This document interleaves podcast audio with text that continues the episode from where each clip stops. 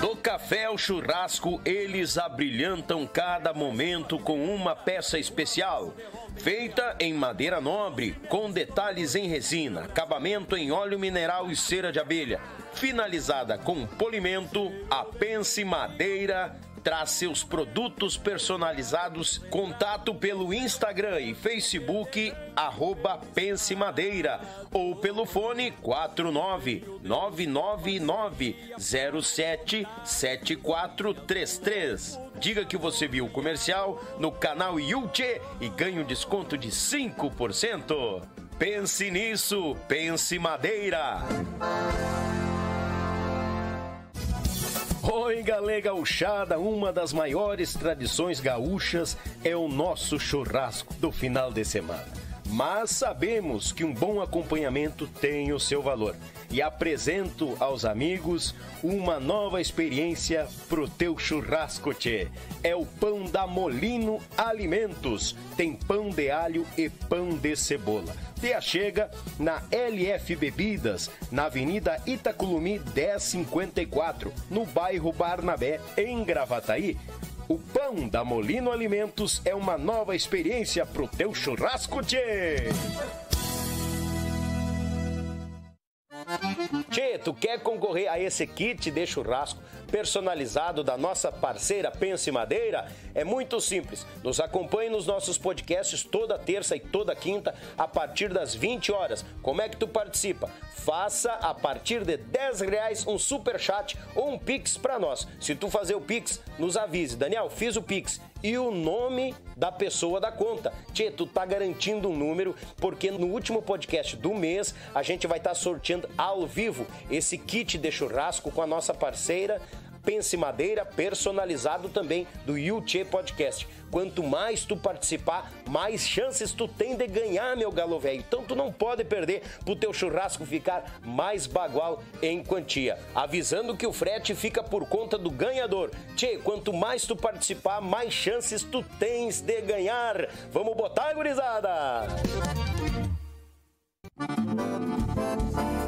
JB Acordeões, a melhor loja online de acordeões do Brasil. Trabalhamos com modelos diversos, novos, seminovos e usados, totalmente revisados e com garantia de compra. Oferecemos também acessórios como captações, bags, alças e muito mais. E para você que deseja aprender, disponibilizamos aulas de acordeão para todos os níveis, do iniciante ao avançado. Contate JB Acordeões pelo Instagram ou Facebook, arroba JB Acordeões ou também pelo WhatsApp 51 98157 5015. Esperamos por você.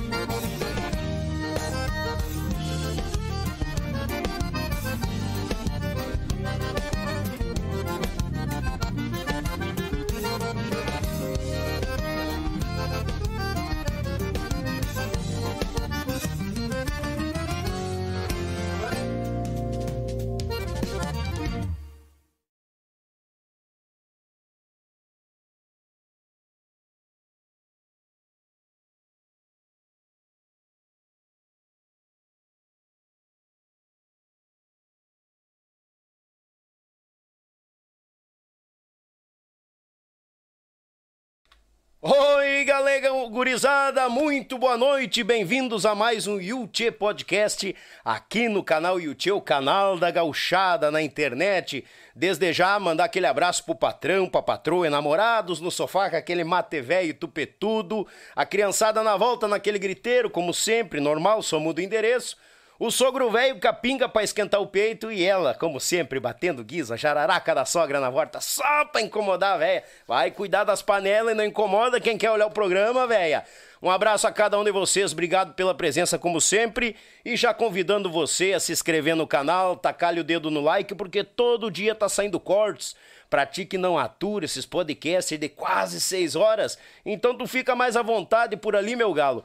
Se achega, tem os cortes todo dia saindo para vocês e toda terça, toda quinta estamos aqui ao vivaço, recebendo esse povo da nossa música gaúcha aqui, é, pessoal que vem contar muita história para nós. Desde já mandar um grande abraço a Molino Alimentos, aquele pão de alho, pão de cebola que não pode faltar no teu churrasco.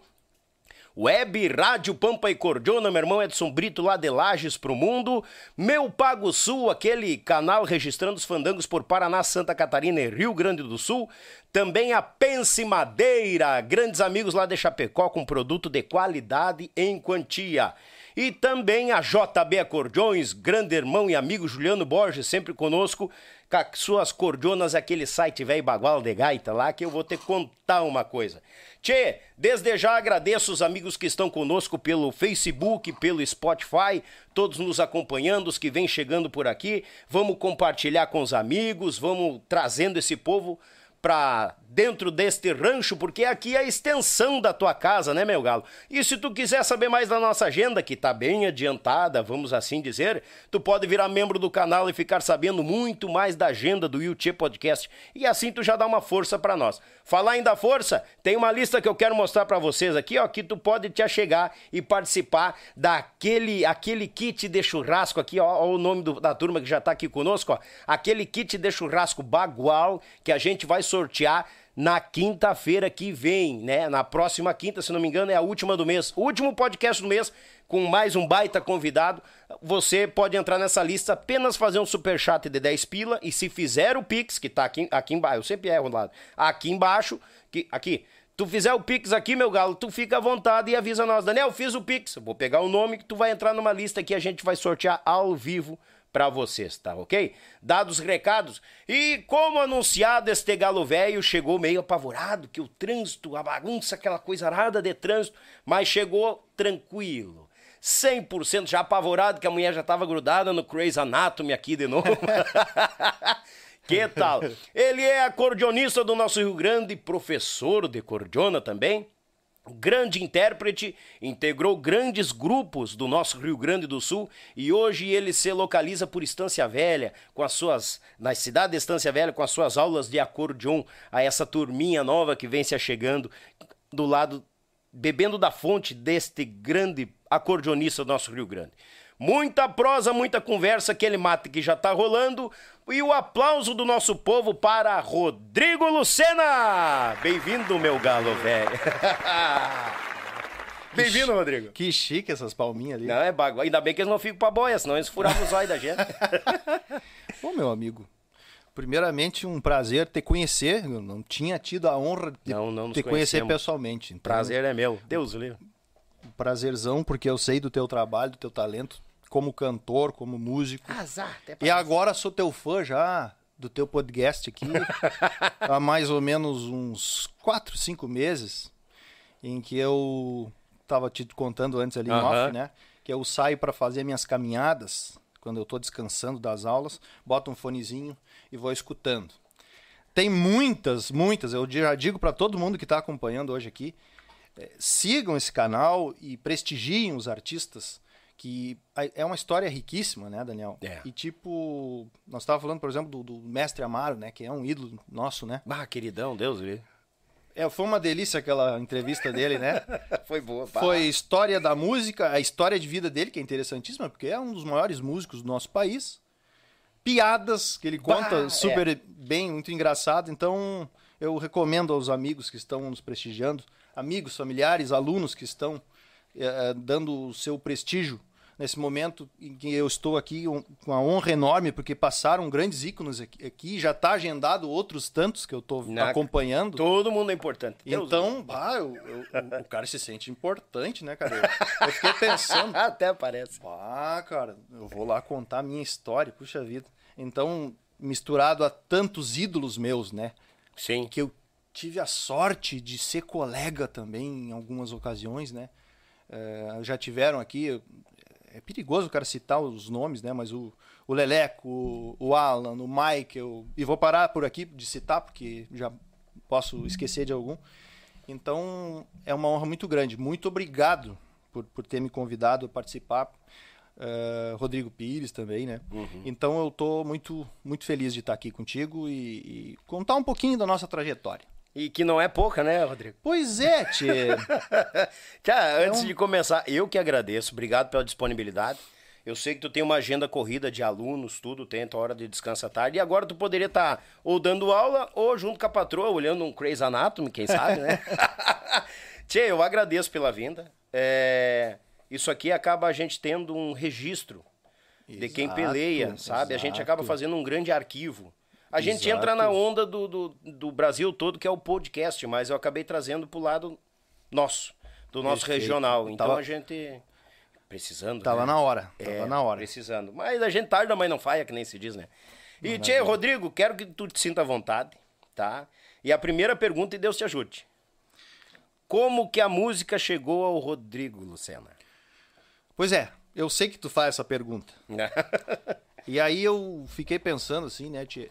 Uh... Como é que eu vou arrancar? Antes, exatamente, exatamente. Sabe que eu fiz curso de história, né? É, eu, eu sou formado em história. Bah. Que tem a ver com a história da. A minha história na música tem a ver com o curso. Sim. Mas é. é eu vou. E aí, em história, a gente aprende que a gente tem que. Para contar um fato, por exemplo, de agora, uh -huh. eu tenho que voltar um pouco no tempo para contextualizar as coisas, né? Sim. Então, é, antes eu gostaria de dizer que na minha, digamos, na minha infância, é, eu, eu, tenho, que, tenho que considerar assim a minha família, que, que sempre trouxe para o ambiente como um pano de fundo esses ícones. Bertucci, Serranos, bah. Porca Véia, uhum. Mirins. Eu sou de São Francisco de Paula. Então é muito forte isso na minha família e no meio em que eu me criei, né? Sim. Então, assim, ó, eu ainda não era fã desses caras, mas eu escutava. E aí é interessante isso aí porque eu me lembro, por exemplo, de estar tá jogando bola e daqui a pouco ir na casa do amigo e tá lá um tio escutando os mirins. Eu me lembro de pegar o vinil uhum. antes de. Nem sonhava em tocar. Lá nos meus 8, 9, 10 anos. Nem sonhava em Nem sonhava em tocar. Não, não sonhava em tocar. Boa. Daí eu, eu manuseava esses discos, eu gostava, mas não gostava. Tipo, não dava assim tanta bola, né? Tanta atenção. É, eu via ali as capas, eu sabia que os mirins eram de São Francisco, da minha cidade, então eu, eu dava relevância para aquilo. Uhum. Os Serranos, o meu irmão sempre foi muito fã dos Serranos, comprava os discos, cada vez que saía um disco saía vindo dos Serranos e a gente escutava todo. Me lembro que quando eu tinha nove anos, coincidiu que o meu irmão comprou uma coletânea do Teixeirinha, e aí a Coração de Luto lá, né? Bah! com meus nove anos, não sei o que, ele conta uhum. lá que morreu a mãe dele queimada. Sim. Nossa, eu escutei aquele disco assim direto. Não sei por que, que eu escutei tanto aquele disco. Tipo, eu não tinha essa coisa de, de, de, de gostar de música gaúcha, mas quando a música é mais forte, quando a música é forte, ela te, te envolve de qualquer jeito. De qualquer jeito ela. ela eu me puxa. lembro de escutar aquele disco do Teixeirinha incessantemente.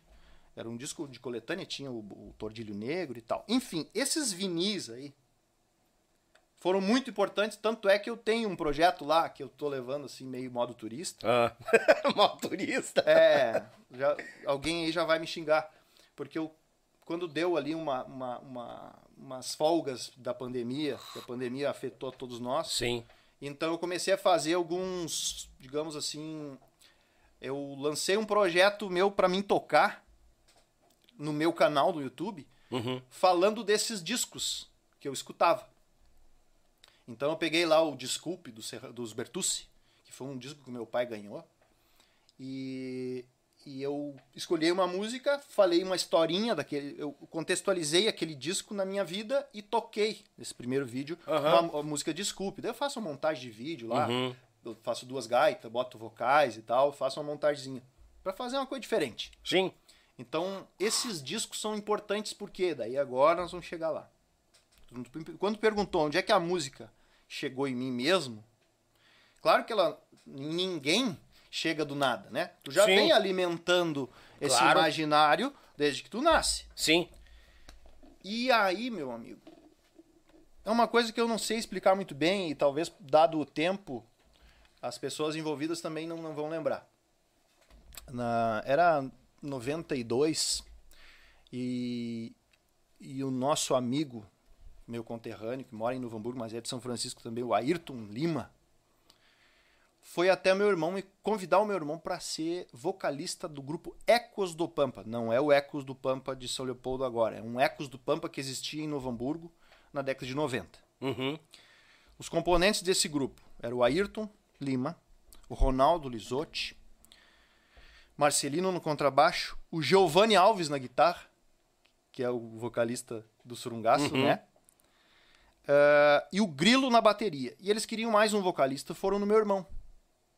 Até hoje eu, eu não sei, e o meu irmão também não lembra, da onde que veio a ideia de convidar ele para ser cantor do conjunto. Sim. Onde é que o Ayrton tinha visto ele cantar, a gente não sabe até hoje. Até hoje tem a- Uhum. a- o ponto de interrogação na cabeça. Mas enfim, veio lá o Ayrton convidar o meu irmão, e o meu irmão de pronto, ah, vamos lá, vamos fazer um ensaio, vamos ver como é que é. Sim. E eu morava com o meu irmão e a minha cunhada, grávida do primeiro filho, meu afilhado Eduardo, que já tá com vinte e tantos anos. Ai, baridade. E aí nós morávamos ali no, no charrua, que nem eu te falei, nos blocos Aham. ali. E eu era aluno, olha só, eu era aluno do CETEMP. Eu fazia técnico em mecânica de precisão. C-Temp. Aham. Um parênteses para esse negócio de técnico de meca- em mecânica de precisão. Eu era aluno do Vila Lobos, a oitava série, e um belo dia alguém chegou lá.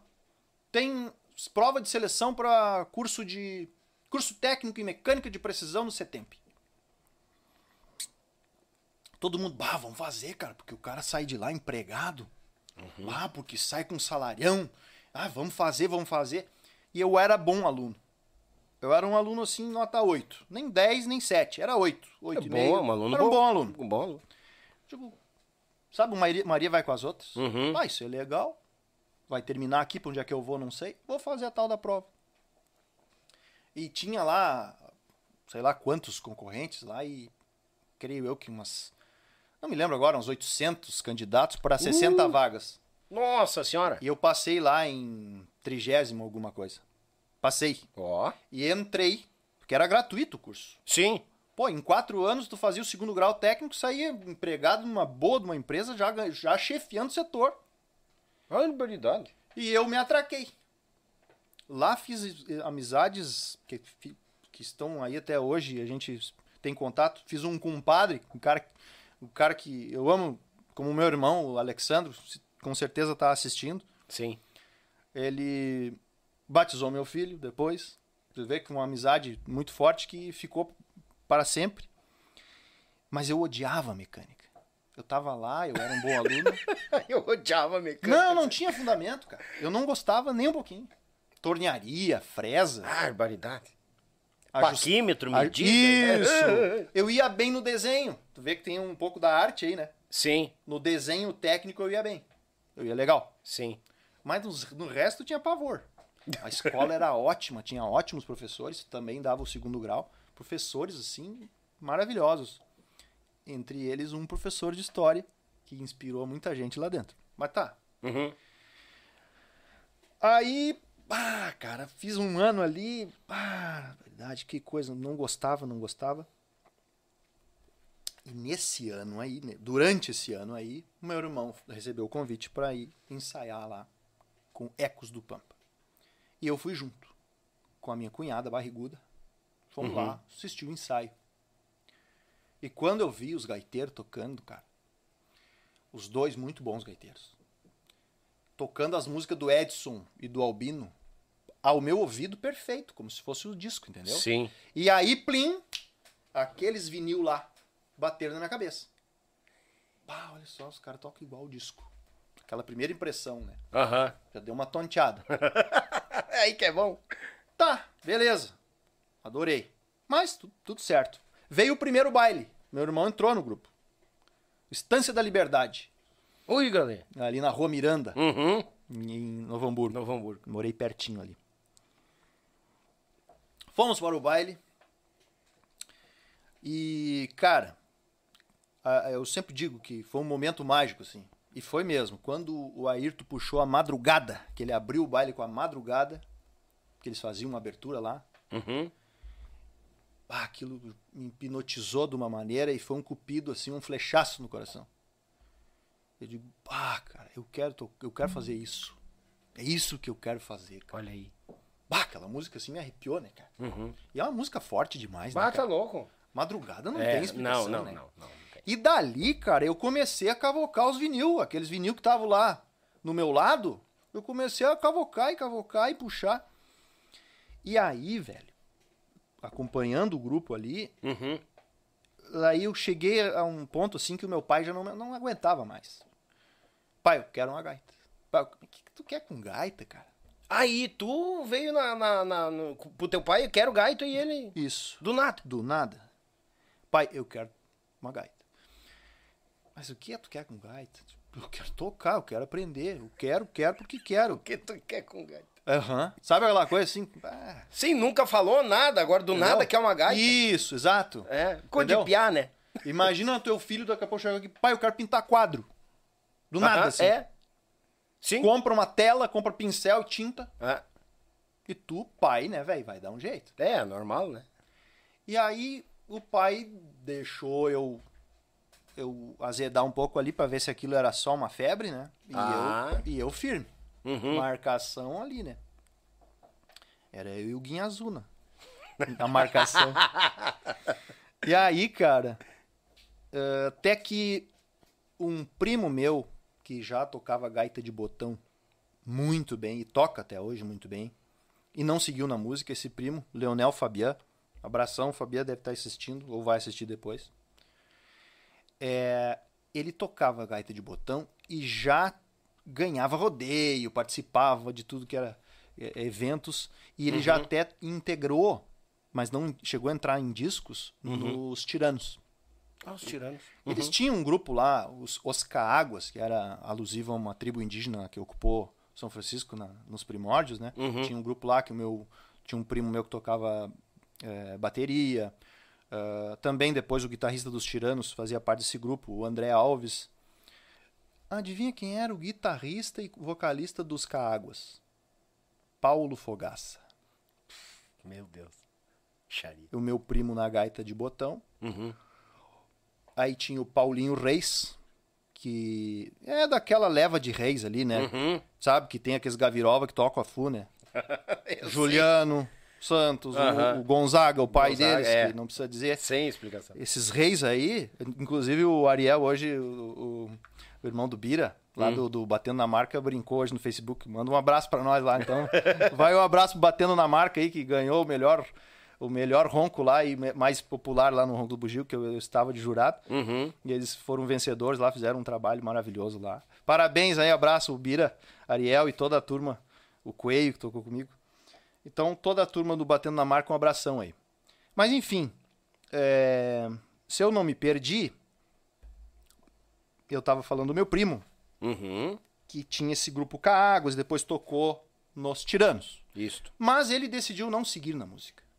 Mas ele tocava gaita ponto e ele é um- até hoje ele adora animar as festas da família. E é um cara animado assim. É um cara que tem um talento pra encher uma casa com, com a personalidade dele, com a musicalidade. Ele imita as pessoas, ele imita animais.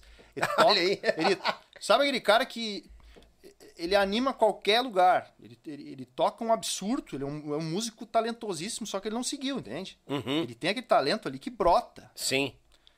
Então, é, e ele tinha comprado uma gaita piano universal que, por curiosidade, eu acho, e tava parada lá.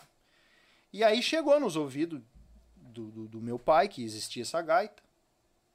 E o pai, o pai do Fabiano, o meu tio no caso, era padrinho, era é, é, é padrinho do meu irmão.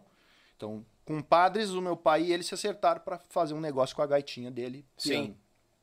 E aí eu ganhei com 15 anos. 15 anos. Meio tardio, né? Com 15 anos, Só com 15 anos. Isso tudo aconteceu ali nos meus 15 anos.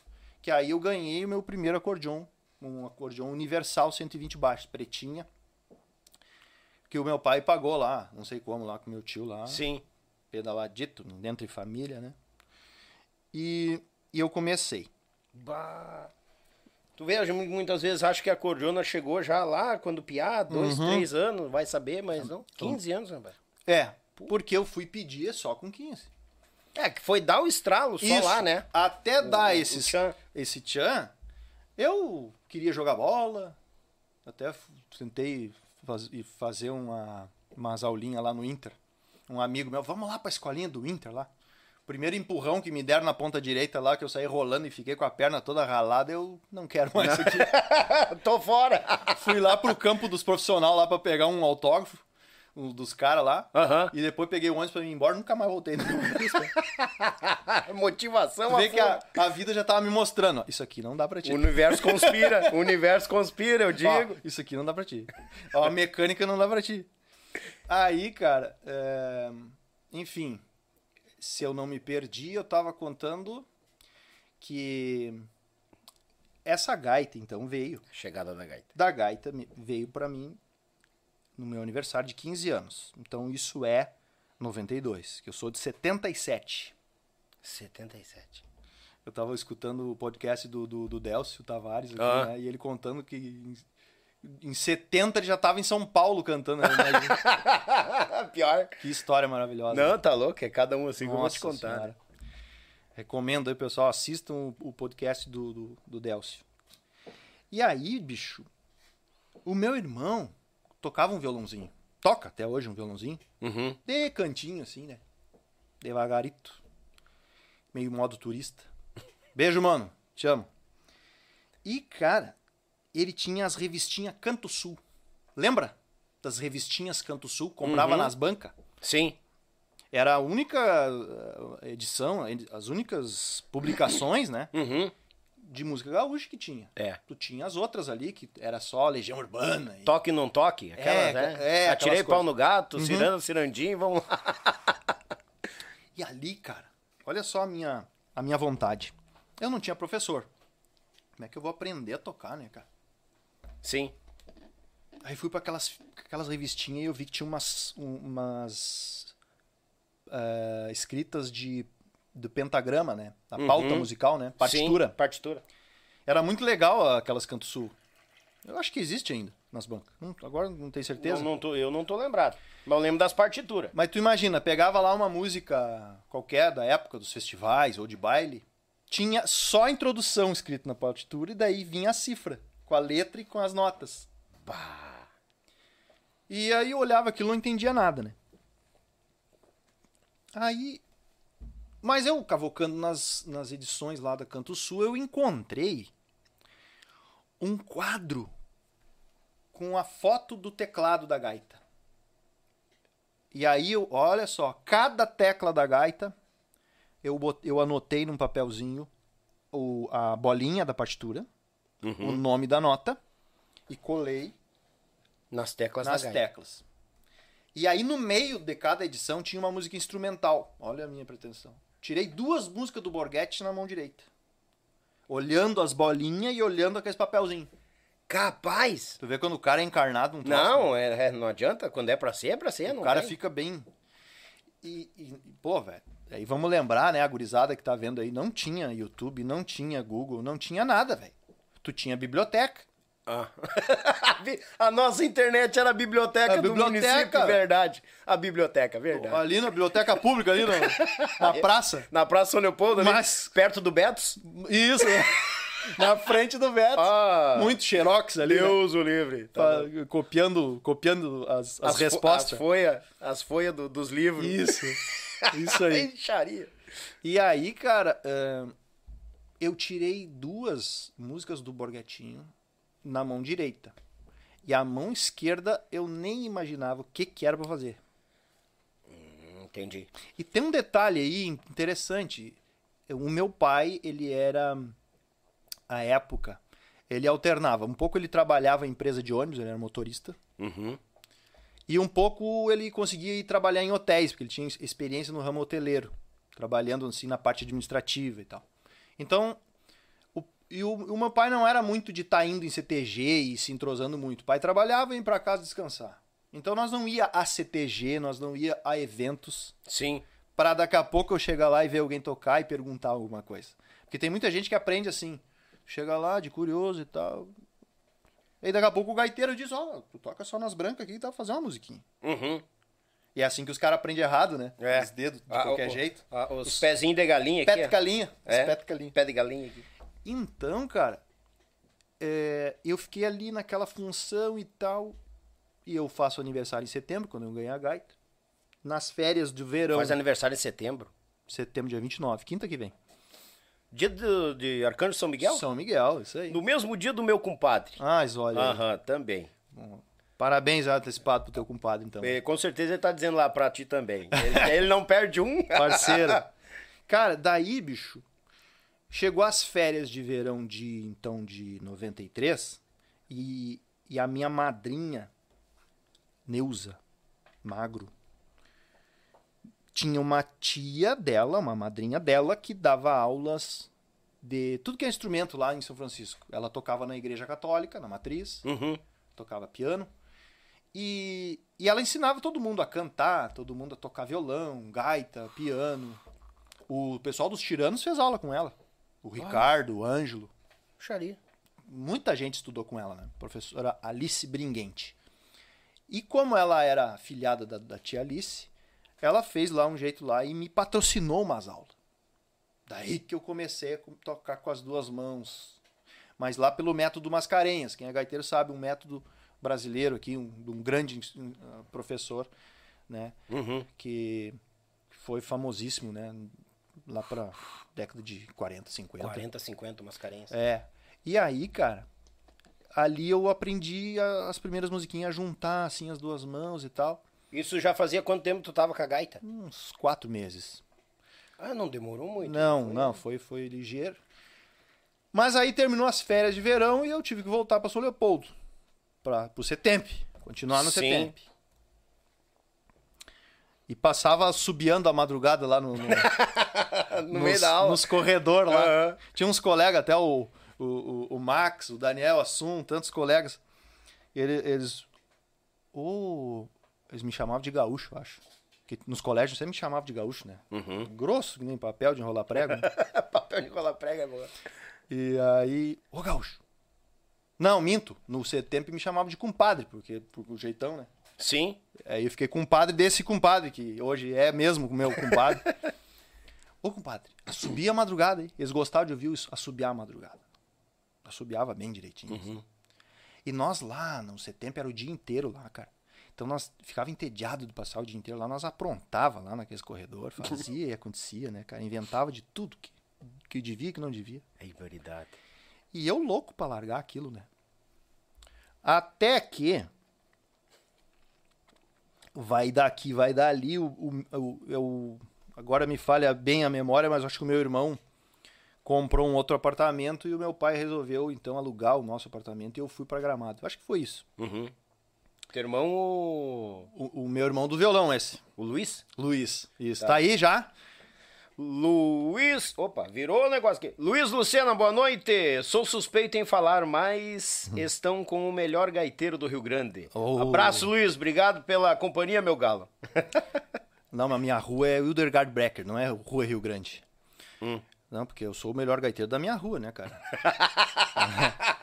obrigado, mano, Ô, obrigado. Modesto, modesto. Esse mano aí é o cara mais fã que eu, que eu tenho, não tem explicação.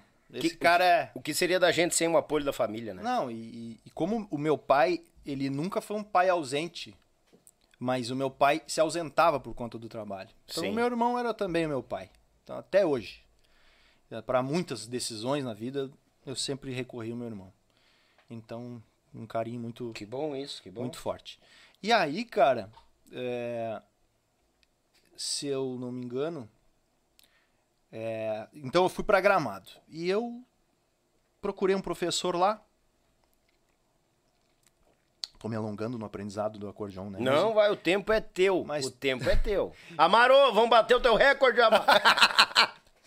Daqui a pouco ele aparece aqui. E, cara, é, eu conheci, aí consegui um outro professor lá, mas me ensinava no jeitão dele, assim, né? Meio no pé de galinha e tal e coisa. Hum, E e aí eu até que o meu pai descobriu junto aos Tiranos que eu já era fã dos Tiranos, porque os Tiranos já tinham lançado dois discos. Aí o Paulo Fogaça já era cantor lá. Ai, baridade. Parênteses, o Paulo Fogaça é primo segundo da minha mãe. Na minha infância, eu jogava jogando bola lá no, no, no, no Cantão, que é onde tá a minha família. Beijo pro Cantão, toda a minha família que tá lá no Cantão. Beijo para minhas tias, meus primos, todos os familiares do Cantão, que eu carrego no coração. Tio Vila, todos os tios, tia Horaida, tia Cida, todos. Um beijo grande do Cantão, pro Cantão. É, eu via o Paulo Fogaça lá, ia lá no, no, no nosso tio e tal, e sabia que ele era cantor e tal. Sim. E, e eu, bah, que legal, o cara cantava, mas eu ainda não tinha despertado. Pá, depois quando eu comecei a tocar mesmo, daí eu fiquei fã do cara. E em seguida ele foi pros nativos. Daí tu imagina, um cara que transitava ali no meu meio, era um cara que tava com a voz estourada na castelhana. É. Bah, E aqueles dois discos dos Tiranos, cara, altíssimo nível, né? Eu lá no, no meu, no meu imaginário, e talvez em todo mundo que acompanhou a trajetória dos Tiranos, né? Os Tiranos e os Serranos era quase a mesma coisa. Tu olhava assim, tu escutava os discos, Sim. era um padrão altíssimo, né? É. Então nós, nós que somos de São Francisco, a gente é muito fã dos Tiranos, porque eles chegaram num nível que poucos grupos conseguiram pra, naquela época. Sim. E tinham, o Amaro produzia os discos deles, Ah, né? já começa aí. Eles tinham um, um- um suporte muito bom que o pai do, do, do, do Ângelo e do Ricardo, o tio Ivo, deu para eles. Então eles tinham estrutura, eles tinham bons ônibus, equipamento, Sim. bandas ótimas, né? Músicos Músicos excelentes. excelentes, né? Repertório bem escolhido, né? então tu bom. imagina, agora tô começando a abrir um outro leque aqui, né? Eu era fã desses caras. Chegamos lá. Vamos abrindo janela. Uhum. É bom, é bom isso. Vamos janelhando. É o Joia que diz, né? O Joia. É um janelhando aqui, ó. Grande É, joia. Abraço, joia. Show. É outro ídolo que teve aqui. Pessoal, bah, queridão, o Paquito teve aqui, o Joia é uma Não, turma- tá louco. E aí, velho? Tô- tá, tá difícil pra eu não me perder na, na- no fio da- do, do tempo aqui. Não, é Mas- aí tu acharam um outro professor. Hum. Tem uma historinha rápida pra contar. Manda. Os Serranos tinham recém é, saído, aquela turma, o Amaro, o Kiko e o It, tinham recém saído dos Serranos Sim. e foram tocar um baile em Gramado. E eu já morando com o pai e a mãe lá em Gramado. E estudando com esse Osni Correia. Fazendo umas- aulinhas lá no Centro de Cultura de Gramado e tal. É coisa meio ampassando assim, meio não era uma aula assim tão sistemática. E aí tinha um colega do meu pai que trabalhava no Hotel Serrano, que é radialista lá em Gramado até hoje. O Ayrton. Ayrton dos Santos. E ele sabendo que eu tava naquela função de gaita e tal, Sim. disse pro meu pai: Fala pro teu piá vir junto comigo lá que eu vou entrar no baile, que eu tinha um baile fechado, Vaneirão RBS. A RBS fazia um baile só pros funcionários no Hotel Serrano e contratava os serranos. E como, Sim. como meu pai trabalhava no Serrano, esse Ayrton, amigo do pai, trabalhava com ele, eram colegas. Ele entrou como imprensa, porque ele era radialista, Sim. e entrou como imprensa no baile. E me levou junto. Cara, o doutor Edson Dutra sentado, né, sentadão na cadeira, tocando daquele jeito, cara. Bicharia. Nossa senhora, eu já era fã de ficar olhando as capas dos discos, né? Sim. E aqui uma, um primeiro registro, assim. O meu, o meu grande ídolo inicial foi o Edson. Era quem eu queria ser. Eu queria ser o Edson. Aquela figura do cara comunica comunicador, sorrisão na cara, comercial, Inteligentíssimo nas presença, palavras. presença é. pra caramba, tocando um absurdo. Uma loucura, né? É. Quem toca acordeon, se não sabe da história do Edson, tem que pode começar a pesquisar, né? É. Logo ele tá aqui, gurizado. Só pra avisar. Vai vir viu? aqui? Vai. Imagina. Capaz que não. O que, que eu tô fazendo aqui? Ah, não. Todo mundo não. Continua aqui. Continua aqui. E aí, velho, é, nesse baile tem uma passagem interessante. Eu assisti o baile inteirinho de pé, né? Walter Moraes recém entrando, Rodrigo Munari, o Furado na bateria, Everson Maré na guitarra, o Volmir Dutra na gaita de botão. E eu assisti aquele baile ah, em pezito a noite inteira. Eles lançando aquele disco, né? Roda que roda, bagual de, de corredor. Aquele disco Marca de Talento. Que fazia pouco tempo que o Rodrigo Fogaça tinha se acidentado, né? Sim. O irmão do, do, do, do Gerson, né? É do Gerson. Dos garotos. E aí, cara, terminou o baile, tio Edson veio lá cumprimentar o Ayrton. Ai, ai, ai. E eu, guri do interiorzão, assim, daqueles mais grosso, né? E eu ali, né? Não- nem, nem me mexia. Estaqueado? E aí, o Ayrton, ó, isso aqui, o Rodrigo aqui e tal, tá começando na gaita. E eu dei a mão pra ele, olhei pro doutor Edson. Vou tocar mais que tu. Eu disse assim pra ele. Um dia eu vou tocar mais que tu. Tu falou pro doutor. Não sei, o que que passou na cabeça, rapaz? não sei da onde que eu tirei aquilo. Tímido que era que só. Tinha vergonha de, de cumprimentar uma pessoa. To- Um dia eu vou tocar mais do que tu. Que bagualeza. Aí ele deu uma risadinha e tal ali, né? Uhum. Ah, piá, né, cara? Né? Deu atenção ali, muito querido. O Edson, ah, Não, rica Pesso- pessoa. Pessoa espetacular, né? E aí eu comecei a perguntar pra ele. Porque daí, enquanto eu estudava lá com esse Osni, eu olhava o livro de das partituras do Mascarenhas e tinha lá diminuta, menores, sétima. Uhum. E o cara não me passava essas coisas. E eu olhei bem no grão do olho do Edson e disse, "Ô, Edson, precisa estudar essas coisas, menor, diminuta, sétima. Precisa aprender essas coisas. Eu achava que não, eu já querendo que não precisasse, né? Eu queria que ele me dissesse, não, você não precisa. Até parece que ia passar batido. Eu logo põe que ele me... E aí ele disse, não, isso são os elementos da música. Tu tem que te aprofundar, tu tem que estudar. Procure o professor Oscar dos Reis. Ai, te deu uma morta. Procure o professor Oscar dos Reis. Se tu quer aprender de verdade. Aqui foi um norte que ele me deu. Sim. E aí eu já tinha ouvido falar do Oscar pelo meu primo esse de Gaita Ponto, o Fabian. E o meu pai sabia também, nós sabíamos, por conta que o Fabian tinha tocado nos Tiranos, que o Ângelo estudava com o Oscar. E o meu pai então ligou para o Ivo, pai do, do Ângelo. Tio Ivo, me passa o telefone aí do, do professor de gaita do Ângelo. E o tio Ivo passou. E eu comecei a procurar o Oscar para fazer aula. E aí foi assim, esse, esse ponto assim é maravilhoso de lembrar, cara, porque eu cheguei lá, eu já tava tirando umas coisas de ouvido do Albino, assim, tentando, né? Uhum, tentando. Do meu jeito, né? Tentando dizer. Sabe como é que é, né? Sim. E aí eu nunca me esqueço que eu fui a primeira aula lá no Oscar, né? Quando eu cheguei, o Oscar todo de preto. Veja bem, rapaz. Pega o acordeon Super 8, não é? Eu, nossa, aquelas Todeskine lá, né, cara? Eu Puxa vida, né? A minha era Universal. Dava pra escolher a gaita pra tocar. Meu, não, e Universal, assim, com todo respeito ao Universal e quem tem Universal, mas tu, quando tu pega uma Todeskine, barbaridade. Ah, não, esquece, tá louco. Meu Ah, Deus do céu. E aí eu comecei a tocar. Ele pediu, toque alguma coisa aí, rapaz. E eu comecei a tocar. Dois dedinhos aqui no. Aí ele pegou. Preste aqui um pouquinho. Aí ele pegou, tocou aquela música do jeito dele. Sabe quando tu ri de bobo? Aham. Que tu... Só faltava escorrer a baba, assim, né? Do que ele tava fazendo. E ele me explicando. Veja bem, a baixaria, né? Tu pode usar vários recursos. Aí ele puxou Acordes de Minha Alma, que é do mesmo disco do, do Vanderão do Civei. Imagina o Oscar tocando Acordes de Minha Alma Nossa. do jeito dele, com o recurso dele, né? Eu, eu, eu ria sozinho, assim, abobado, né, cara? O que, que é isso, cara? Que negócio é esse? E aí ele, como, como sempre, ele introduz ali o método Anzag, né? Sim. E ali a gente começou. Eu ia de Gramado a Caxias, pegava o Citral,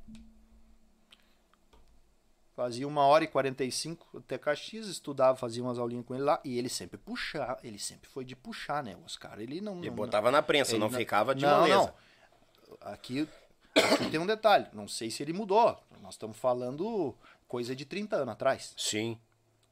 Mas, tipo, quem ia pra estudar com o Oscar não era pra tocar de qualquer jeito, não era pra fazer, fazer de conta. O cara que fosse estudar com o Oscar era pra ser profissional. E eu acho que é até assim até hoje. Sim. Então ele vê assim que o cara pode fazer oito exercícios, ele já te tasca oito exercícios e mais uma música. Hum. E eu, na época, Ele via se tu tinha bala na agulha. Se tinha bala na agulha, aí ele ia te Aí ele acarcava. Show. Não te afrouxa. E, e o Oscar é muito engraçado, assim, porque as aulas dele muito objetivas. Ele, na verdade, ele queria estudar, né? Porque ele tava sempre estudando. Quando não tinha aluno, ele tava lá treinando as peças dele, né? Pra, pra concertos e tudo, né?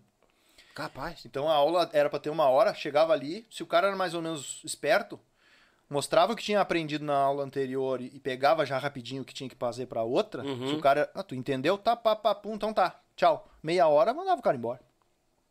Oi, galera. Mas não tô falando isso porque queria mais tempo de aula. Ele era Ágil. ágil. Show. E, cara, deixa estar que nesse meio tempo eu tô começando a pegar o jeito, e pegar Uhum. o dedilhado, e, e aí as escalas, e comecei a entender aquilo ali, né?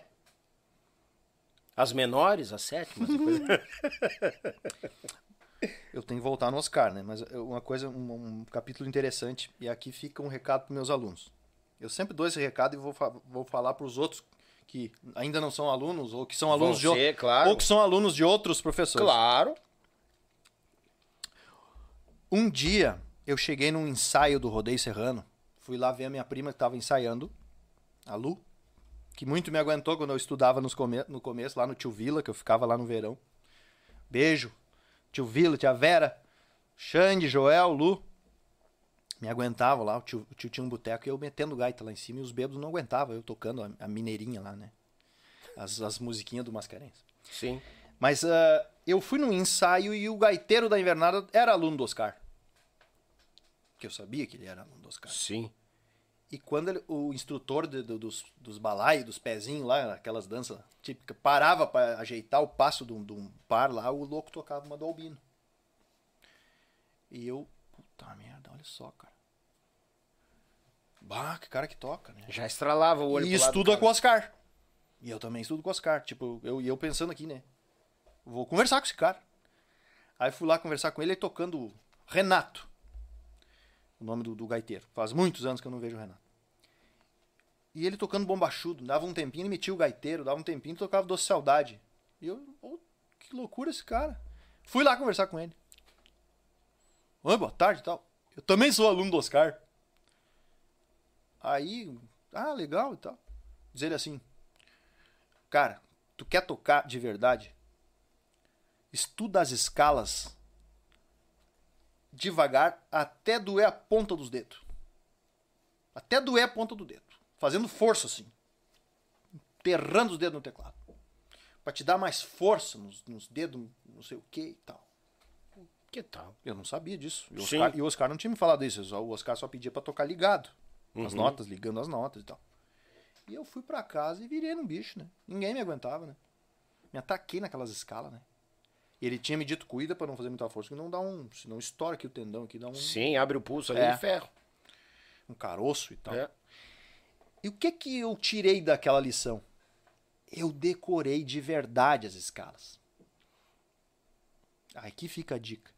Eu decorei tanto, mas tanto, que quando eu via alguém tocar num galpão criolo, ah, ali o cara tá tocando em lá bemol.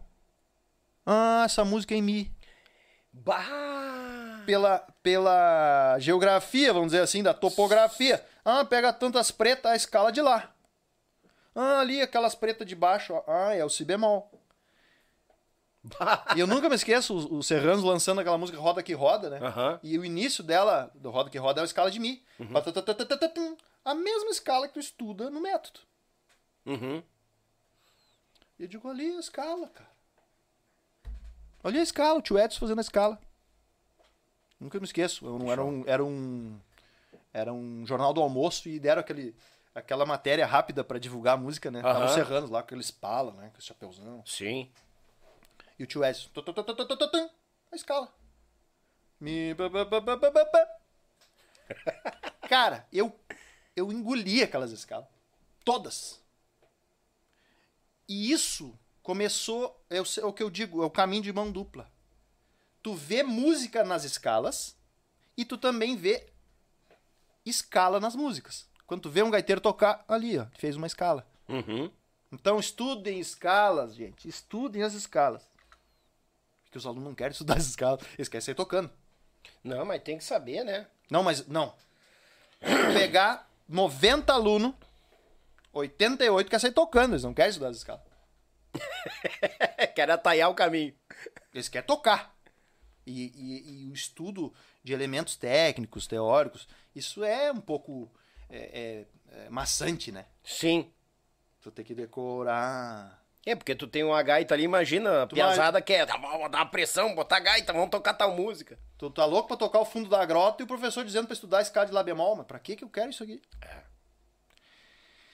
Enfim, aí lá no Oscar, voltando, né? Sim. Na aula. Uhum. O meu pai. As aulas do Oscar sempre foram mais caras, né? É o melhor professor de todos. Ele tinha que se valorizar. Sim. Imagina, o cara deu aula para Daniel Hack, pro próprio Edson Dutra, é. pro Ângelo. Não, não vou citar aqui porque não dá. Nós vamos ficar a noite inteira citando os, os alunos do Oscar. É, né? verdade. E aí, cara, o pai me botou no serviço. Tia, acho que tu podia trabalhar num hotel aí. Te botou no trabalho. Eu morava em Gramado, né? Sim. Tive uma passagem rápida pelo Lagueto e fui, depois logo fui pro, trabalhar de mensageiro do Serra Azul. Hotel Serra Azul, cinco estrelas ali, né? Sim. Que o pai conhecia todo mundo dos hotéis, então conseguiu um emprego para mim, de mensageiro. Mensageiro. Que é aquele rapaz que fica na porta do, do hotel abrindo pro pessoal entrar e sair, carrega a mala. Uhum. Se tu vai te hospedar, tu chega no hotel cinco estrelas, vai ter um cara lá pra... Pegar, ajudar a carregar as malas um escravo, tal. né? Sim. Um escravo. um escravo, né? Dizer... Um servo. Aí, tipo... Juntava a mala, levava o pessoal, né? Com aquelas, aquelas roupas de... Com aqueles casacos chique, né? Uhum. Levava as malas lá no quarto, né? Aí explicava, ó... Oh, a calefação funciona aqui, a televisão aqui e tal. Sim. E, chegava na porta e ficava esperando a gorjeta. A gorja? Mais alguma coisa, quando tu dizia mais alguma coisa, era pra vir a gorjeta. Sim. Aí os caras vinham. Cinquentão, trintão, cenzão. Quer dizer que na época era antes do real. Aí não tem como eu te dizer assim. É os cruzeiros? É. Mas tipo. Agora me senti velho. Mas tipo. eu sou dessa época também. Não te preocupa que eu sou dessa época também do Cruzeiro. Mas, mas pra te ter noção, na época, eu ganhava um salário mínimo na carteira. E ao total, eu, no final do mês, eu ganhava. No total dava três. Dois era só de gorjeta. Bah, xaria. Dava pra trabalhar só pela gorjeta. Sim. Tranquilo. Mas não. Eles têm que, eles têm que fichar o cara. Tem, né? tem que fechar, não dá pra ficar de fora. E aí, deixe estar. Deixe estar. que aconteceu duas coisas que eu quero contar interessantes. Hum. Um belo dia tô eu na porta do. De tarde, assim. Ali, era. Tava por ali na porta para abrir pros hóspedes. Uhum. Chega o Ângelo e o Ricardo Marques. Ah, tá. e eu reconheci eles das capas de disco. Sim. Abri a porta e já me pacholhei, né? E aí, pessoal do São Chico, aí, os tiranos, né? Aí eles se admiraram, ó, oh, um gurizão aí, legal. Eu sou irmão do Duda. Eles conheciam meu irmão. Sim. O meu irmão era da mesma, mais ou menos da mesma uh, galera, assim, vamos uhum. dizer assim, da mesma faixa etária, da turma ali, de carnavais e coisas, bailes e tudo mais. E aí digo. Ah, eu sou irmão do Duda e não sei o quê. Queria me entrosar com eles, né? Imagina, eu era fã dos caras. Uhum. E eles com os, os cartazes dos tiranos e os vinil. Os, o primeiro e o segundo. Embaixo do braço. Tava fazendo um trabalho de divulgação, alguma coisa assim, rádio. É, nós viemos aí pra mostrar o nosso trabalho pro, pro cara que contrata pros eventos aí. Ah, não. Já vou levar vocês lá. Só vou. Ah, entendi. Levei eles lá no. Se não me engano, era Hilton Vacari o nome do cara. Não, não, tô confundindo. É Vacari, era, o sobrenome era Vacari. Uhum. Tem um músico que é Vacari, que é, toca com o Borghetti, né? Uhum. E aí, cara, eu levei os caras lá. E o cara não era assim dos mais. Vamos dizer assim, dos mais receptivos ou dos mais humildes. Atencioso. Uhum. Recebeu os guri lá. Os guri deixaram lá cartaz, os cartazes e os vinis. Eu voltei lá pra minha portinha. Daqui a pouco eles foram dispensados, passaram por ali, se despediram de mim e foram embora. Sim. Daqui a pouco ele tocou o telefone na recepção. Ô, Rodrigo, o, o Vacari tá te chamando lá na sala.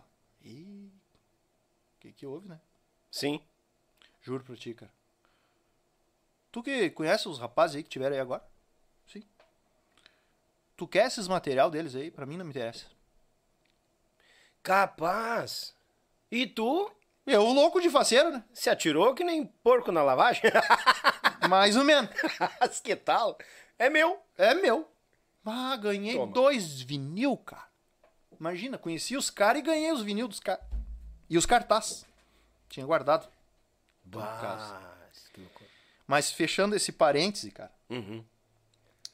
ah, quando eu trabalhava no, no hotel, eu fazia também ainda quando estava continuando o segundo grau e, e estudava com o Oscar. Porque daí eu tinha o meu salário, podia pagar as aulas. Sim. que era muito caro. E um belo dia eu cheguei lá, e o tio Oscar com aquele monte de lição, cheguei lá para passar um exercício, né?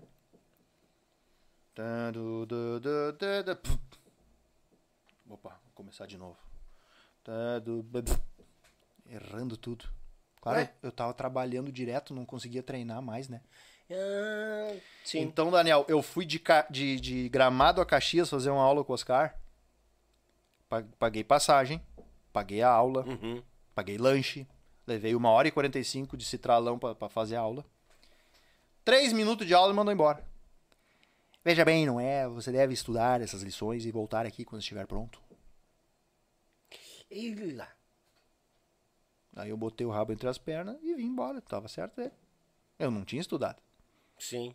Eu brinco com os meus alunos, né? Que a maioria dos meus alunos faz isso por hobby. Sim. né? eu tenho, sei lá, eu não- sei precisar o número de alunos que eu tenho no momento, mas é mais de 60 alunos. Sim. Então, desses 60, talvez, não sei se tem 10 que querem seguir a música como profissão. Mas é hobby. Mas é hobby. O cara que é empresário. Por sin- Aliás, um abraço a cada um dos meus alunos, porque é uma honra que as pessoas deixem seus lares, às vezes até o, o, o- período que estão trabalhando, para ir lá fazer uma aula comigo. Então, É show isso. é, é Ah. confiar na- no trabalho da gente. Então, É. um abraço e o meu agradecimento pela confiança no trabalho da gente. Então, um abraço forte a cada um do- dos alunos que está assistindo esse podcast. Que vai assistir, de- não agora, pode ser Vai assistir depois. Depois, né? Vai ficar o material aqui. daqui 20 anos. Ah, Então, é, eu voltei pra casa. Ah, perdi dinheiro, né, cara? Gastei um monte e não aprendi nada. Daí eu Pior. comecei a ir só quando eu tava pronto. E o pai não gostou daquilo, tipo assim, ah, Rodrigo quer tocar. Faz o seguinte, larga esse emprego aí. Vai estudar tua gaita. olha aí, rapaz. Então, ah, uma coisa assim, ah, não, eu talvez eu não tenha falado, pro- eu, eu não me lembro de ter falado isso pro meu pai, Uhum. né? Mas eh, eu acho que falei. Mas eu acho que o meu pai é falecido já faz 10 anos.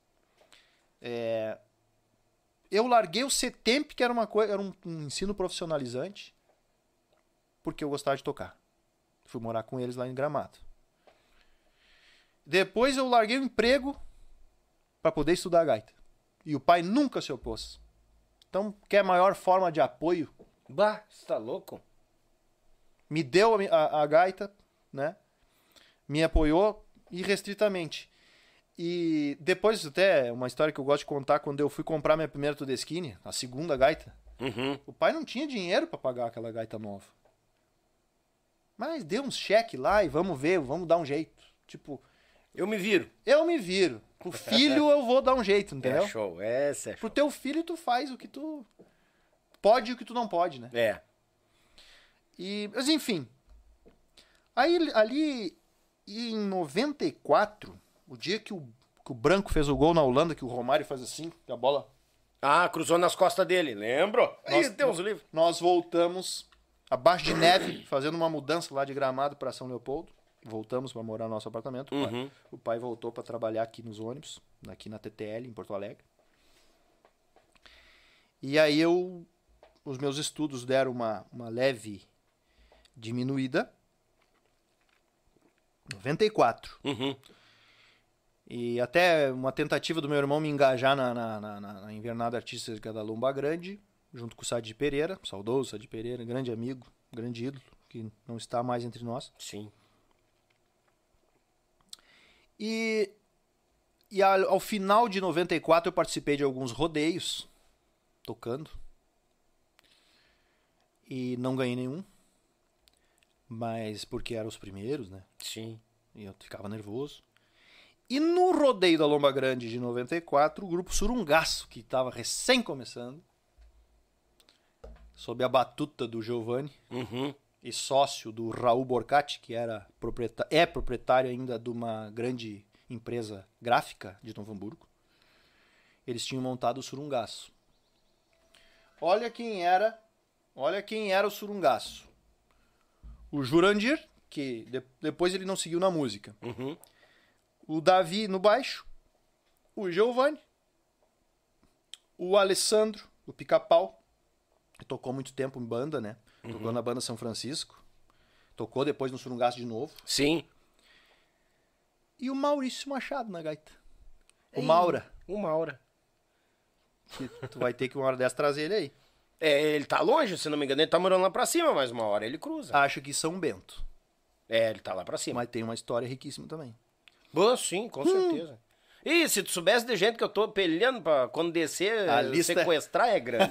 Mas vou- vai, vai vir, vai vir, vai vir. Faz o seguinte, cara. Investe numa van e vai nos caras. E nos caras? Tô brincando. Mas en- enfim. No rodeio da Lomba Grande, fui lá concorrer na gaita. E tava o grupo Surungaço, que tinha recém começado. Sim. Com essa turma que eu te falei. Uhum. E o meu irmão, cara. Meu irmão sempre foi meio carudo, né? Meu irmão não tem vergonha pra nada, assim. Ele é decidido. eu já sou mais encolhido. Sim. Se tiver que, tipo, fazer um, um- uma coisa ali. Ah, vamos, vamos botar uma tábua ali pra botar não sei o quê. Eu vou pensar como é que eu vou fazer. Meu irmão já tá pronto.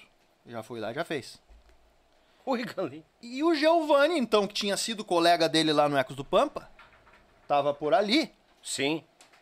tocando a domingueira, tinha tocado o baile. Mas olha aí, Toma, quer ter mandado. como é que eu vou comer conversando desse jeito? Aí, cara. Ah, eu como por ti. Não, mas em nós demos casa. um jeito, nós demos um Tamo em jeito. casa. Não, não, tamo em casa.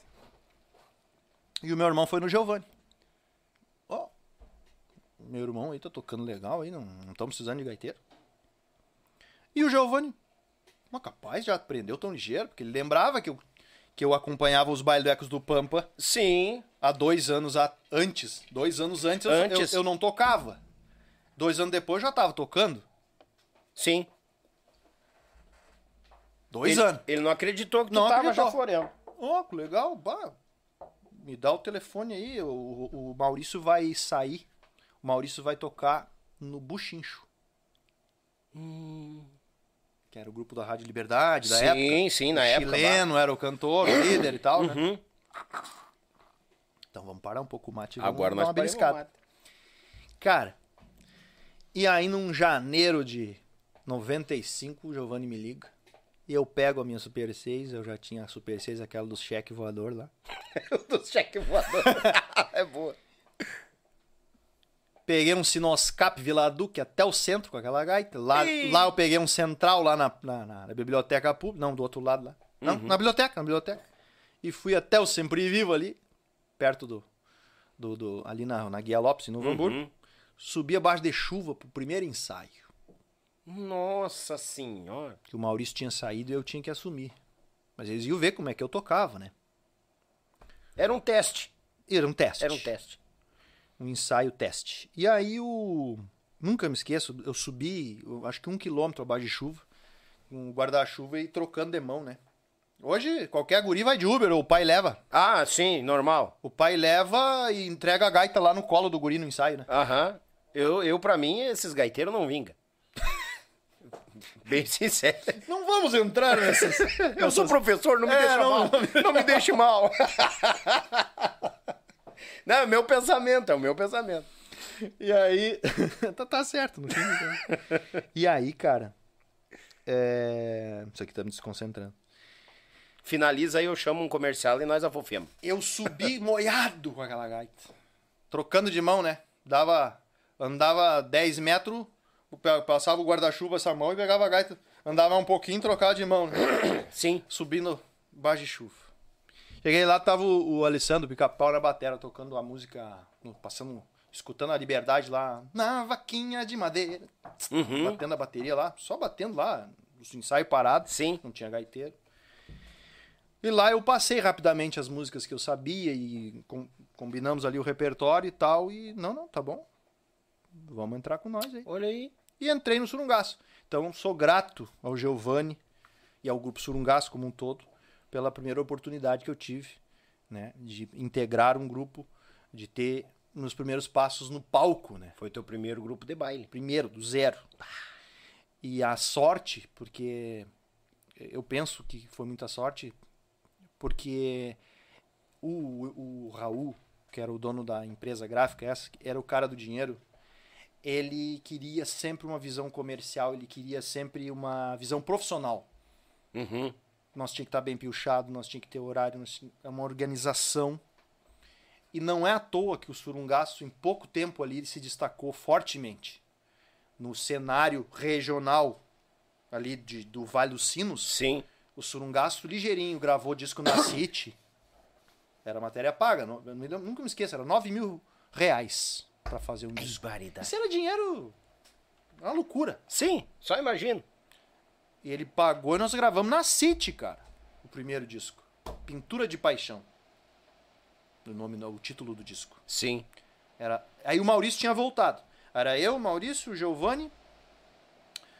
Aí o Jorginho. Daí o, o, o pica-pau tinha saído da bateria. O Jorginho, que é, foi um tempo padrasto do, do Rodrigo Pires. Jorginho Melik. Uhum. Tocou com o Joia lá no grupo Candeeiro, lá no, Ei, nos primórdios Aham.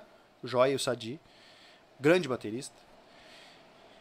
É, o Davi no baixo. E na guitarra ficou um tempo ali que o Jurandir tinha saído e não- ficou meio indefinido, mas aí logo depois entrou o Revair. O, O Revair, Reva, o Reva. Reva. Revair dos Santos. Sim. Ixaria. Querido amigo, irmão. Então, cheguei aí nesse ponto do surungaço. E agora eu vou dar uma beliscada aqui. Não, vamos. Gurizada, aguenta aí, tira água do joelho. Nós vamos garantir o leite das crianças e já estamos voltando.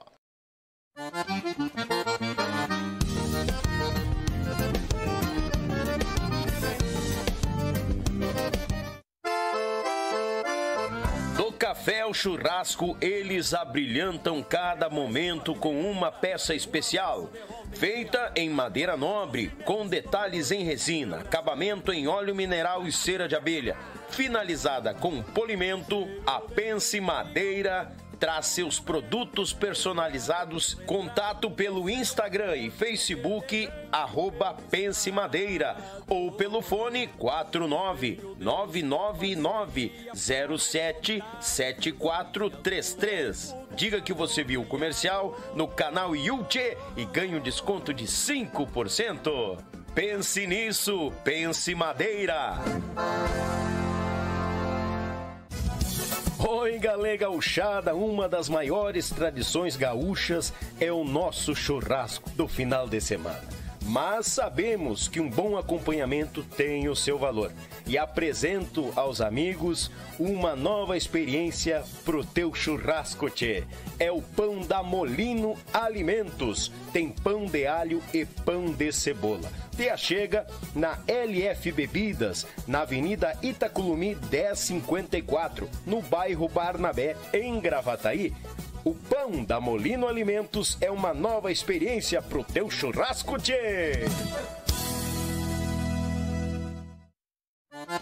Tchê, tu quer concorrer a esse kit de churrasco personalizado da nossa parceira Pense Madeira? É muito simples. Nos acompanhe nos nossos podcasts toda terça e toda quinta a partir das 20 horas. Como é que tu participa? Faça a partir de 10 reais um super chat ou um pix para nós. Se tu fazer o pix, nos avise. Daniel, fiz o pix e o nome da pessoa da conta. Tchê, tu tá garantindo um número, porque no último podcast do mês a gente vai estar sorteando ao vivo esse kit de churrasco com a nossa parceira Pense Madeira, personalizado também do Yuchê Podcast. Quanto mais tu participar, mais chances tu tem de ganhar, meu galo velho. Então tu não pode perder pro teu churrasco ficar mais bagual em quantia. Avisando que o frete fica por conta do ganhador. Tchê, quanto mais tu participar, mais chances tu tens de ganhar. Vamos botar, gurizada!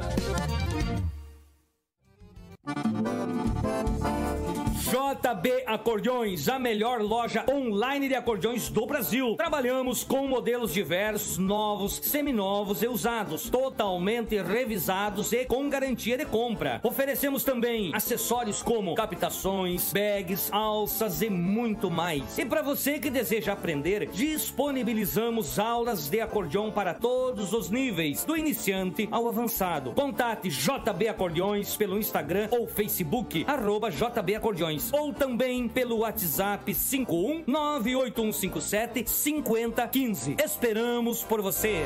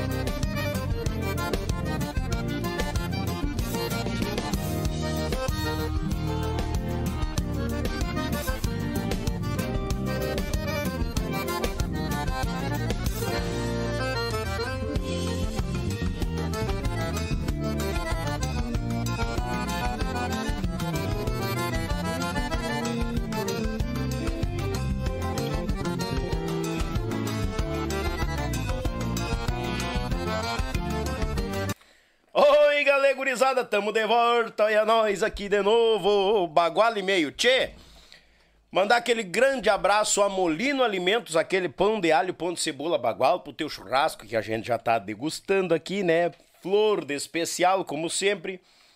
Também mandar um grande abraço a JB Acordeões, grande Juliano Borges, aquele site velho bagual cheio de cordiona de 120, 180, 240, 400 baixo, tem botão de tudo que é jeito, modelo e tamanho. Tu não pode ficar sem cordiona lá na JB Acordeões. Ele mesmo que testa, manda com garantia, nota fiscal, nova, seminova e usada. E já vai umas videoaula de brinde pra te já esquentando os dedos. Já te prepara. Não é bagual o negócio. Juliano não, não, não bota pra perder. Também mandar um grande abraço, Web Rádio Pampa e Cordiona de Lages pro Mundo, aquela programação velha Usca, grande parceiro da gente, meu irmão Edson Brito, lá de Lages pro Mundo. Ah, aquela programação velha medonha que tu baixa o aplicativo, rapaz, até na, na, na, na, na, na fábrica de fazer força lá, aquela patente, tu pode escutar uma boa música gaúcha, é por ali que tu te achega, vai te afogar com o suco aí. E o meu Pago Sul, grande litrão, registrando os fandangos por Paraná, Santa Catarina e Rio Grande do Sul. Um canal velho medonho que atingiu a marca de 50 mil inscritos, grande parceiro da gente. E por último, e não menos importante, Pense Madeira. Pense nisso, pense madeira, essas coisas lindas que aparecem no comercial, tudo feito por eles, tu pode mandar pra pessoa que tu gosta aí. Ele manda direto pro endereço, rapaz, diretamente de Chapecó pro mundo. E tu pode concorrer ao kit de churrasco e entrar nessa lista aqui, ó.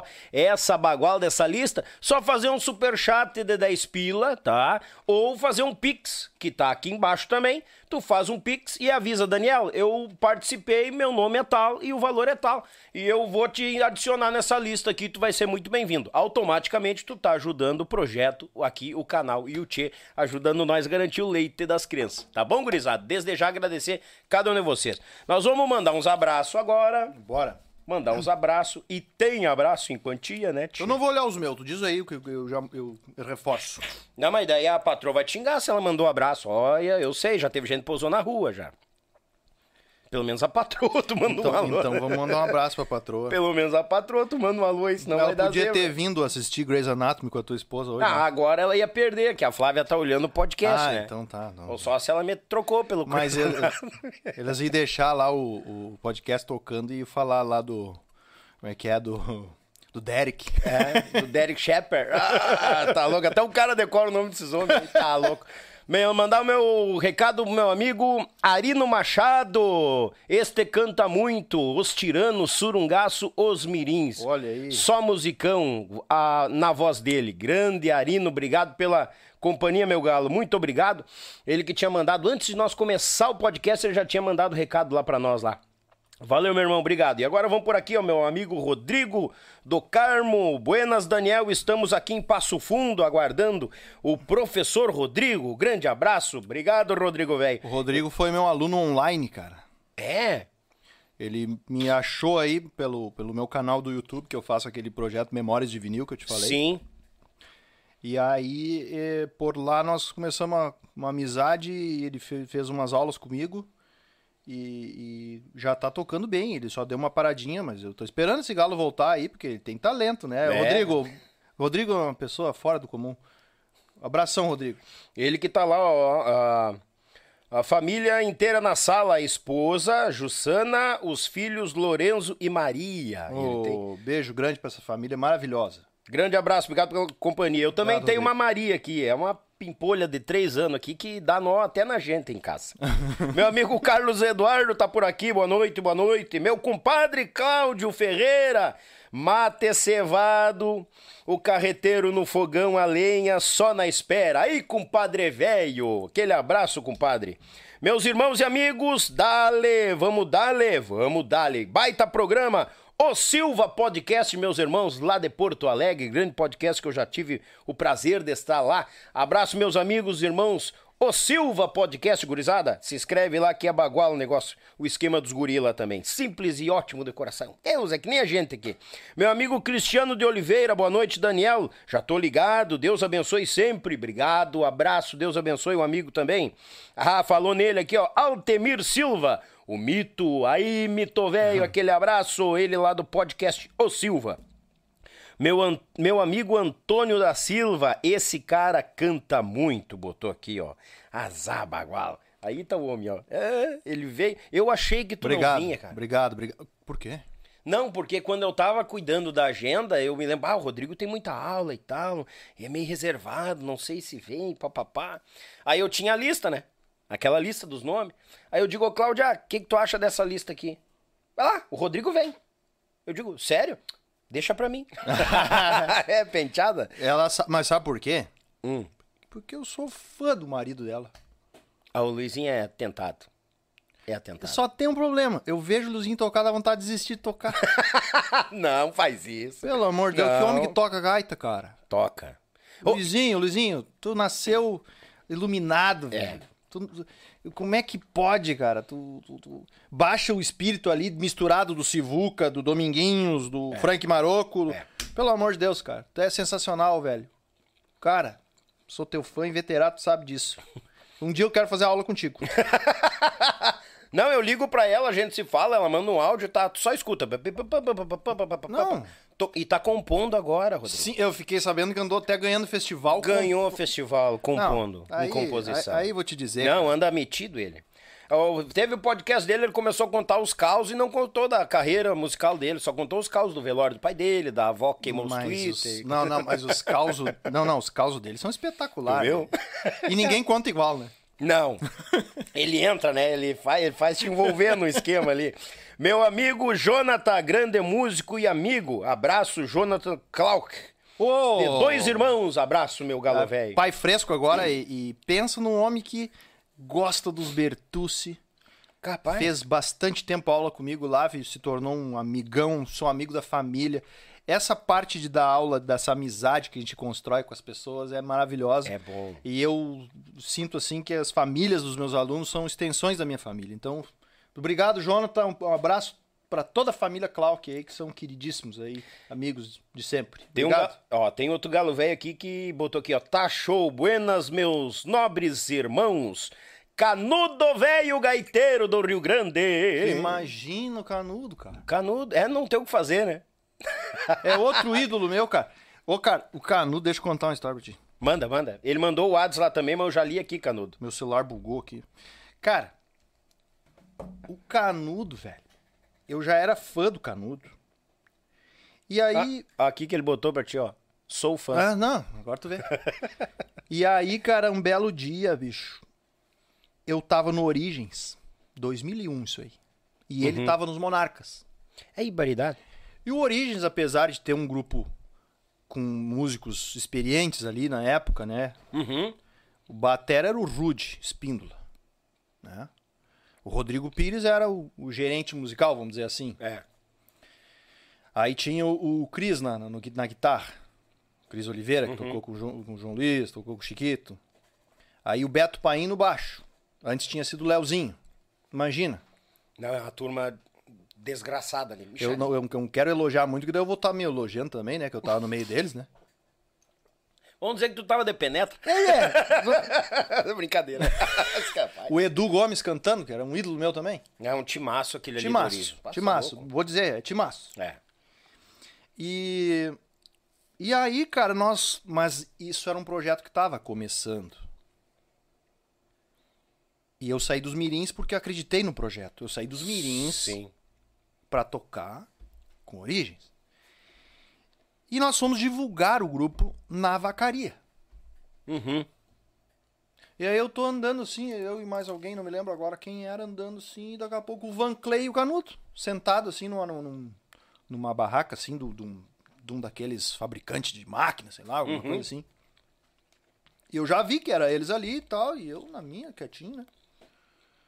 Mas deixa estar, nessas alturas já tinha tocado no Surungás, já tinha tocado nos Tiranos, já tinha tocado nos Mirins, e nunca tinha conversado com o Canuto.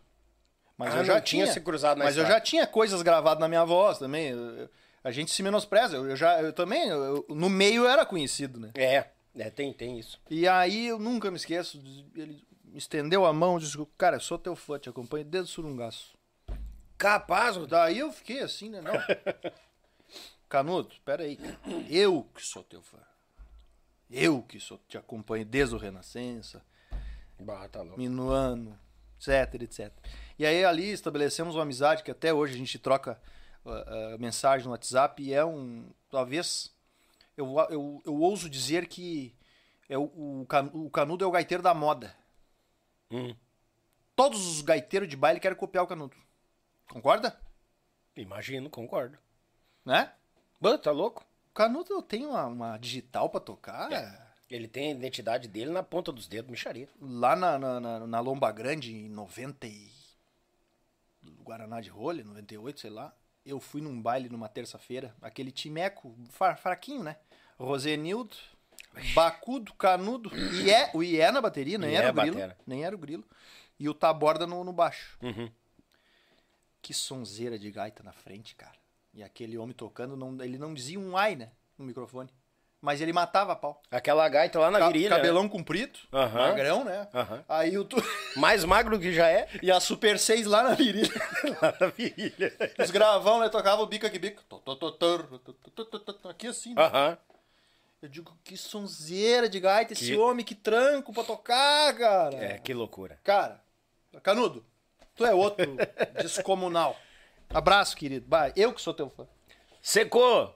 Beijo no coração, obrigado, tá? Todo carinho. E tu sabe, né? monstro. Quando vim, E uma humildade, assim, absurda, né? é, queridão. Bah, ele disse, Daniel, mas se tu acha que eu tenho alguma coisa pra somar aí, eu vou. Quando eu ir, eu passo aí sim. Ah, ele não veio aqui ainda? Não, ainda não. Ah, ô Canudo. Pô, pelo amor de É, Deus. Ele só disse pra mim, pediu uma coisa. Bah, só vamos ver se a gente troca o suquinho aí que pode me fazer mal por uma coisinha com álcool. Te entreguei, Seco. Traz junto e bota. É, Misturado. bota junto ali, pinga ali, ó. Não, mas vamos fazer uma vaquinha pra mandar esse homem vir pra cá. Vamos, mas. Vamos ó, ver o preço e vamos juntar e vamos, fazer uma vaquinha. Tô, sou parceiro. Mandar aqui, ó, mano. Mais atrasada que risada de surdo, mas cheguei. Buenas, nobres amigos. Aqui, ó, o Rodrigo Lucena, muito obrigado por ter aceitado o nosso convite. Um abração meu e do missioneiro. Uma top da entrevista. Claudinha Ramos. Pequeno missioneiro. O O gênio pequeno- da gaita. Abraço pra vocês, queridos. Eu não conheço a Cláudia pessoalmente, mas já vi que é fora de série, né? É. Fora de série. Bem, pra aturar o Luizinho, aí tu imagina. não, e ela é fã do marido dela, né? É. Ela me mandou dois vídeos deles tocando aqui em Porto Alegre, né? Aquela moeção total, né? O, o show do Gaúcho. Ah, com o Gaúcho, ela, eu vi, ela mandou pra mim também. Daí eu olhei ali, fiz, fiz os elogios né? Naturais, né? Uhum. E ela botou top, né? Ela é fã do Ela é fã, ela é fã. Que bonito, que bonito. Ela é fã. Ele é uma mala, mas ela é fã. Meu tocaio Daniel Oliveira Gaiteiro, grande mestre de gaita, botou aqui, ó. Eu não sei se é o teu aluno, Daniel Oliveira. Se é o Daniel Oliveira que eu tô pensando, é outro que toca pelas tripas do diabo. É, mas o é. Daniel, ele toca no projeto do- da Biama, Bibiana Bolacel. Hum, Ele tem estúdio. Tá, Mas é quem um... Toca demais. Um tratorzinho Toca- de gaita. Nossa senhora. Então, depois eu vou falar de, dos meus alunos no geral, porque eu tenho medo de citar nomes e faltar com Ah, né? não, daqui a pouco um fica. Mas o mordido. Daniel, o Daniel Oliveira foi, passou um tempo É. lá, lá em casa. Mas eh, eh, vamos, vamos dar um- um- uma, uma ressalva aqui. Uhum. Esses fera, eles já são meio que pronto. Já vem meio pifado o negócio, eu Tu acho. só Né? muda um dedo, aperta a alça aqui e já sai correndo, já estão lá na, na frente. Tu atira a corda aqui, vum! Imagina, entendeu? Gruda. Entendeu? Tu acha que tu ensina o Neymar a jogar bola? Não, Só diz cara- pra ele, ó, filho, tu bate assim na bola, mais ou menos assim. Aí já tá botando a bola no ângulo. É as pessoas que têm o talento e tu ajuda elas a descobrir esse talento. Tu só dá a tua experiência, porque tu já passou Claro. poucas e boas, já, já Uhum. aprendeu. Tu dá uma dica aqui, outra ali, outra colar. Né? Larga pifado. Ou eu vou ter a pretensão de dizer que eu ensinei o Alan Moreira a tocar. O Alan fez aula comigo. Uhum. Pô, o Alan é gênio, né, cara? Ah, e é, é- é aí que tá. É, Eles tiram umas aulas, ganham essa experiência a mais, mas também tem a sua estrela própria que a gente, a- a- tipo, o, o- o professor ajuda a polir essa estrela e brilhar mais. Exatamente. Aí a partir do momento que a pessoa se descobre, aí ela flora, flora, flora. Meu Bicharia, Deus tá louco? céu. Tem muito, muita gente boa aí. Boa noite! Saudade de ver o melhor programa. Oi, galê, deixo o meu abraço a todos. Parabéns, grande músico. On- Ontem eu mandei um abraço pra ti, Dani. Lá no Silva. Obrigado, meu irmão. Grande Cafu Batera, lá de Torres. Abraço, Cafu. Obrigado pela companhia. Como sempre, meu galo velho. Não te esquece do refri pra boia, senão a mulher entra aqui e te xinga, né? Não te esquece. Meu amigo Luciano Lu, Buenas Daniel, estamos aqui ligados no melhor podcast do Rio Grande. São suas palavras, gurizada. Obrigado, meu amigo Luciano. Aqui de Bento Gonçalves. Oi, galê. Aquele abraço, cada um de vocês. O Jonathan, o Jonathan Clau, Clark botou aqui um. Eu, um. Tudo, o que, que tu tinha perguntado pra ele? Ele botou um aqui. O Jonathan Clark. Não, agora não sei o que, que é. Fiquei pensativo agora. Meu amigo Denilson. Denilson Seta. Se... Esse é meu compadre, meu compadre. Ah, é Denilson. teu compadre? Ô, compadre, obrigado por estar assistindo aí, cara. Sempre histórias maravilhosas. Esse compadre é uma pessoa muito especial. Parabéns, Rodrigo. Parabéns ao programa. Valeu, meu galo velho. Valeu. Beijo na Malu. Meu amigo Paulo Braz, mestre do acordeon, botou aqui pro, pro Luciana, mestre do acordeon, o Paulo Braz. Claudemar tá por aqui, grande mestre e amigo. Se... Claudemar Segeuca. Mora aqui perto. Segeuca, isso aí, Mora aqui Segeuca. perto. Toca também. É daqui de por perto? Aqui, por, aqui, por, por Gravataí. Mora Capaz. aqui. Mora aqui. Gente boníssima. Claudemar. Valeu. Claudemar. Abraço, meu galo velho. É O forte. Carlos Eduardo tá por aqui de novo. A única rede social. Aqui é verdade, a única rede social da nossa época era a biblioteca. Verdade, Cláudio. Essa era a rede social. Ali tu fazia amigo, curtia as gatinhas, pai, coisa. Tomamos um refri lá também. O chat era, era a classe, né? o chatzinho. Ó, escrevia na classe, não podia, depois tinha que questionário, questionário, aquele caderninho. Eu tinha pavor de preencher aquilo. Qual é a cor que tu mais gosta? Tu Aham. gosta de cachorro ou de gato? As gurias aí- queriam descobrir quem é, quem é que os guris gostavam, né? É Ah, a ideia é aquilo ali, né? Essa era a ideia. Aí eu, como sempre fui muito bonito, vivia assinando essas coisas. tá. Ó, o, o Luiz Lucena aqui, ó, mandou um Seu abração. Humano, né? Que eu já li antes aqui. Meu amigo Itamar Gomes. Aí sim, esse cara é dos. É dos meus maiores ídolos. Oh. Por várias questões. Esse cara é um exímio músico e ser humano exemplar. Ô, obrigado, Itamar. Grande Itamar velho. Abraço, meu galo velho. Obrigado pela companhia. Esse é do Armazém das Gaitas. O, O Itamar. O Itamar Gomes, cantor? Isso. Ah, o Igalê, velho. Ele é dono da empresa Armazém das Gaitas, de Caxias. Ah, ele que é. É, e ele, ele é um exímio luthier. Cantor também, né? Canta Canta, demais. vi, já vi, já vi, o já grupo vi. dele é espetacular. Já vi. E, Metido nas cantorias. e ele vende muito acordeon ali na, na Serra de Caxias ali. Ah, só imagino, né?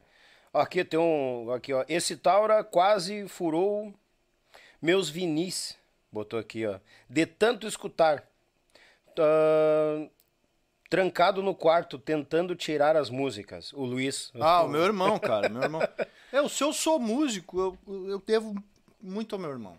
Por quê? Porque ele me levou para esse meio, ele, escu- ele comprava os discos, me apoiou irrestritamente o tempo todo e apoia até hoje. Sim. Então, mano, Não, ó. beijo, te amo. Turma boa, baguala aqui, ó. Quanto mais entrevista o mestre. Ah, quando vai entrevistar o mestre Albino Manique? Baita programa, obrigado. Ah, o Albino. Ah, esse aí- É nas mãos de Deus, né, cara? Esse é difícil de é trazer, né? difícil. É um uma pessoa muito simples, queridão, Uhum. muito simples, mas a gente também não vai estar incomodando. Eu não quero ser melo. A gente faz o convite. Quer vir, vem, tal, coisa nada. Tem a vê, gente... o, o Daniel quer me levar lá, mas eu não sei, cara. é meio ruim de sair de casa aí e tal. O Toninho, o Toninho, o Toninho tá pra vir. O Toninho. Toninho, que toca lá. Ah, o Tonho? Pô, O Tonho, é. O Tonho tá pra vir. Vai Então, vir, daqui vai a vir. pouco a gente esquema, esquematizeia alguma Cara, o coisa. Tonho, Calma, o Tonho tem tanta história, meu Deus. Eu só imagino. Só imagino. Tem que perguntar pra ele da, da, da, da ocasião que. Como é que eu vou abordar a história aqui? Do. Que Hum. tiveram que arrancar um ônibus lá que tava meio atolado lá e ele teve que subir uma lomba lá. Daí ele conta depois a história. Tá, então vou guardar essa pra quando ele vir.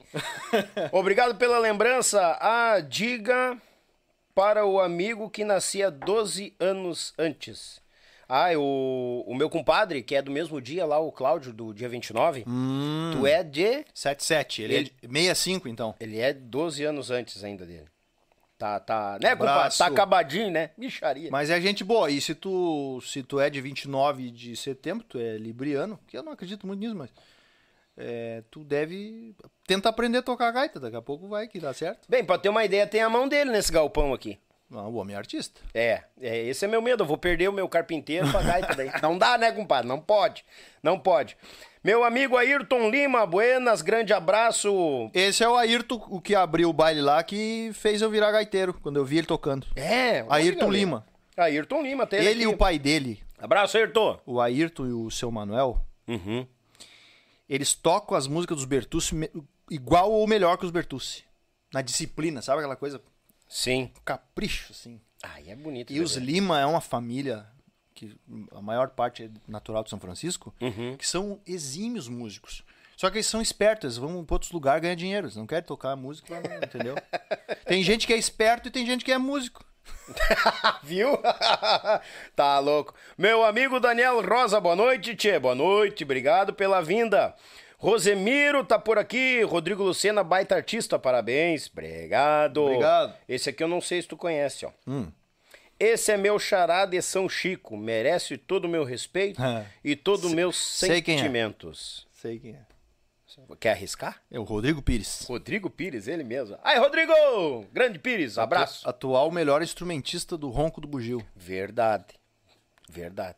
Rodrigo Pires, tu é, es- é fora do, do eixo. Dispensa comentários. Acordeonista diferenciado. Produtor, então, musical dos melhor que tem. E uma sensibilidade, assim, e pessoa fora do comum. Rodrigo, tu é um irmão, nós tocamos junto, eu sou suspeito pra falar, mas eu te conheço, sei da tua tempera, eu sei da tua qualidade. E vou vou te dizer assim, ó, continua com as tuas ideias, continua com, com esse talento que Deus te deu. Sou teu fã, meu amigo. Forte abraço. E ele colocou aqui mais embaixo, ó, não perdeu dinheiro indo pra Caxias do Sul. Aprendeu a melhor lição. Ah, viu? Tem que te dedicar no instrumento, né, Pires? Isso aí. Te dedica, rapaz. Isso aí. Meu amigo Arthur Rodrigues, boa noite. Grande, Ro- o grande Rodrigo pede para ele falar do acolchego dos Gaudérios. O Arthur, o Arthur é do tempo que nós tocava no Surungaço lá em Novo Hamburgo, ele até agora ele tá morando lá na minha cidade, em Estância Velha, volta e meia a gente se encontra. Ele dançava nos nossos bailes lá e ficamos muito amigos. O Aconchego dos Gaudérios, essa letra é do Léo Ribeiro de Souza. E foi uma. Cara, é a primeira música que chegou para mim musicar. O meu lado compositor, ele eu tive muita sorte nisso também. Quando o Surungaço precisou fazer o primeiro disco, Uhum. vinha, o Giovanni buscava letras com compositores, mas e aí a música? Tinha a letra e não tinha a melodia. E aí digo, ah, mas vamos tentar, vamos fazer alguma coisa. Assim, Sim. nessas assim. E aí eu levei pra casa folhinha datilografada ainda, né? Barbaridade. É, vamos lembrar que não tinha Era na máquina. impressora assim em tudo que é casa, né? E eu e eu peguei aquela letra e tal e fui tentando cantar aquilo e tal. Parece que ficou mais ou menos. E saiu o Aconchego dos Gaudérios, rapaz. E nós gravamos no, no, no primeiro disco do, do, do Surungaço. E ali se estabeleceu a nossa parceria, eu e o Léo Ribeiro de Souza, que depois a gente fez cá no fim do mundo junto, Sim. afundando o chão. Ai, baridade. E o Léo tem tanto sucesso. O próprio Gaúcho do Litoral, que não é minha, muita gente pensa que o Gaúcho do Litoral é da minha autoria. Pois é. Eu cantei ela, né? Sim. A versão original eu cantei, gravei ela cantando. Mas é, enfim, o Léo é um é um compositor dos maiores que nós temos na nossa música, Léo Ribeiro de Souza. Abraço, Léo. Sou teu fã. Meu amigo, aqui tá ele, Alessandro Help tá por aqui. Boa noite, meu galo, boa noite. Bem-vindo. Arthur Felipe, grande abraço. Abraço, meu galo velho. Tá o canudo aqui mexendo pires. Incomodando aqui a turma. Tem uns que eu já falei, eu vou passar, gurizada, senão nós vamos ficar a noite toda aqui, ó. Meu amigo Matheus Lopes. Meu mestre Rodrigo, Lu- Rodrigo Lucena, maior gaiteiro da rua dele e do Rio Grande. Abraço, mestre. Matheus, o Matheus é. O Matheus, cara. Primeiro veio o, sogro dele fazer aula comigo. Hum. Daí ele veio fazer aula depois. Cara, em pouco tempo ele tá tocando muita gaita. Esse menino, olha, esse cara aí vai tocar baile. Não, tem umas turmas que aflora muito Porque bem. tá tá? ali, tá na veia, né? É, Matheus. esses que tem é maravilha. Obrigado, Matheus. Continua estudando, continua praticando. Tu é fera. Aí ele mandou aqui, abraço Daniel, grande programa, Matheus lá de São Leopoldo. Valeu, meu conterrâneo. O. Adair também, que é da mesma turma, também tá tocando bem também, tá aprendendo ligeiro. É. Abração pra toda essa turma. Dirceu, Adair, Matheus e família, familiares. Abraço. Abraço, gurizada. Meu amigo Darli Sartori, grande Rodrigo Lucena. Meu amigo Alessandro botou aqui, ó. Quando vão trazer o Chico Brasil? É de longe, mas estamos tentando. Tá todo mundo É, comunicado já. É meio longe, mas tá todo mundo comunicado. Fica tranquilo. Acompanha nós nas redes sociais que a gente vai botando a agenda da semana ali. Ah, o Ayrton Lima por aqui. Tá, tá, tá. Meu amigo Bruno Amaral, forte abraço, Daniel. Sou fã de vocês. Muito obrigado. E do Rodrigo. Valeu, meu galo velho. O Lauri Oliveira, boa noite. Quando posso, quando posso sempre ligado. Parabéns pelo programa. Valeu, amigo Lauri. Ah, o Bruno Amaral aqui de novo. Ah, Erni Terres, grande Erni Terres. Eu não trabalhei com este grande gaiteiro nos Mirins, Ah, mas é mesmo. a passagem dele foi muito boa e marcante por onde passa. Abraço, Erni Terres, grande galo. Ô, Erni, nós não trabalhamos junto, mas foi por pouco, né? Por um tinha, detalhe. tinha saído há pouco tempo dos mirins. Mas volta e meia ele tava lá pelo posto do Iville lá, nós conversava. E eu sei um monte de história, porque o tio Carlos contava as histórias, o Orlandinho, o Manique. E é um cara que nos acompanha, acompanha o teu podcast religiosamente. Eu vejo os comentários. É. Esse é um cara que go e toca gaita e bem. O Capaz Erni que toca- gaiteiro. É? Erni é gaiteiro. Hum, Motor e gaiteiro. vou, Abraço, vou- Erni. Vou chamar o Erni aqui só pra contar os causos da estrada. Pode chamar. Deve ter, né, Erni? Mas- Meu Deus do céu, deve ter. Valeu, obrigado pela audiência, meu irmão. Meu amigo Edu tá por aqui. Quantos bailes aqui em Irati, no Paraná, com os mirins, hein, Rodrigo? Hum. Bah. Que saudade botou aqui, ó. Com bicharia. Origens também, tocamos vários bailes em Irati. É. É, o Parque Dance lá fazia bailes muito bons. O Alejandro aqui, o Al- Alessandro aqui também tá, tá lembrando que no Origens o Claurinei, né? Na piana também, né? O, Quando eu entrei no Origens, o Claurinei estava. Eram os dois gaiteiros. o depois conhecido como Buerana, o Claudinei velho. O Boerana era antes. Ah, o Boerana foi antes? Foi antes. Ah, Quando então eu ele tava já tinha o apelido de Boerana, então. Quando eu tava no Surungaço, um dos nossos concorrentes era o Boerana. Essa história das concorrências tem E história. falava-se muito no, no, no, no Claudinei, porque ele animava, ele era muito bom de palco, de animar, era, ele, ele meio que tinha um... O, o fã-clube de São Leopoldo, assim, bah, o Claudinei, o alemão na gaita, cabeludo, que chacoalhava a gaita, fazia aqueles gaitaços. E eu me lembro muito bem que o pai do Claudinei acompanhava os bailes do Boerana. Quando a Sim. gente dobrava baile, quando tinha vários conjuntos juntos, tava o Boerana lá e era muito bom o grupo do, do, Não, é. do Boerana e o, e o Claudinei matava pau. Depois ele foi pro Origens e depois eu acho que ele foi pro, pro rodeio, né? Teve alguém antes ali no meio. Foi... Ah, eu não sei. Tem que trazer o Claudinei Ah, aqui. é outro que tu tem que trazer. Tem que trazer, não. Nós vamos, vamos, vamos. Deixa eu mandar um abraço pra esposa. Manda, aqui, ó. aí, ó, manda pra não posar na rua. Isso aqui, ó, quer ver? Ó. Diz ela assim: Já me deu vontade de olhar de novo o Grey's Anatomy. Deu, começou. Deu, começou. Ia mandar mensagem pra brincar com ele, mas não consegui. Mas fala aí que estou só de olho nas histórias. Ó, vamos cuidar aí, né, Chico? Ai, ai, ai. Beijo, amor, te amo. E o meu filho, Leonardo Lucena, que é, é outro ídolo meu, né? Eu sou fã do meu filho, cara. Bah.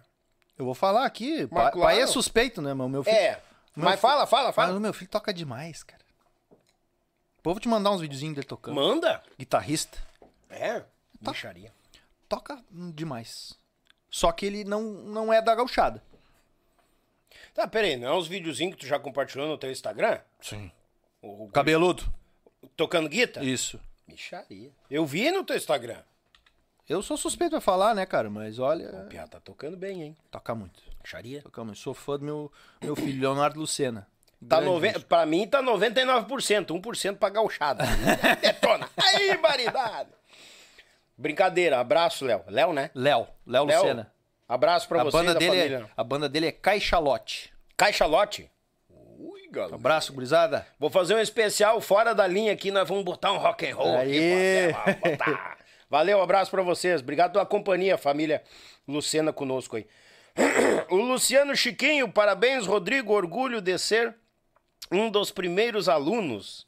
tá aqui, ó. Um Chiquinho, fabricante É, de botas lá em Campo Bom. Tisato. Tisato. O, o Chiquinho é neto de um grande gaiteiro lá da região, Pereirinha, que tinha programa de rádio e tocava baile antigamente. Uhum. E é um, um, um músico fora de série, o Luciano. Só que ele não. Eles tinham um grupo no começo chamado Tchê Bobeia. Te bobei aqui, agora, que tal? E os guri foram meus alunos de gaita e tal. Mas aí depois eles foram indo para outros caminhos. Mas é aquela, aquela turma que tem a, a música na veia e decidiu levar mais de hobby, assim. Mas são Sim. talentosos e queridos, gente boa demais. Família Tisato aí. Bah, abração, pessoal de Campo Bom aí. Abraço, obrigado por Abraço. terem chegado por aqui. Aqui, ó, tu falou dos reis, ó. Boa noite, moçada. Abraço, Rodrigo. Orlando Reis tá por aqui. Ô, esse Landinho, cara. Eu tenho que falar nesse homem aí. Bah, cara. Assim, ó. O pai do, do, do Landinho Uhum. é. Ou melhor, a mãe do Landinho é parente do Albino Manique. Sabe que o Albino é lá de São Francisco. Sim. Então, cara, eles, eles são muito fã dos mirins e os discos, eles sempre tem, tinham os discos dos mirins nas, na, na casa deles, né? Então, quando despertou essa coisa da gaita pra mim, ah, eu vivia lá em cima dos discos deles, né? E então a gente se aproximou muito por conta disso. Sim. E quando eu vou a São Francisco, eu fico lá na casa dele. Ele- a gente tá sempre lá falando de música e tocando. Então, eu, eu também furei os discos do, do Landinho e, e é muito importante isso, porque ah, quando eu lembro de Mirins, já vem a imagem desse grande amigo Landinho. Que é um. Sim. uma- foi um cara assim que também tá junto aí nessa trajetória. Abraço, Landinho, Sandra, Karina, todo mundo, Gregory e toda a família. Tá grande a lista aqui, micharia. Tá grande. Mandar um abraço pra minha amiga Vanessa Nunes, sempre na audiência. Baita abraço, minha querida. Um beijo pra ti, obrigado pela companhia, como sempre. Ah, olha, esse aqui eu não sei se tu conhece, eu vou ler as palavras dele aqui, ó. Emocionado, emocionado aqui, irmão, ouvindo as palavras de vocês. Me sinto muito lisonjeado. Muito obrigado. Se possível, cite alguma passagem com o grandioso Manuelão, meu mestre. Gratidão, amigos. Viva o som. Luizinho Corrêa. Ô, Luizinho. Maestro! Beijo, Tá, meu irmão. Tem que citar o Manuelão. Eu, eu vou citar o Manuelão da seguinte forma. Eu, eu fiquei sabendo que o Albino tinha pegado umas coisas com o Manuelão. E fiquei sabendo que o Alex do Tcheguri tinha pego coisa com o Manuelão. E fiquei sabendo que o Luizinho tava pegando muita coisa com o Manuelão, já, naquela época. E, e um dia eu liguei pro Manuelão. Eu queria fazer umas aulas com o Manuelão. Mas, tu sabe, cara, eu, eu conversei cinco minutos com, com o seu Manuel no, no teu telefone. Que pessoa simpática, cara. Que eu nunca me esqueço, assim, a cordialidade dele com as palavras. Sim. Dizer ele assim, ô meu querido, mas não adianta tu vir fazer aula comigo, eu não consigo mais tocar gaita. Será que tu quer vir fazer aula mesmo? Porque eu só consigo te falar as notas para tu fazer os acordes. E aí, no fim das contas, eu acabei não indo fazer aula com o Manuelão.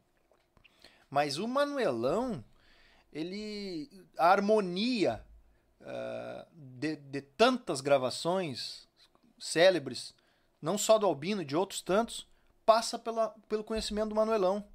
Acho que o Machado também estudou com o Manuelão alguma coisa. Então, o Manuelão, que depois o, o Luizinho meio que depois adotou o velho, né? Uhum. Porque o velho precisa, o velho Manuelão precisava de ajuda pra pra fazer as coisas básicas e o, e o- e o Luizinho né, carregava ele pra lá e pra cá. Tipo, meio que adotou ele como um, um pai. Sim. E, e eu nunca me esqueço do, do que o Albino. Eu ainda não tinha. Eu não tinha visto ainda o, Lu- o Luizinho tocar. Eu já tava nos mirins. E o Albino falou. Ô, pegando o missioneiro, pegou tudo as manhas do Manolão, cara. Tô tocando igual o Manolão. O Albino. o Albino falando. Ó, aquele arranjo do garoto de Ipanema lá, mata pau, cara. Tô tocando igual, cara. Pegou tudo aquelas coisas. Aí eu guardei aquilo na cabeça, né? Sim. Daí quando eu vi o DVD do Walter Moraes Ah, que o Luizinho produziu, daí eu comecei a ver, olha ali, ó. As frases, tudo o conhecimento do. Ô Manuel, não me liga que eu tô, no- tô ao vivo aqui no podcast, rapaz. O cara tá me ligando aqui. é outro Manuel. Abraço, Manuel. Lá, lá de. Ai, agora esqueci a cidade.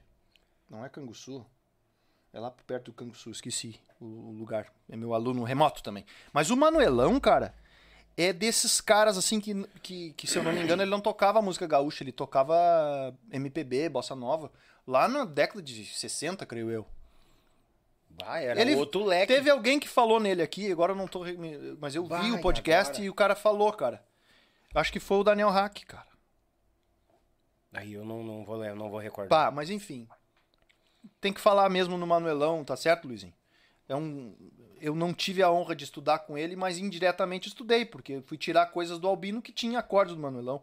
Então é um- uma, uma pessoa Não, e, sensacional. e- e- e mostra a grandiosidade dele na sinceridade de dizer que, tipo, bah, eu não vou mais te... Sim, ele tinha artrose, né? Sim. No final da vida ali. Então ele não conseguia mais tocar.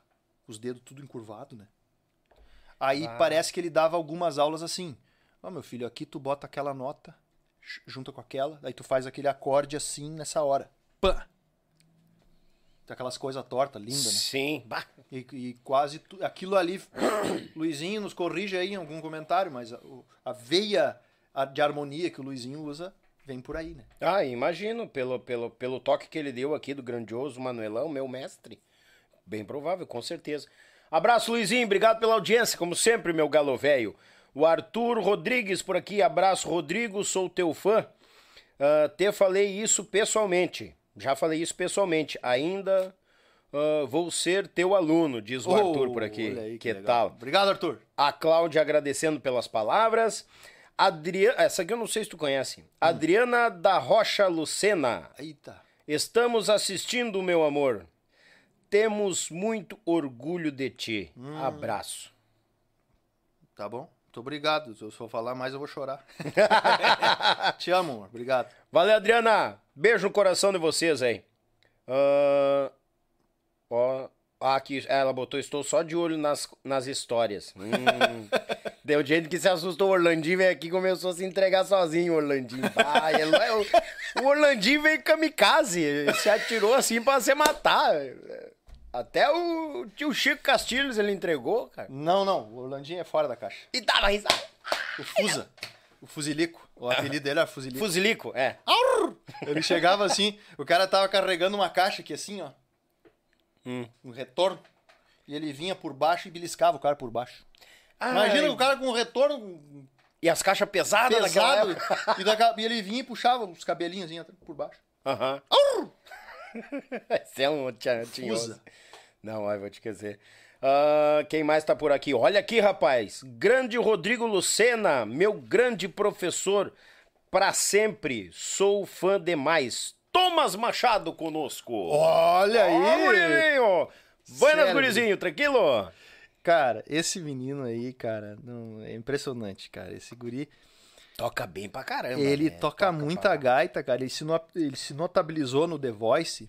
Uhum. Então, é, as pessoas às vezes é, é, talvez não, não, não, não percebam o quanto ele toca gaita, porque ele se notabilizou cantando. Sim, mais na, na, lá- Né? na cantoria. Mas ele tá tocando muita gaita, cara do céu, tá tocando demais. Continua, Thomas, metendo gaita fuzel aí. E eu tenho orgulho de ter sido teu professor. E eu não é à toa esse, todo esse teu sucesso, porque tu tem um talento fora do comum. Thomas. Abraço a família toda, o Dudu. O Dudu também fez umas aulas comigo lá. O Dudu é outro. O irmão dele, né? Meu Deus do céu. que loucura que toca esse guri. Não, tem musicalidade na família ali. E Ah, o, tá o. Ari foi músico de banda, o pai deles. O pai né? deles, né? Uhum. É. Então, toda a família Machado, um abraço. Obrigado pela Forte. audiência, pessoal. Deus, Olive, tamo junto. Paramos aqui. O meu amigo Gilmar Costa, abraço, Daniel, Rodrigo, show, show o bate-papo. Valeu, meu galo velho. Daniel Ataíde. Oh. Ui, galê. O grande capitão Rodrigo botou aqui, ó. Simples e letal. Aluno e fã botou aqui, ó. Ô, Danielzão, Colorado. Coloradaço. Colorado. É, tinha que ter um defeito, Nós né? temos tchê? daqueles colorados meio danados. assim. Meio roxo, que é. Que baridade. É um queridão amigaço. Não vou, nem, não vou nem cutucar, eu vou ficar quieto. Não, não mexe, não mexe. Vou apanhar aqui, eu tenho que quebrar o violão. Não, não, não, não. Não, não, não, não. Meu amigo Daniel Soares, meu- meu grande professor e colorado, Rodrigo Lucena, botou aqui, ó, top demais, manda um abraço pro Daniel aqui em São Leopoldo. Ai, baridade. Ô, Daniel, o Daniel toca com o irmão dele lá, mata pau. Eles têm um grupo familiar lá que toca. Bah, muito bom. É. Valeu, Daniel. Abraço, cara. O... Ah, mas não, hoje é a Noite das Estrelas nos acompanhando por aqui, tia. Aqui, ó. Boa noite, Daniel e Rodrigo. Sou espectador assíduo do Yuchê. Mas que honra, que honra. Tá especial o programa. Parabéns ao Lucena pela grande carreira. Forte abraço. Juliano do JJSV, diretamente de Osório, Rio Grande do Sul. Valeu, Juliano! Abraço no Ô, coração, meu irmão. Boa- Opa, bati. Pá, cara. Tá aí um cara que eu admiro há muito tempo e eu, eu não me recordo se eu tive a chance de cumprimentar. Capaz. Que nem tu hoje, conheci- te conheci hoje. Sim, tu ainda me perguntou, cruzamos alguma vez na estrada? Tchê, não me lembro. Não, mas pá, não. Ô, cara, eu me lembro de ir no baile, em baile do Farrapos. Eu era do Surungaço. Uhum. E eles tinham os, os Vozes do Vento. Uhum. E, e, e, e o Juliano tocava sentado, cara. As músicas do Albino e tudo. Capaz. Sentado. Eu me lembro disso. E aí eu fui num baile deles lá. Eu e a Adriana na época. Uhum. E, gostei demais do grupo, né, cara? Daí eu digo, olha só que grupo bom. Não deu dois palitos, tava tocando com o João Luiz Correia. João Luiz Correia e Grupo Ah, Vozes do. Vento. Uhum. E aí, a gente ia sempre acompanhando, né? Os Sim. colegas e admirando o trabalho. E hoje aí é su- sucesso maravilhoso aí do JJ, né? Que é um, Bah, tá louco, uma marca, É. né? Tão representativa. Que, que bacana, Juliano. E parabéns pelos bugio que tu mandou lá pro Ronco também. Olha, grande abraço, querido. Sou teu fã. Buena. Ô, Juliano, a Cláudia tá em contato já com vocês, É, né? tem- Vamos... tem que vir aí, Vai, que vir vai dar, vai dar, vai, vai dar a hora de vir prosear aqui, tá? Abração, obrigado pela audiência. Lá de, O- pessoal tá lá em Osório reunido. Obrigado, abraço cada um de vocês. Minha, minha amiga A Nízia tá por aqui. Boa noite, Rodrigo. Muito bom programa. Obrigado. Ô, dona Nízia. Dona. Dona Nízia. Dona Nízia é minha aluna. É, toca muito. Aqui em casa tá todo mundo assistindo. Oh. Parabéns a você, merece um abraço dos teus alunos Lucas e Anísia. Mas olha só que coisa linda, tio. Olha só que, Manda, que manda. história interessante. Quando eu fiz faculdade de História, eu tinha uma das minhas colegas que mora lá em Estância Velha. Uhum.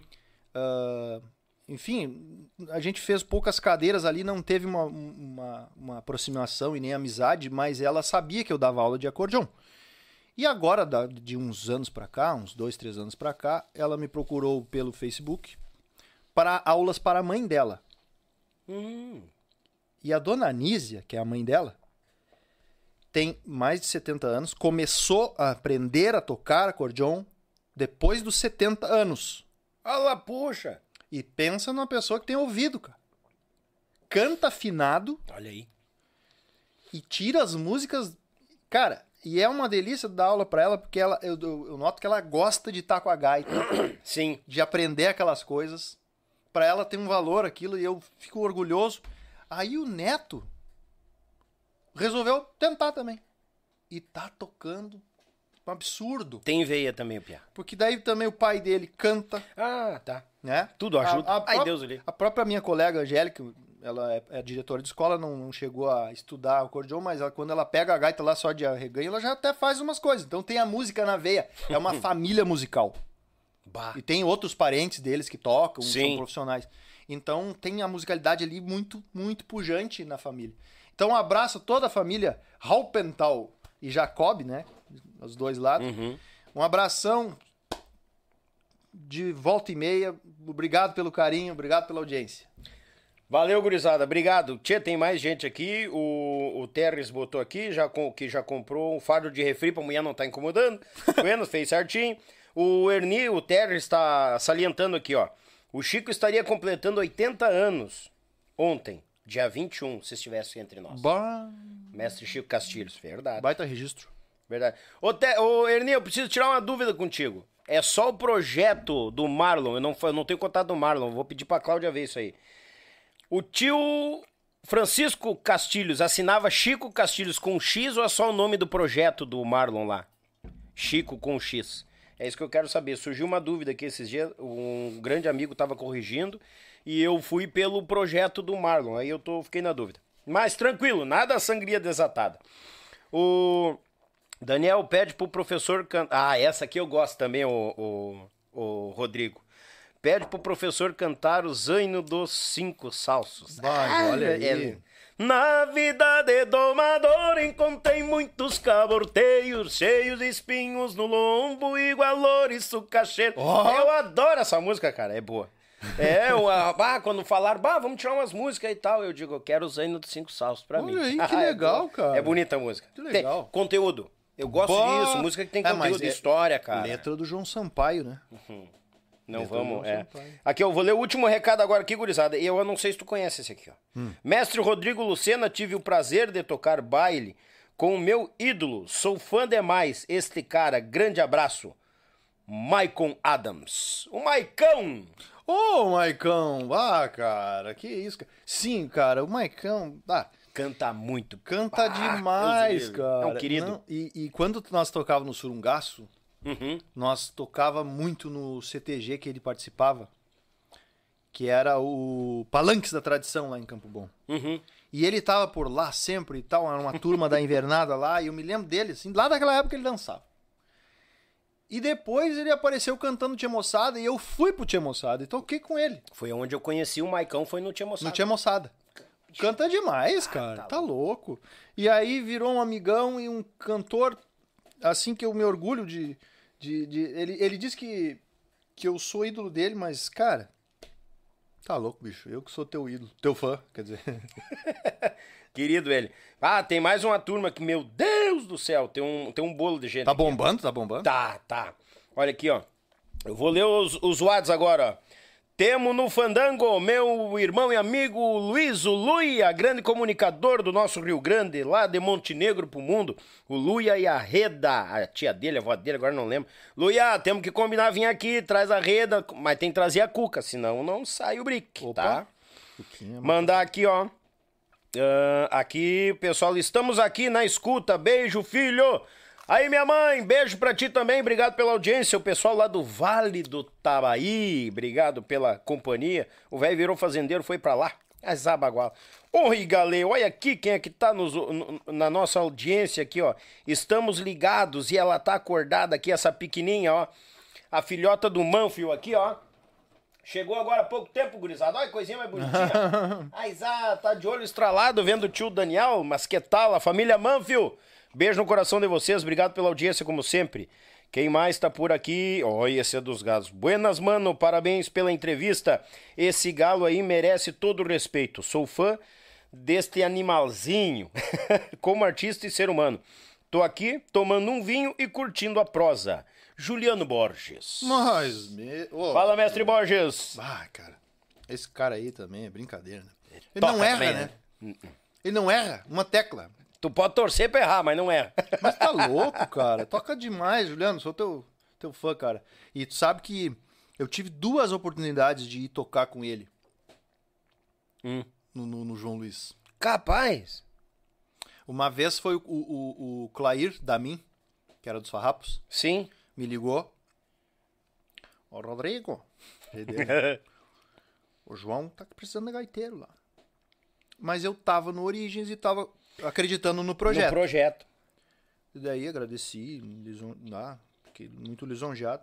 E depois, quando eu tava pra sair dos mirins lá na segunda vez, que eu já tava com a cabeça feita de parar de viajar, Uhum. lá na Pódio, em Curitiba, nós dobramos um, um- um baile lá e o, e o Juliano veio falar comigo se eu queria ir tocar. Bah. Duas vezes eu podia ter ido tocar no camperismo e não fui. Porque eu Pô. já tinha, na, na- naquele momento, eu tinha as ideias definidas. Eu digo isso com orgulho, porque imagina tu ter o convite de, grupo, de um grupo como o Camperismo, tocar Bah. com o João Luiz, com, com essa- aquela turma que é sempre. João Luiz Correia sempre tem só. Só os top, né? Os músicos do, do- que tocam lá no João Luiz Correia, só os top, né? Hum, é, todo mundo de grande calibre, micharia. Aí eu, eu tive dois convites, né? Tal, tal, já tô me gravando aqui, né? Mas é, é, eu- são coisas que me, me deixam muito orgulho, orgulhoso, né?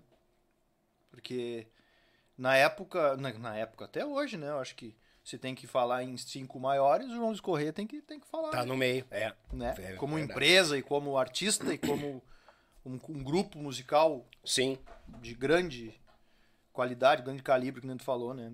isso é verdade. Falando em João, tá na agenda, gurizada. Aguenta, tá Uh. na agenda já. Tá com a data marcada. Calma aí, gurizada. Mandar um abraço pro meu irmão. Deixa eu, deixa eu ver, eu, eu tenho medo de largar os áudios que ele não costuma mandar. Deixa eu ver. Áudio perigoso, né? Ai, Deus. Ah, aqui, ó. Vou largar ao vivo aqui, ó, o áudio dele. Opa. Ele tá se entregando que é mandado pela mulher aqui, ó. Fedorento, velho. Tá, tia, cara, vou cozinhar agora. Hoje eu vou me atacar na panela e vou acompanhar esse podcast aí ao vivo. Rodrigo Luceno é uma das minhas referências, uma das minhas referências. Já mandei uma mensagem pra ele há um tempo atrás. Agradecer ele por tudo que ele fez aí, ó. Ele é uma das minhas referências violentas também. Deus abençoe sempre. Esse é Galo Cinza. Deixa eu ver se eu adivinho quem é. Eu vou te dar uma pista, posso? Ele é de Livramento. Santana do Livramento. Mas ele mora. É gaiteiro. Ah, Tem- eu achei a voz parecida Tem com um grupo lá. Vai ficar pensando. Ah, livramento, cara. É longe, né? Quem é? Meu grande irmão e amigo Wagner Tcheveio da Rosa. Ô, guri, Parceiro, obrigado, meu irmão. Tamo junto. Tô acompanhando o teu trabalho, cara. Parabéns, Tchê. Parabéns. Excelente trabalho. Eu não, não me recordo a gente ter se encontrado na estrada, mas fico lisonjeado pela tua qualidade. Tu tá tecendo essas palavras à minha, à, à minha pessoa, eu fico muito orgulhoso. Não, Parabéns. é- é. Parabéns. É, é, é fora da curva o bicho velho tocando uma cordiona Mas também. tá louco, toca É. demais. Ó, tu vê como é aqui, o, o- só junta gente boa, né? O Ernei me mandou o contato do Marlon, pra mim perguntar pro Marlon direto. Ernei, valeu, meu galo, obrigado, meu irmão. ah, aqui, gente boa, junta Ah, gente mas o boa. Marlon tá agendado, né? Sim, tá agendado já. Mas de repente eu tiro a dúvida já Tu antes. viu como já. eu acompanho? Tu Tá viu? por dentro dos negócios, né? Ah, vou ter que contar uma coisa. Tchê, já deu uma hora de conversa aqui Deu. e a gente nem chegou nos mirins ainda. Tô preocupado. Amaro, vamos bater. Vamos bater o teu recorde, Amaro. Ah, Bom áudio aí. gritão. Não, é eu aqui abri o vídeo aqui, saiu na vida. né? Rodrigo, tu chegou no surungaço, nós paramos ali. Agora a gente segue a linha da vida. O surungaço, cara, foi uma coisa assim muito. É, eu tenho uma coisa no- com o surungaço que era, um, era, aqueles, era aquele meu sonho se realizando. E as coisas tinham um sabor de, de, de- de- meio nostálgico até. Tinha um gostinho a mais porque era o primeiro grupo de baile. Enquanto, né? eu, enquanto eu tava vivendo aquele projeto, a gente tava expandindo, viajando, gravando no estúdio, sabe? Sim. Onde eu tive a chance de trabalhar com Edson Campanha, me produzindo na Ah, gaita e- Campanha. e cantando.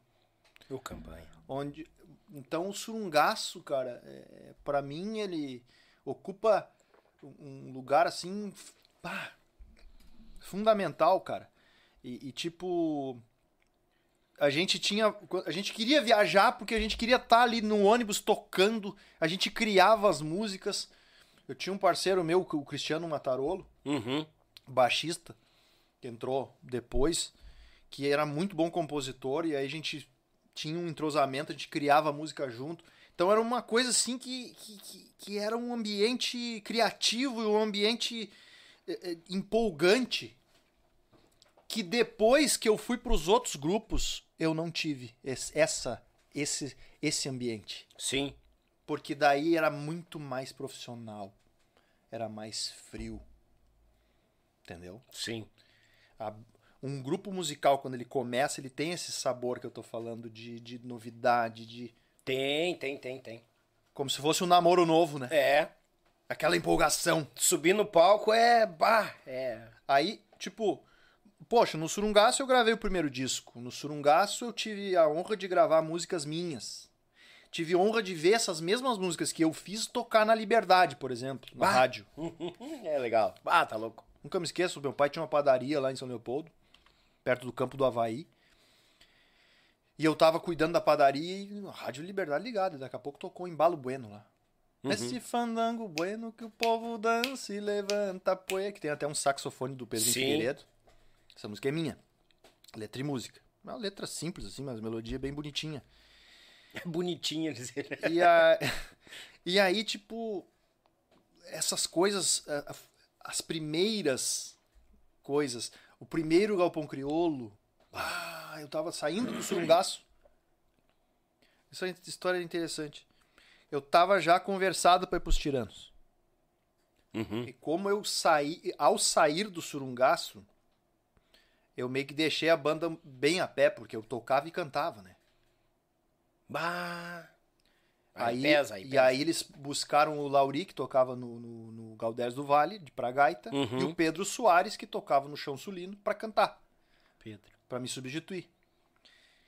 E aí a gente foi gravar um Galpão Criolo. E olha o detalhe, cara.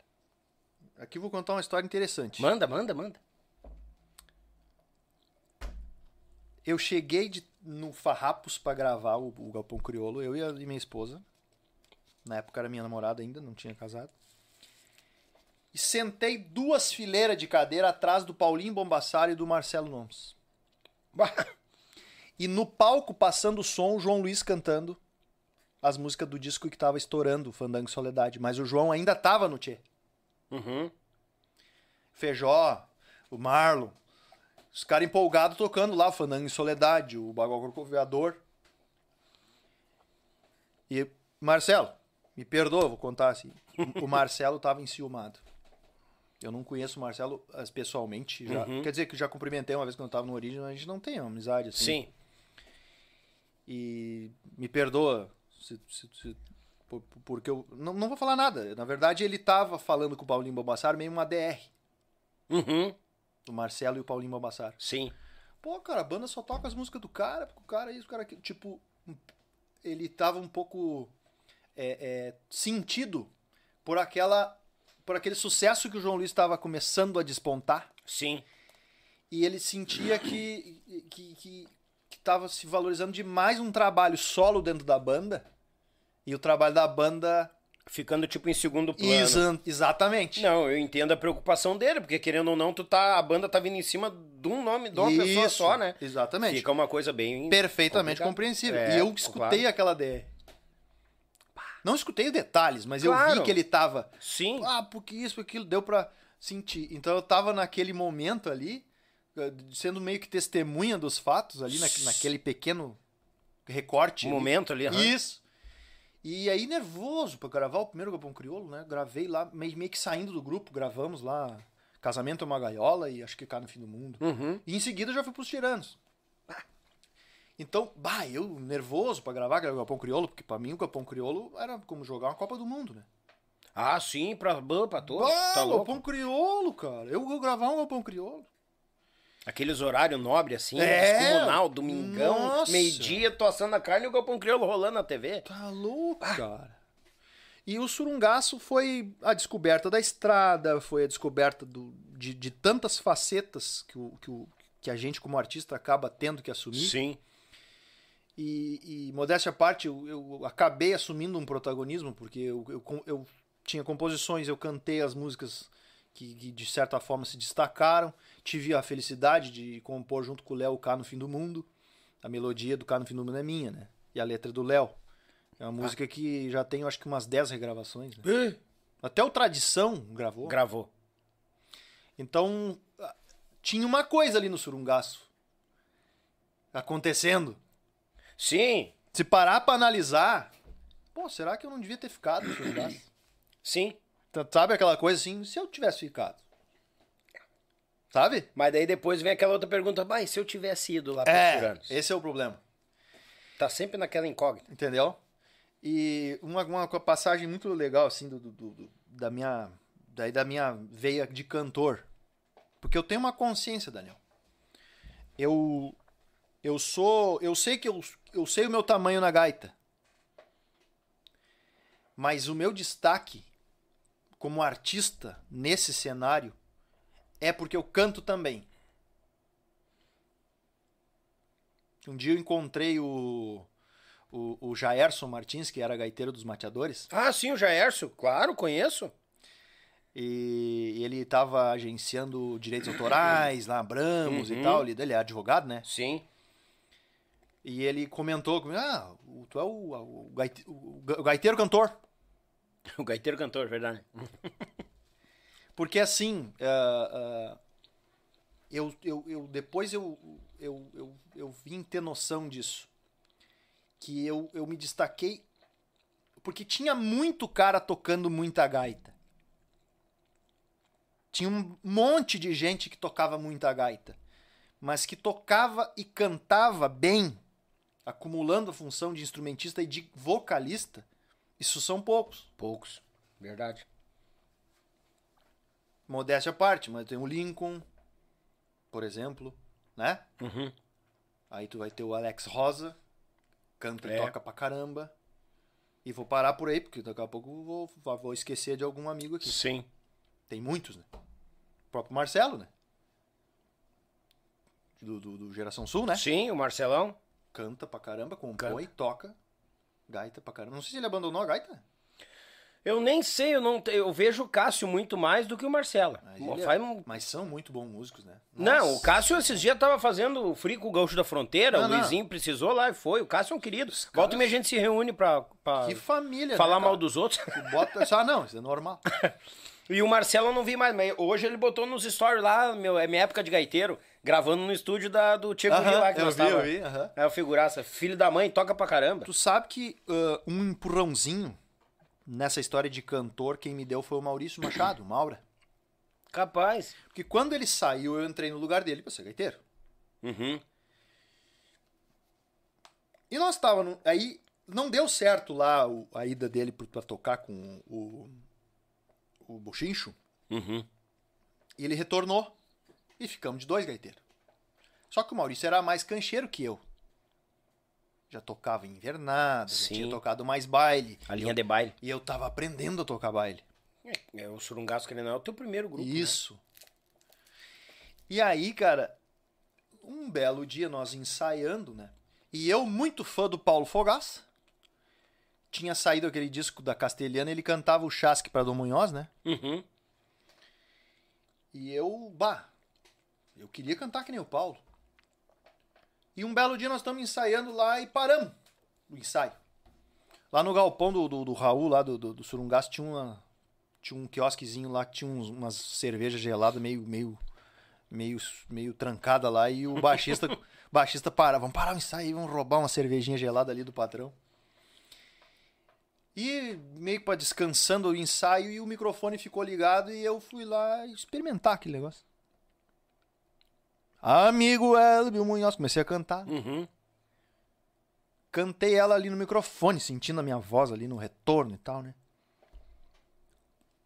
E o Maura, ô, cara, tu tem que cantar. Mas a esperteza do Maurício, ele queria pegar a abertura do baile pra ele e me botar de cantor. Uhum. Entendi. Ele não queria disputar comigo quem ia abrir baile. Ele foi muito esperto. Ô, Rodrigo, tu canta bem, cara. Vou te passar umas letras aí, tu tira pra sábado. Vamos abrir o baile tu cantando. E ele na gaita. E ele na gaita. Era mais experiente que eu, tava certo. Claro. No, no fim tava certo. E querendo ou não, ele viu uma coisa que tu não tinha Isso. dado. Eu cantava no chuveiro, velho. Sabe? Sim. Eu até gostava de. de eu, eu me gostava cantando. Uhum. Mas pra me lançar cantor, daí até aí já meio tímido e tal, não. Sim. Aí ele me deu, nunca me esqueço, cara, umas músicas do Fogo de Chão, Sapecando a Vaneira. Vamos embora, sabe? Já chega de cara feia. E na época eu tava estourando Sonhando na Vaneira com o Pedro Neves. Todas as bandas tocavam, né? Hoje é dia de surum. É, né? E aí eu peguei uma pastinha, né? Pô, o ensaio era quarta, sábado, eu tinha oito músicas pra cantar, não vou decorar isso. Botei uma pastinha, né? E vou Sim. cantar no baile. E ali começou a minha história de cantor, cara. Olha aí, cara. E aí, de 8 músicas passou pra 15, de 15 passou pra 30, quando eu vi, eu já tava cantando mais que o Giovanni, que era um outro vocalista. Só que o Giovanni, ele tem um, um- um timbre diferenciado. Ele sempre foi o cara do MPB, que te tocava de tudo um pouco. Uhum. Então, pra gauchada, tem coisas que, que se adaptam bem à voz dele e outras nem tanto. De repente o lado mais metódico, romântico, Isso. casava mais. E eu era tipo assim. Agora eu vou me exibir um pouco. Eu era. Eu, eu, que- eu queria ser meio Paulo Fogaça, meio Kiko dos Serranos, Sim. timbre. Uhum. Então eu, eu era um pouco mais, digamos assim. Eh, Me adaptava mais fácil às diversas circunstâncias. Vamos supor que fosse Uhum. por aí. Então eu comecei a cantar, cantar, cantar. E o, então o Maurício abriu o baile e ficava eu de vocalista e o Giovanni. E lá no meio do baile eu pegava a gaita e o Giovanni cantava mais e eu cantava menos. Sim. Dois palitos, o Maurício saiu de novo, foi pro Deixão Batido do Odilon Ramos. Uhum. Lembra? Lembrei, desenterrou agora essa. Eu não lembrava. Deixão Batido é o rancho onde eu morava. E aí eu tive que me assumir o gaiteiro. Imagina, daí eu era o gaiteiro e era o cantor, né? Um dos cantores principal e gaiteiro principal. Aí veio o Jajá lá de São Francisco, grande acordeonista, Jair. Uhum. Marcos, Jair Marcos, até meio manique o homem é, toca demais. Baridade. E aí ele também assumiu um pouco da gaita. E aí logo veio o disco do Cá no Fim do Mundo. E, esse, e essa música deu uma boa destacada. É interessante essa do, do Cá no Fim do Mundo contar, cara. Eu te contei que eu e o Cristiano fazia música ali e nós estávamos empolgados nessa coisa de ser parceiro em nossas Uhum. músicas e tal. E tinha uma música do disco Surungaço chamada Nosso Rincão. Que a gente fez numa madrugada, assim. Ligando um pro outro, pai, fazer aqui, vai pra mim maior, não sei o quê. Se empolgamos com a música, essa é a música. E aí quando montamos o repertório do, do, do segundo disco do Surungaço, nós tinha certeza, é o nosso rincão é música de trabalho. Sim. E o Raul Borcati, que era o dono da banda, que é um cara que era de um outro ramo, ele não entendia nada de música. Ele era público naquele momento. Sim. Não, senhor. A música de trabalho é cá no fim do mundo. Oi, galê. E ele era o homem que bancava tudo, era o homem do dinheiro, né? Bah, e vocês já torceram a orelha, mas se... E na hora, bah, aquilo. Que zebra. Mas. O trabalho tava bom pra caramba, num geral, assim, né? Sim. Repertório. A própria música era boa, Canto do Mundo. não- ao nosso, aos nossos olhos era também muito boa, mas nós tínhamos um amorzinho por aquela outra música. Claro. E ainda bem que o homem falou isso, né? Ainda bem que ele mandou que fosse o Canto do Fim do Mundo, né? Ele acertou em cheio. Não, a música tá louca, aconteceu em quantia. Ah, tá louco. Hoje os grupos todos tocam Cara no Fim do Mundo, né? Todos. Agora fui jurado no Ronco do Bugio e durante a semana o Paulo me mandou um WhatsApp queria que eu cantasse com ele lá o, o, o Gaúcho Litoral. Uhum. E eu fiquei lá no baile pra assistir, já já matei saudade do- do- da gurizada toda que tava por lá concorrendo no festival. E a abertura do baile cá no fim do mundo. Poxa vida, que orgulho meu, né? Bah. Ver o meu ídolo ali cantando cá no fim do mundo, né? Então são coisas assim que. Puxa, que sorte que a gente tem, né? É sorte, cara. É. Tem talento também, mas tem muita sorte. Eu, eu, eu. Até o Itamar é um cara que sempre fala isso quando ele- a gente troca uma ideia, o Itamar Gomes lá de, de Uhum. Caxias. Ô, Rodrigo, tu, tu, a, a tua voz. Teve um tempo que a tua voz era o estouro de tudo. Tu escutava uma música na tua voz, daqui a pouco uh, mudava o. A música, a outra música era dos Mirins, era com a tua voz, daqui a pouco tocava a música dos Tiranos, era com a tua voz. Porque tinha ali.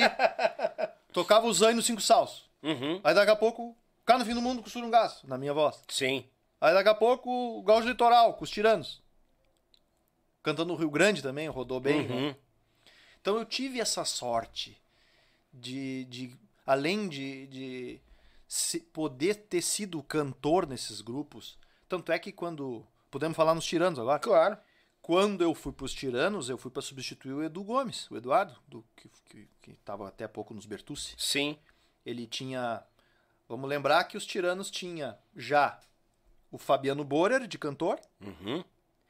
e o Eduardo Gomes gravou o Brasil de Bombacha, a versão original, Sim. Antes dos Monarcas regravar, né? Aham. E o Eduardo saiu e eles pensaram em mim, ah, aquele guri do Surungaço lá, pra cantar. Aí eles me procuraram. Bah, imagina, daí vamos lembrar que eu era o cara lá que tava carregando mala no Serra Azul, que eu era fã dos caras. Sim.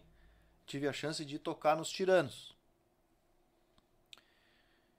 E aí entrar no lugar do Edu, me, me deu- acendeu uma luz assim. Pô, vou ter que ligar pra esses homens. Será que eles querem que eu só cante? Eu quero tocar também. Sim. Aí eu liguei pro, pro tio Ivo, nunca me esqueço. Ô tio Ivo, eu tô indo pros tiranos aí e tal, tô indo pra substituir o Eduardo. É, mas é pra mim só cantar, eu vou poder tocar também. Não, nós vamos te aproveitar nas tuas potencialidades, não sei o que e tal. Não tô me queixando, mas eles me botaram, eles me botaram meia horinha de duas gaitas, eu e o Ângelo lá, mais pro fim do baile. Por quê? O Ângelo era o gaiteiro. Sim. O Ângelo era o Edson Dutra, né? Claro. Que os tiranos tinham essa inspiração forte no Serrano, sempre Sim. tiveram, né? Então o Ângelo era o gaiteiro, eu era um dos cantores, o Fabiano era o outro cantor. Aí o Lozenir, que é irmão do Juliano, o Juliano, baterista dos Serranos, né? Conhece o Lozenir? Lozenir, Lozenir. Lozenir dos Santos? Não, ah, no nome não me vem, de repente eu conheço de, de- de fisionomia. Tá, tu tem o Gonzaga, que é o pai dos bugio, o gaiteiro Sim. mor lá de São Francisco. Sim. O filho mais, o, o, o filho mais velho é o Lozenir, que foi baterista dos Tiranos por muito tempo. Ah, tá. Já liguei. Tá. O irmão do meio é o Rodrigo Santos, que é um baita de um cantor. E o mais novo é o Juliano, que é baterista do Serranos agora. Bicharia. Não. Quando o Gonzaga botava os filhos no palco, tá louco. Bandão, né, cara? Imagina. Pô. Só, só faltou o guitarrista. É. Porque, na verdade, o Juliano ia pra bateria e o Lozenir toca, também toca muito bem contrabaixo. É baita de um baixista. Ah, ele quase fez uma banda ali da família. Ele dele. fez, eu vi ele tocar lá com os filhos uma vez, só faltou o guitarrista. Bandão. Só imagina. porque- Imagina, só cobra criada. É. E o velho é o. E o velho é? Bah, é o, o, o Mor, né? É o- É o, é, o- é o cabeça da. Bicharia, cara. eu Não, não sabia que o Juliano era filho dele, cara. O Juliano Santos Não sabia. é o filho caçula do Eu Gonzaga. não sabia que era filho do Gonzaga. Juro que eu não sabia, Juliano, perdão, não sabia. não O Juliano pode vir aqui também, né, Juliano? Claro, vai vir, vai, Vai vir. ter que vir. Ah, ah, Quer- Mas começa pelo teu pai. Convence o teu pai a vir aqui. que o- ah, uma boa. Porque o Gonzaga. Os Hum. gaiteiros do Rio Grande são tudo fã do Gonzaga, né? Quem Aí, é ó, que não é fã do Gonzaga, né? Bah, Tá louco? O Gonzaga é. É o, o- um gaiteiro que, tipo, nós temos muito gaiteiro no Rio Grande. Mas não, não são muitos que têm uma característica própria, né? Uma autenticidade, uma marca, assim. É. E tu escuta as gaitas do Gonzaga. Opa, isso aqui é o Gonzaga.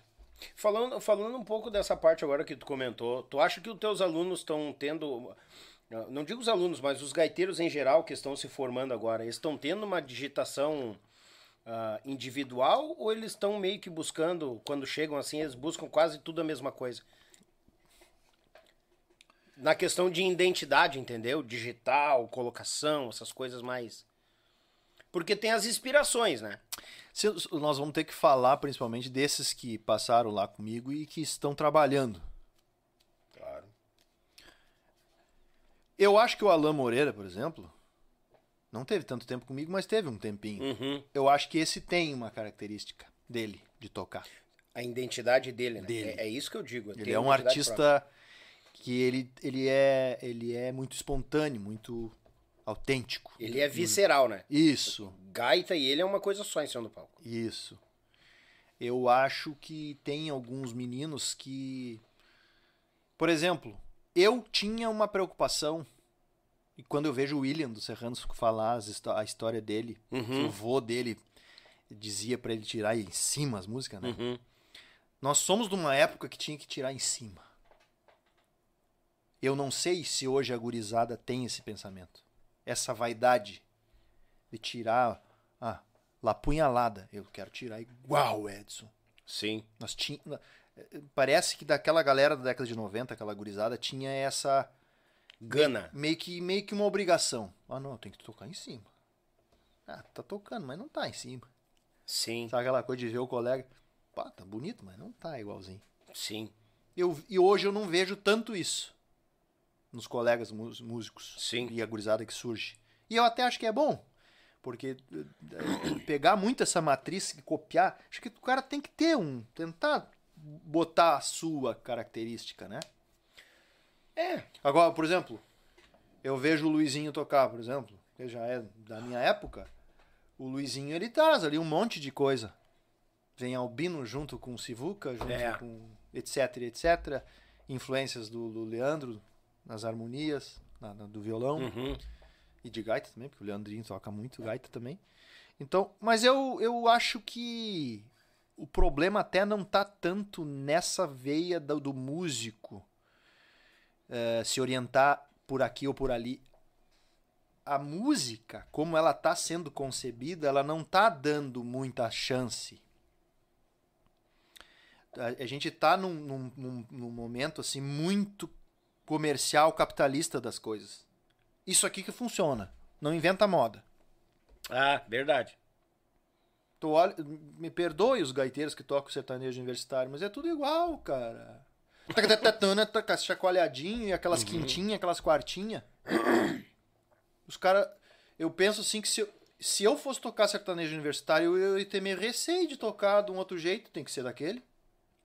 Tu não tá me entendendo? Entendi. Aí daqui a pouco, quando vê, tá todo mundo indo por ali.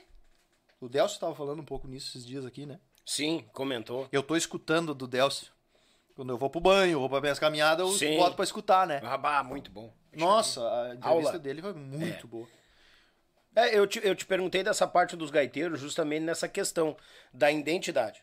Tu tem a tua identidade, o Lincoln tem a dele, o Luizinho tem a dele. Vocês são, vocês são de uma geração. E agora vem uma nova geração. Eles beberem da fonte de vocês, maravilhoso. Beberem da fonte que vocês beberam, maravilhoso. Mas tu tem que saber, eu, eu, eu acho que tu tem que tirar em cima. Mas tu pode botar aquele, um, um, um- não digo um gingado, mas uma coisa que é só tua, dele próprio. Do gosto Do pessoal. gosto do artista. Porque daqui a pouco nem tu comentou, ah, quintinha, quartinha, sertanejo. Mas daqui a pouco tu vai com o teu, desculpa a colocação, o teu feijão com arroz muito bem feito, que daqui a pouco tu te diferencia no meio de tantos e tu, teu nome vai além também. Tem um problema na nossa música que é um- a juvenilização. Juvenilização da nossa música. Por exemplo, Hum. eu tô com 44 anos, não tô tocando baile. Sim. Eu larguei cedo. Parou com que idade, Rodrigo? Eu larguei em 2005. Eu tava quase completando 30 anos. Nossa senhora. Eu tinha 28. Então, o que que, é- o que que eu vejo assim, cara? Que o mercado da música, nossa música gaúcha, ela- ele se, se, se- ele, ele, por força da, gente viver num, num, num estado periférico, né? Não, Nós estamos muito longe da mídia de Rio, São Paulo. É. E as mídias que nós tínhamos aqui, muitas. A o nosso MTG, ele tá perdendo cada vez mais força, ele não, a juventude tá indo menos pro CTG. É. Eu, o meu filho, por exemplo, eu já não levei pro CTG. Então, e não tem mal nenhum. Não, não, não. Mas, tipo assim, tu nota que os, os grandes conjuntos hoje, os gaiteiros que estão tocando os grandes conjuntos, são todos novinhos. Cadê os, os mais velhos? Sim. Que teria que ser eu, um deles. Tu, tu me entende? Entendi. Por quê? Porque tá complicado o mercado. Ele tá complicado. Tá, bata. A pandemia foi um, um arrasa-quarteirão absurdo, boom, né? uma coisa, um fim de mundo. Mas antes da pandemia, nossa música já tava sangrando. Não, é, eu digo que já. Eu digo num ponto assim também que já tava, porque muitas vezes, se tu for pensar, tu, tu, hoje nós temos. Infelizmente, a gente não tem mais uma rádio, a gente comenta muito que liberdade.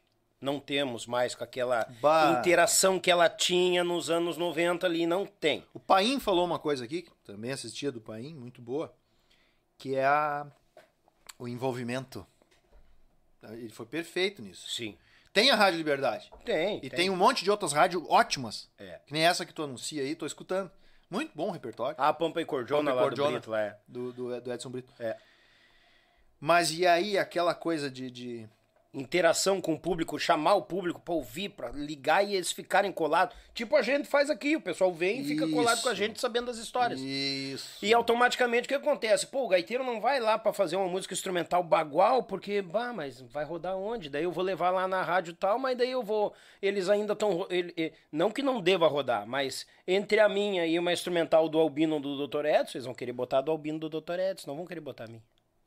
E a Liberdade, eu me lembro na época que eu tava conhecendo a música, nós estava chegando com o Geração Sul, Marcelão, Cássio lá, a turma. A Liberdade abria as portas para todos. Bah, nós chegava lá e falava direto com o cabeça. Bah, sim, temos um CDzinho aqui, sei o quê. Qual é a música trabalhar tal música? Não, vamos ver, vamos ver. Se rolar lá no, no programa tal, beleza. E nós falávamos pros parentes, vão ligar, vão ligar, e daqui a pouco rodava. Bah, quando rodou a primeira vez. O- Tinha um chamamé muito bonito, né? Eterno Amor. Bah, que chamamé bonito. Eterno Amor, do primeiro trabalho. Foi, foi lançado pela Kives. E era do Marcelo, né? O Marcelo cantando. Lindo aquele É, chamamé. Eterno Amor. E daí, pô, quer dizer, daqui a pouco tava rodando Eterno Amor, daqui a pouco vinha um, um- uma madrugada dos mirins, tu tava no meio ali, Que os, legal. os mais experientes os menos, e os novos chegando, sabe? Eu digo, pá, que legal, isso infelizmente hoje, de repente é isso que a, que a juventude também não buscou tanto os instrumentais, mais assim pro fandango, que nem na linha Uhum. do baile, que tem bastante coisa. Devido a isso, daqui a pouco, ah, eu vou levar lá, mas daí eles vão preferir rodar fulano ciclano do que o meu trabalho. Não menosprezando, mas a questão de abrir a porta para todos. Sim, exatamente. Se fechou uma porta grande para nós, onde Boa. tá aí, continua dizendo, tá aí, mas não tem aquela interação de chamar o povo e ficar grudado aqui, né? E, cara, Acho que isso ajudou também, né? esse teu, esse teu espaço aqui, Hum. eu, eu vejo assim como uma nova forma de, de rádio liberdade. De um esteio desse cenário. Um dos esteios, tu entende? Bah, Nós temos um cenário, Sim, o gauchismo, claro. né? Nós estamos em cima disso. Esse, esse gauchismo que existe, ele tem algumas coisas que o sustentam. Uhum. E iniciativa que nem essa tua aqui é uma, é uma delas, cara. Porque tu, olha bem, velho, os caras que tu, tu tá trazendo aqui. Poxa, tu já parou pra pensar? É, eu sou bem sincero. Eu, Porra, eu não imaginava que, que. Pô, o Wilson Paim tava aqui esses dias. O Amaro Pérez. Mestre Delcio Tavares, o- Delcio. o Bonitinho, Boni- bonitinho. tio Bruno Ner. Nossa, o bonitinho. Tu vai ter que contratar ele pra uns 10 podcasts. Vai. Quanta história tem. O tá Bruno louco. Neyer. O Amaro vai ter que vir de novo. O Amaro vai ter que vir de novo. E tem muitos por vir ainda. Doutor Edson. Muitos, muitos. Doutor Edson, o muitos, Toco. Muitos, muitos. Né? muitos, bah, muitos. tem. O leque é grande, graças a Deus. E o que eu digo. E tipo todos assim, vão ser ó, muito bem recebidos. esse existe o podcast como um- hoje um, um um produto, Uhum. né? Virtual aí, nas- que está aí à mão, ao alcance da mão de, de todos. E tu é o primeiro? Não é o primeiro? Ou se não é o primeiro, é o que está tendo primeira relevância. Daí é, é o povo que manda, não é eu nessa parte, eu só faço a minha parte. Porque tem as coisas que, que acontecem muitas coisas ao mesmo tempo, mas tem aqueles que se tornam históricos. Eu acho que o teu é. Tá, tá nos comandos do homem lá em cima. E eu vou te dizer assim, cara. é, Nós temos que pensar dentro dessas novas linguagens. É isso que eu pensei. Nós precisamos adaptar É isso que eu pensei. no- a- o nosso mercado, o nosso, os nossos produtos. A gente tem que trazer o, o, o- o nosso ganha-pão pra onde tá o auge da coisa agora, que é a O- internet. Que, que maravilha foi a, do- a participação do Lê, primeiro. O primeiro, cara, nunca imaginei que o Lei ia estar no primeiro. Bah. Tanto quando eu falei com o Cássio, Cássio, eu te mando foto e ele quer ver. Ele, não, Dani, ele disse que é tu que tá fazendo. Não, tamo aí. Ele quer ir Quem, no quer, primeiro. quem, quem, quem fala em Tia Music, quer entender de Tia Music, assista. Me ajuda se tiver algum outro. O episódio do Lê, que é o primeiro, e o do Rodrigo Pires. Concordo, Ali eu não sabia concordo. dessas coisas. Uhum. E eu tava no cenário.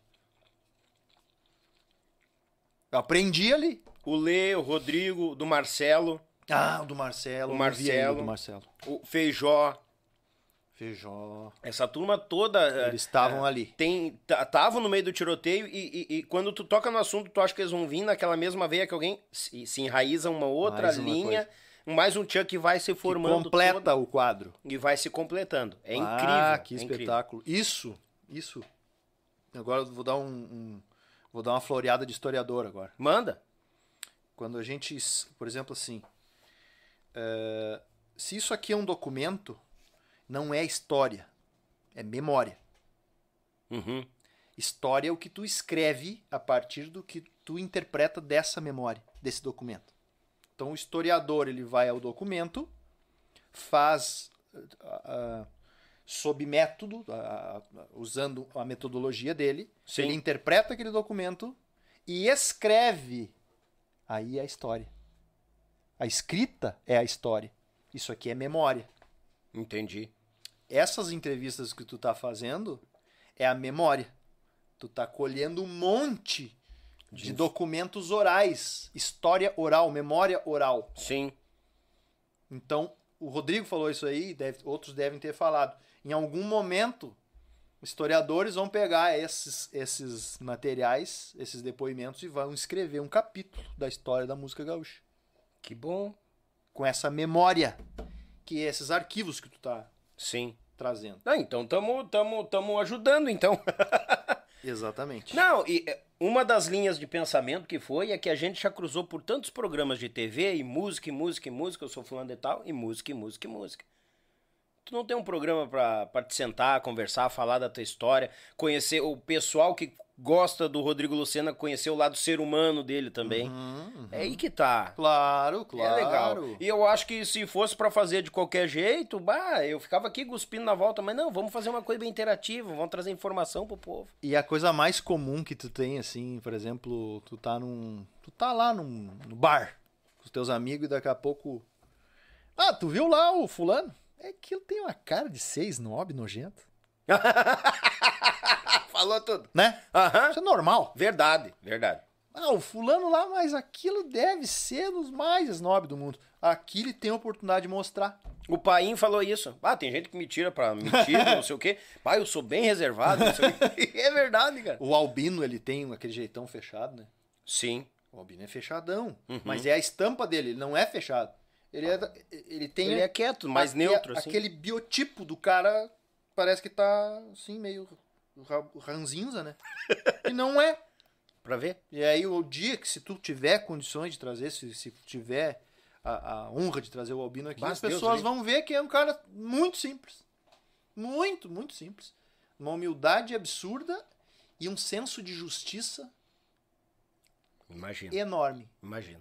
É, o pessoal pede muito o Albino Manique, Oscar Soares. Ah, o Mestre Oscar, o Oscarzinho, tu tem que descobrir como é que tu vai fazer O. Oscar. É, então a gente tá aqui, a gente tem contato com eles, Diz, consegue. diz que sem tu vai problema. botar um videogame aqui pra ele. Mas, tchê, Aí fa- joga videogame, joga um pouco com ele, daí ele engata ele. Não, tem ali. Eu vou fazer um podcast diferente com o tio Oscar. Vou montar um videogame, botar as câmeras na cara de gente, nós vamos jogando e conversando. Aí ele vai. ter que descobrir qual é a vibe do tio. É guerra, é ah, é tiroteio. Tá. Meu primeiro CD que eu gravei foi no estúdio do tio Oscar, com geração, primeiro, ah. desse do Eterno Amor. Ele tinha fechado o estúdio B e só tava com o A. Hum. E o estúdio B, tu abria a porta. Pum, bum, ba, pum, tá, tá, tá, ba, bum, pum, pum. Rapaz, nós chegava lá, tava ele naquela cadeira de dentista, dentista. dele, atirado, cigarrinho. Aqui tinha três consoles de videogame, assim. Nossa! Aquela senhora. tripa de caixa e um telão, assim. E aí, vamos dar uns tiros? um querido, cara. Aquilo marcou pra Não. mim. Ai, tá louco. Fora do comum. Fora da curva. Fora da curva. O Oscar é. Nossa senhora. Quanta Tchê. história. Tiranos agora. Nós vamos abrindo lacuna aqui, vamos, Vamos voltar, voltar o pé no chão. Não, bata, show, tá louco, micharia. Então, cara, os tiranos foi a realização de um sonho também. Lembrando que quando eu tava lá no, me- no começo da, da, da- da aprendizado de gaita, o meu sonho era, eu esqueci de falar isso. Uhum. O meu sonho era tocar ou nos serranos ou nos mirins. Eu tinha isso na minha cabeça. Ah, capaz, cara. O meu sonho era tocar ou nos serranos ou nos mirins. E, e ao longo do- de conhecer a mais os discos, as músicas, lá no- eu tinha 15, 16 anos, Uhum. eu fui ficando fã dos Tiranos, porque era um grupo lá da minha cidade, que tinha o Paulo Fogaça. Aí eu sabia que o Ângelo, o, o, a- o tamanho que é o, o Ângelo como instrumentista, o Ângelo Marques, É. gaiteiro, que é um, uma. toca demais aquele homem, sabe muito, estudou muito acordeon. Então eu fui criando esses ídolos, assim, pá, cara. Aí quando eu entrei no surungaço, eu queria ser. ah, um- me tornar um, um grande artista e pensar que um dia eu pudesse tocar nos tiranos ou nos mirins ou nos serranos, esses grupos assim, para mim era era um sonho. E aí quando eu tive a honra de poder ir para lá para os tiranos, nossa, para mim foi como se eu tivesse é, é, é, indo para uma seleção brasileira. Imagina. Eu tava no, jogando no Colorado ali, que era o Surungaço, que era um grande time e tal, e pô, fui pra seleção. E aí, e lá, com grandes colegas, né? Luzinino na bateria, Evandro Cardoso na guitarra, baixinho, toca demais. O Ricardo no, no contrabaixo, muito bom. O Ângelo, é, o, o Fabiano Boer, vocalista. O Fabian Bormida, conhece? Bórmida. Fabian Bormida. Tinha tocado no Estampa. Era um gai- gaita de, gaita de botão. Uhum. Hoje ele não tá mais na música. Ele trabalha, acho que como representante comercial, alguma coisa, agora não me recordo. Ou coach, uma- não me lembro o que, que ele tá fazendo agora. E então ali, cara, E olha só a minha sorte. Eu entro e eles estão. Os tiranos estão organizando o repertório pro novo trabalho. Eu entrei bem na época que tava fazendo os comícios pro. Era o Olívio contra o Brito. Ah, governo do estado? Uhum. Governo do Estado, 98. Podia e... os showmício ainda, né? Podia os showmício. Ei, caridade. E aí, cara, nós, nós tocava tudo pro Brito, PMDB. Uhum. E, cara, a primeira vez que eu subo no palco com os tiranos, no Grêmio Atiradores, na sede social do centro de Novo Hamburgo, um comício do Brito, num salão social. Uhum. Não era na sede campestre. E para deputado estadual, Edson Dutra. Ah, o doutor Edson deu com o pé na política, é verdade? E eu tive que cantar na frente do Edson Dutra. já tremeu as perninhas, já. eu já tava tremendo por estar tá ali, né? Nos tiranos. Nos tiranos. Imagina, o cara estreando na seleção brasileira, a camisa amarelinha já pesa, né? Sim. Tu já entra em campo assim meio. Abalado. Aí o Edson Dutra, cara. Então, fomos fomos depois gravar na City, ficamos no sítio do, do, do Serranos, pousando lá em algumas ocasiões. Sim. Uh, e teve e, e, nesse disco do, do, que eu participei, não é porque eu participei desse disco, mas que repertório, né? Cantando Rio Grande, Gaúchos do Litoral. Tinha aquela rancheira do Elton. Ao tranco numa bragada, uhum. assobiando no varzedo. Uma rancheira que até hoje toca nas rádios. É Sim. Fu, né? E imagina que eu entrei, o disco tava, já estava sendo gerido e o, e o Ângelo veio com uma fitinha ali em Novo Hamburgo. Eu morava em Novo Hamburgo. O Walter Moraes cantando, cantando o Rio Grande. Me passa, ó, tu vai cantar essa música aí. E aí eu decorando e tal, bah, que honra, imagina, música do, do Walter. E fomos ensaiando aquele disco e vai e daqui vai ali, tocando nos comícios, algumas músicas novas e nos bailes e tal. E aí já comecei a viajar para lugar que eu não, não, tinha, não tinha costume de viajar, Santa Catarina. Sim. E na véspera de entrar o, pro estúdio, nós, nós ia, tipo, nós tínhamos um fim de semana de tocar sábado e domingo, na segunda entrava na City para gravar aquele disco. E no sábado o Ângelo vem com a letra. Olha aqui essa letra aqui. Do Léo. Gaúcho do Litoral. Aí digo, bah, que letra bonita. Não, dá uma escutada aí. Daí ele cantou ela ali. Eu já meio que escutei, decorei, gravei numa fitinha que eu usava muito. A gente usava muito aqueles. Walkman. Gra... Walkman. Bah! Faz tempo esse, hein? Ei, tá louco. Pilha, pilha e, e caneta Bic pra bah, rebobinar as fitas. Direto, né? E eu decorei mal porcamente ali, já tracamos no baile. E já veio que veio. Vai entrar a música. Não ia entrar a música. O Gaúcho Litoral veio assim. Aos 48 do segundo tempo entrou no repertório. Ela não ia entrar. No... Ela não ia entrar. Não existia. a música não existia. Sim. E aí, segunda-feira entramos para gravar. Foi indo, foi indo. Foi, foi aí que eu conheci mais de, com, com, mais proximidade o, o, Sandro Coelho, que ele foi produtor junto uhum. com, com Campanha. Sandro Coelho, que hoje é patrão do meu sobrinho, né? O Ricardo Reis. O Reis Batera é meu sobrinho, né? Capaz. O Reis Batera é filho do Luiz Lucena, hein? É variedade. Cabeludo, toca bem pouquinho também, né? Toca bem pouquinho. Eu vejo, os stories, é, eu vejo os stories dele, é louco da cabeça. Quando eu, quando eu elogio meu filho e meu sobrinho, eu tô me gravando, né? Azar. A gente puxa sempre a brasa pro nosso assado, né? Mas tá justificado, né? Claro, não, tá bem justificado. e, e, nessa ocasião, cara, o, o, Sandro produziu esse disco. Foi uma delícia gravar esse disco. Pá, como era bom gravar naquele estúdio da Isaac, cara. Que saudade aquilo ali, cara. Aquele estúdio enorme. Só imagino. Ah, cara, aquelas mesas. Maior que isso aqui. E o, e o Gaúcho Litoral veio com uma força, rapaz. Cresceu aquela música. E eu nunca me esqueço que. Não sei o que estava acontecendo, tava cheio de artista lá e eles estavam meio que acabando aquele disco. Nós estava concluindo um vocal, alguma coisa naquele disco. E eu me lembro que o Campanha chamava os outros artistas: olha, escuta essa música aqui, escuta essa música aqui. E veio, veio atropelando, cara. Tu vê como é que pode? A música entrou no finzinho ali, quase que não entrou. E veio, e veio, e veio e passou por cima de todos os outros. E, e arrebentou. E, o- e nós, sempre que nós ia pra Santa Catarina, nós passava nas rádios. E o Ângelo batalhava em cima ali, divulgava. E, e tu sabe que. Eu acho que é uma das, das músicas. assim, Eu acho que é a, a música que eu gravei na minha voz que, que ficou mais destacada, né? Sim. Gaúcho Litoral. Gaúcho Litoral.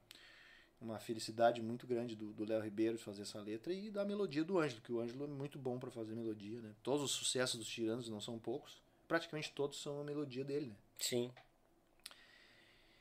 Só que aí não durou muito a minha passada. Quanto tempo tu ficou lá? Oito meses. Oito meses tiranos. Mas tu chegou e já tava gravando. Tava com algumas músicas sendo feitas nos bailes. Tá, entendi. Aí dão dois, três meses ali daqueles comícios, nós juntando música, ensaiando, bababi, bababá, papapum, papum, fomos gravar no verão, acho que foi. Em março vamos fazer o lançamento do, do disco aqui no Farrapos. Essa história é boa.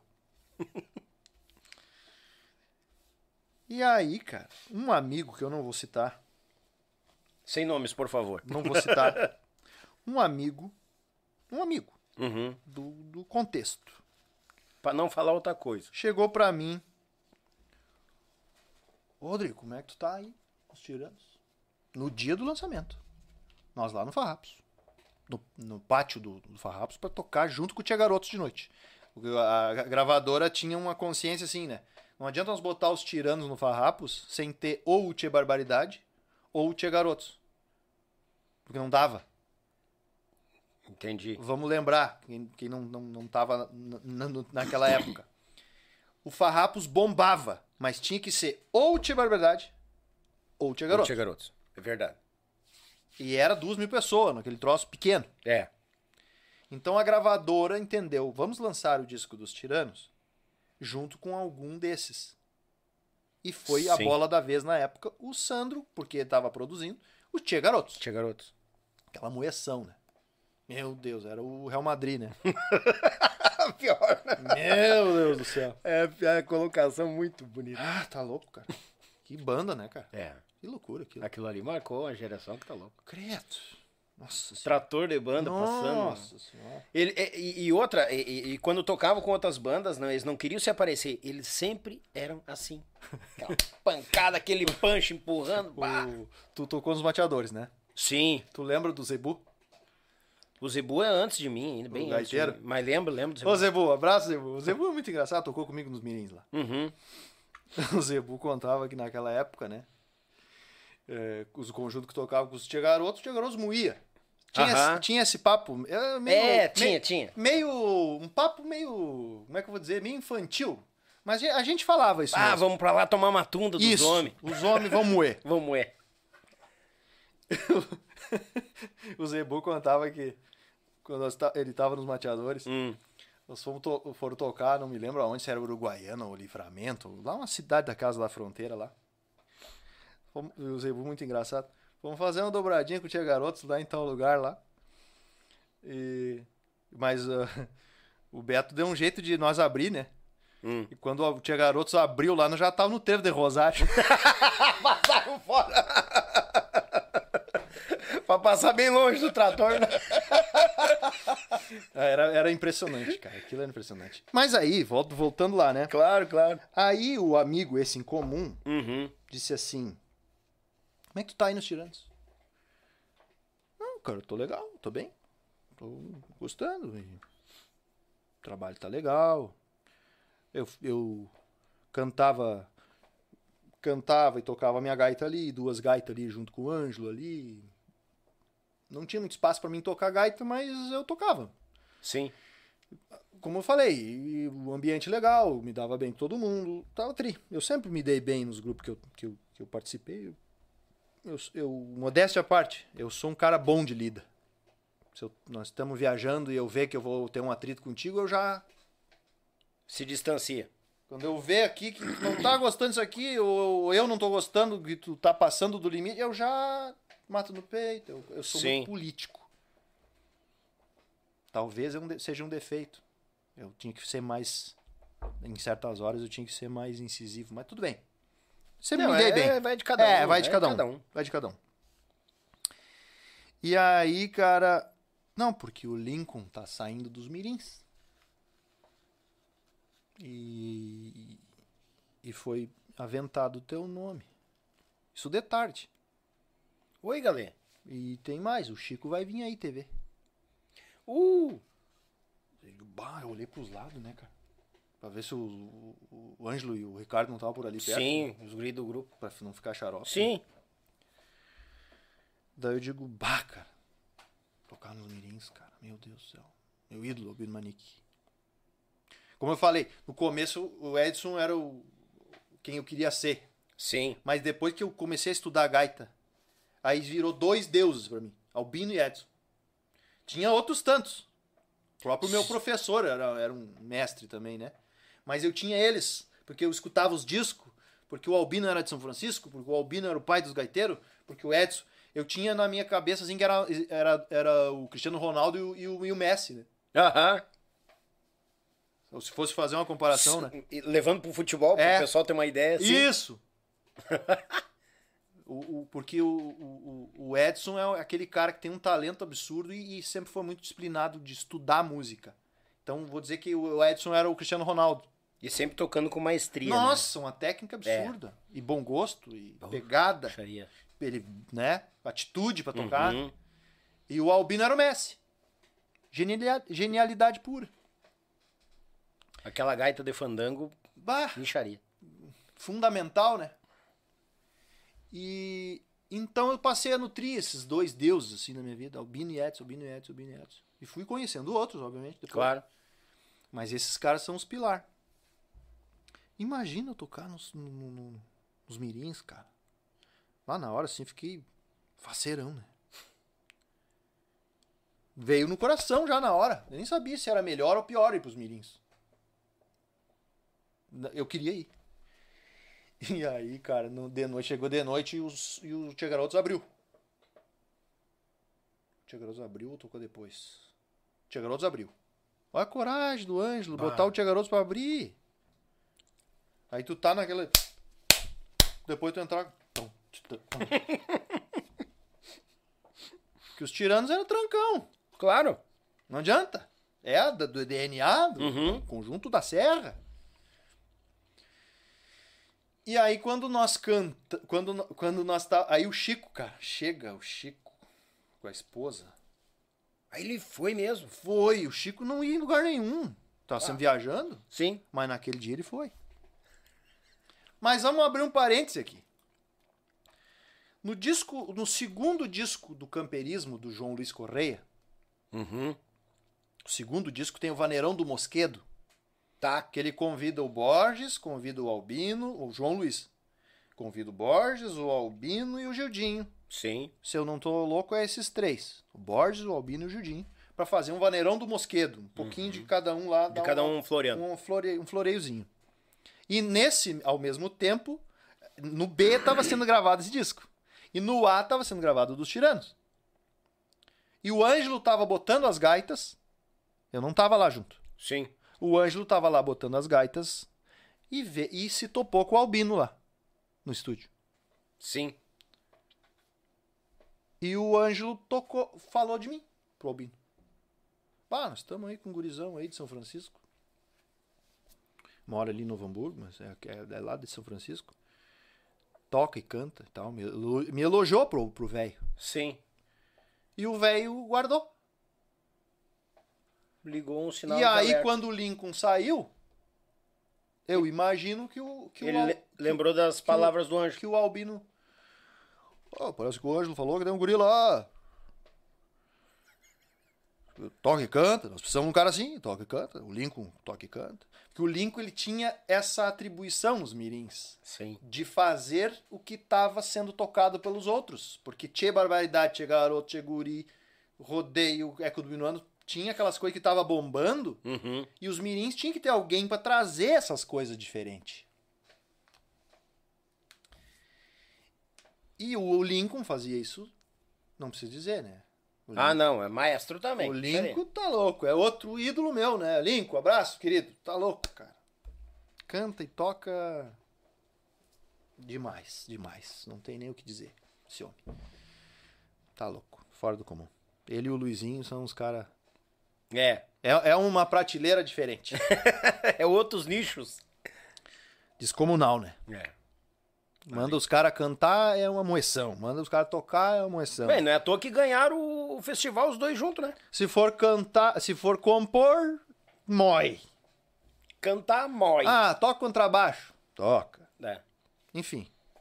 Aí, cara, o Lincoln foi pros nativos. E eu fui, então, pros mirins. Não, mas eu pulei. Nessa, nessa ocasião do Farrapos lá, tá. Então. Chegou a noite, tá lá o Chico com a esposa. Na frente de todo mundo lá do palco, assim. Ele pegou um, ele tinha um papelzinho já com no, no, no telefone. Uhum. Na frente de todo mundo. Tô precisando de um gaiteiro lá da minha terra pra tocar comigo. Pano no meu bolso, assim. Bah! Tipo, azar de quem tava ali. E eu, ah, tu vê, meio sem jeito. Ah, que legal. Nem conhecia ele, cara. Cumprimentei ele, mas eu tava conhecendo ali. Direto e reto. Direto e reto. E ele foi pra lá, sentou lá, começou a conversar com o pessoal que tava ali. Sim. Conhecidos e tal. E eu o telefone ali, né? Aquilo chegava a queimar no meu bolso. Fomos tocar. Não, olha só. Hum. Quando eu cantava, o Chico ia lá na frente escutar. Ai, Quando ai, eu parava de cantar, ele voltava. Aí o, Fabiano cantava.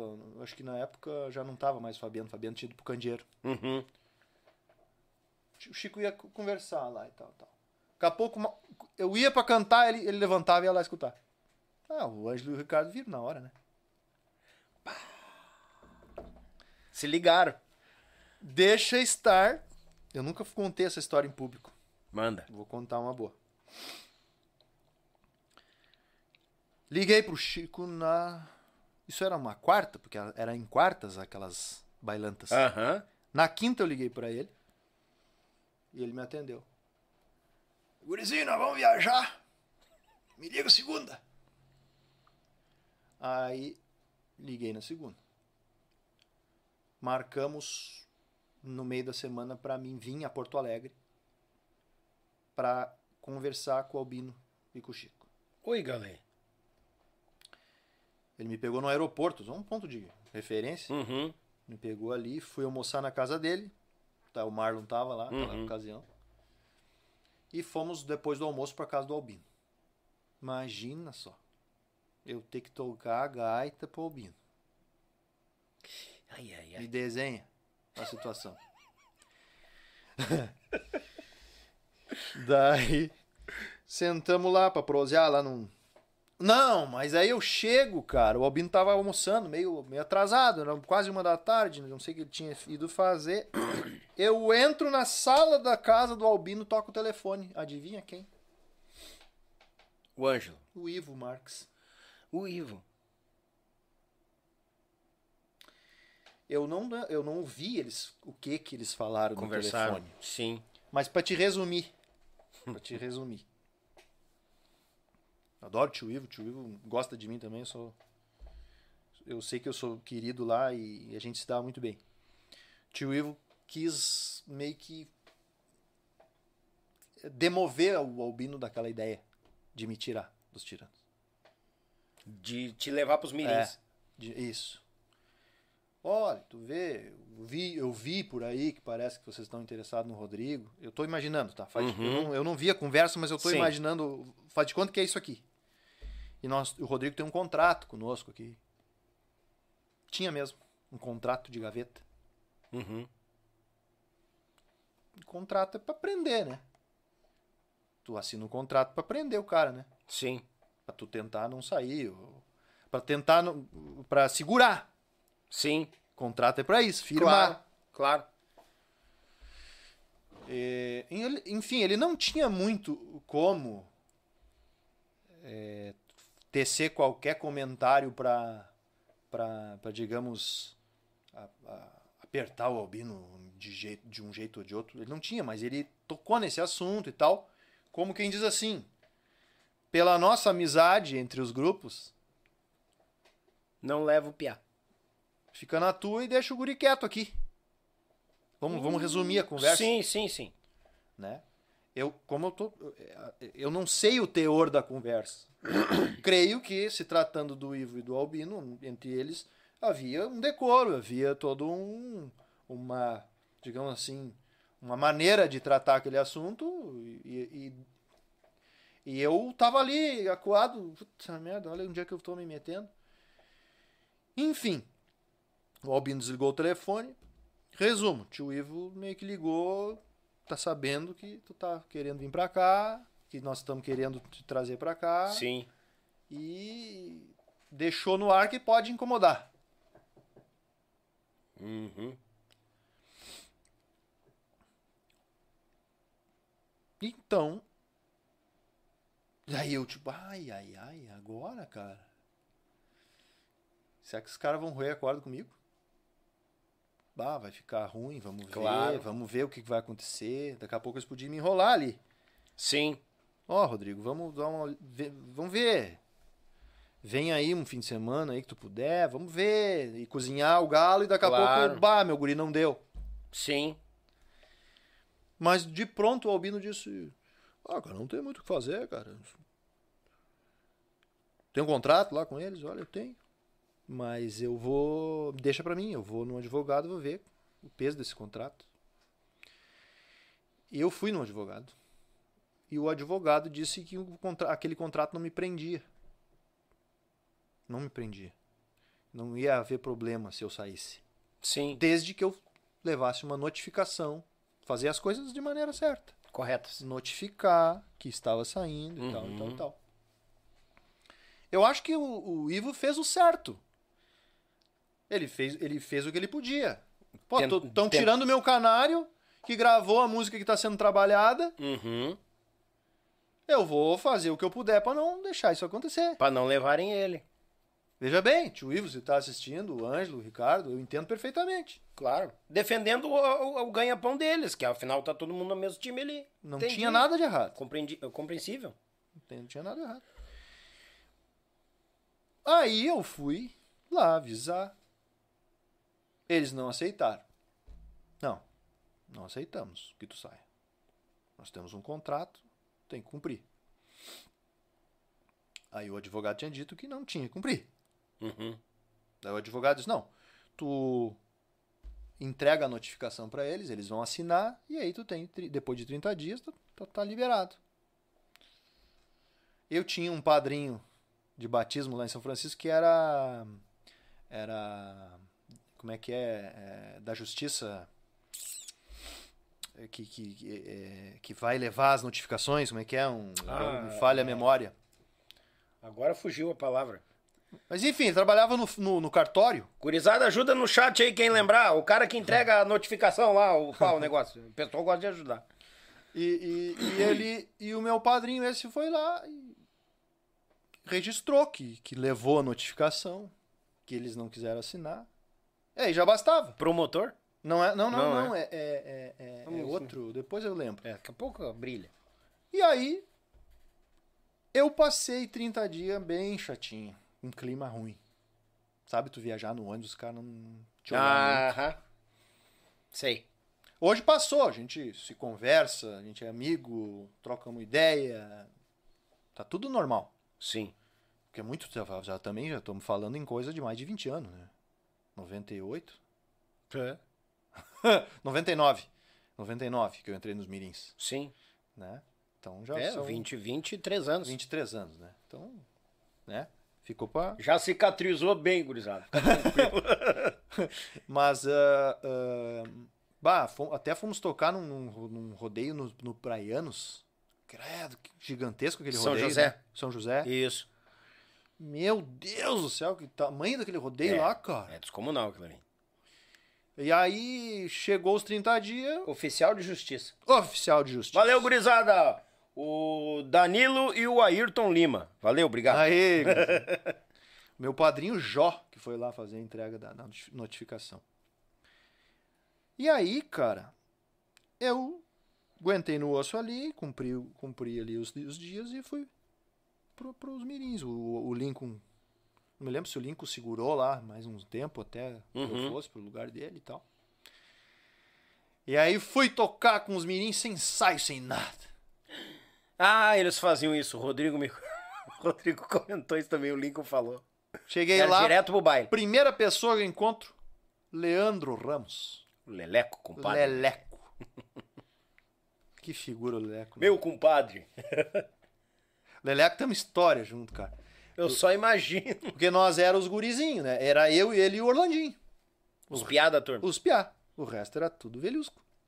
O mais novo ali era o tio Carlos. Eu acho. Xaria. Aí o time. Vamos lá. Tio Carlos na bateria.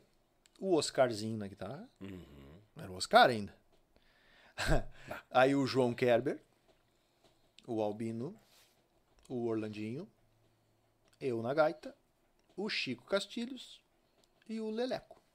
O Leleco ajudava o Chico. Uhum. E ajudava um pouco também na guitarra, quando o tio cansava ali. Dava um descanso pro, pro, pro tio, que a gente chamava o tio, né? Eu entrei, rapaz do céu, nos mirins, cara. Tocar com albino, cara. Meu Deus do céu, que loucura, cara. que loucura dizer. Daí eu pensando assim, né? Bah, verdade, cara. Um sonho de tocar nos mirins. Tô realizando. Que idade tu entrou nos mirins?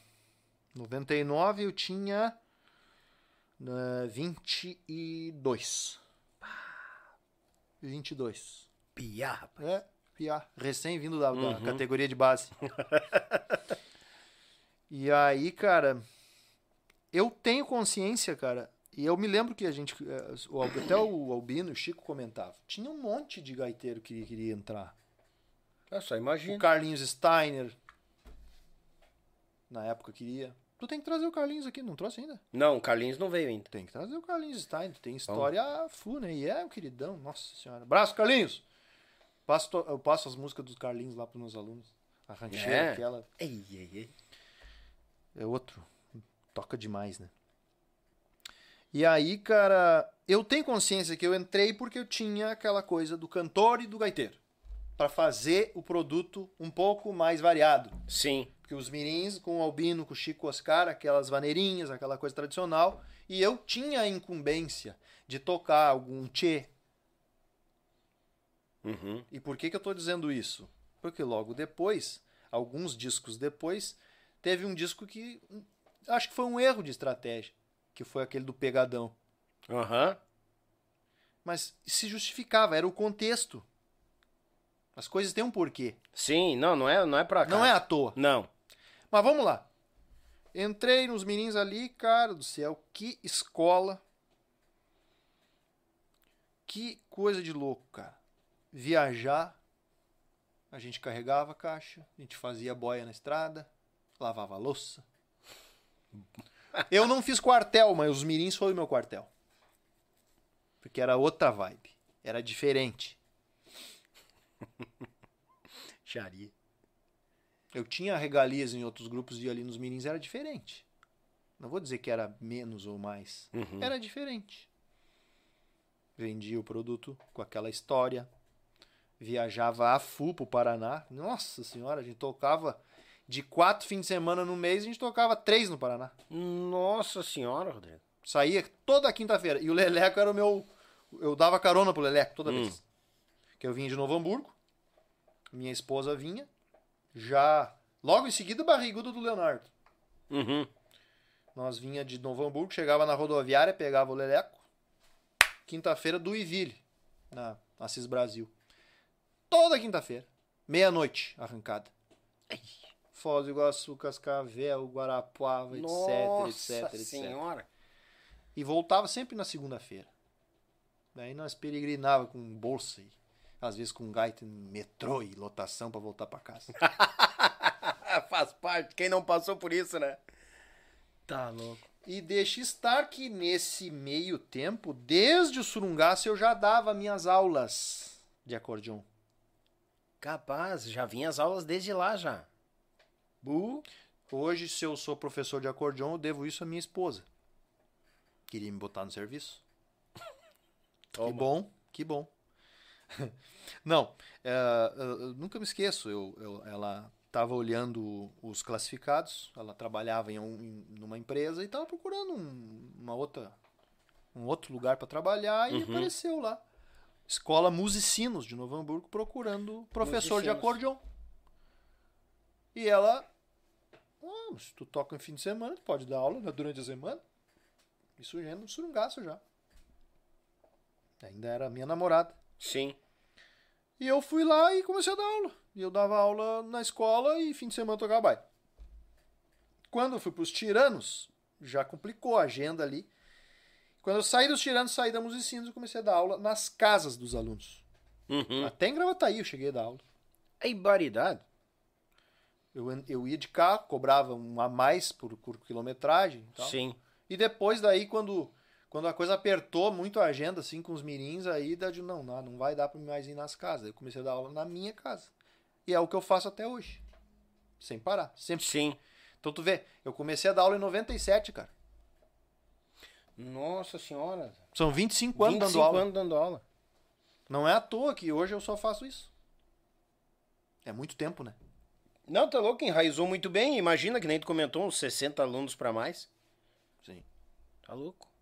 Hoje mudou muito, porque tu tem muito acesso online, muita gente dando aula. A pandemia criou um monte de professor que não tinha. Tu dá só a presencial ou a online, também? Online também.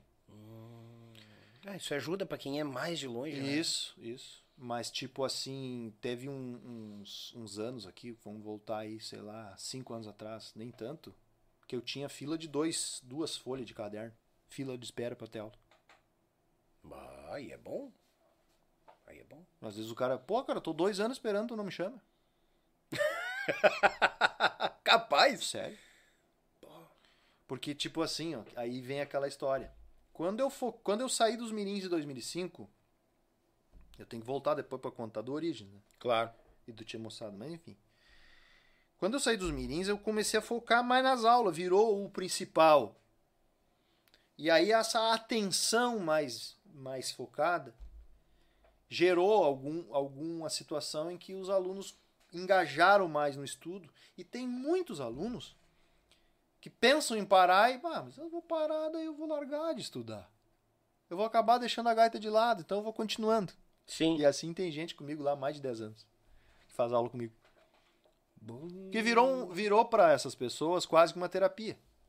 Ah, eu, me- eu não faço nada a semana inteira pra mim, mas a minha aula de gaita tá lá. Daqui a pouco vai lá só pra tomar um mate. Toca uma gaitinha, proseia, conversa, fala de, de tudo um pouco. Então eu tenho amigos assim que, que se tornaram sócios, eu brinco, né? Bah, que show. Não vou citar nomes também, porque Sim. são vários. E aí, com essa carga de aluno que se, se Se formou, acumulou, né? não É. dava mais pra tocar baile. Mas vamos voltar. Tá, só pra, só pra entender o fio da meada. Parou de tocar nos mirins devido a essa carga de alunos?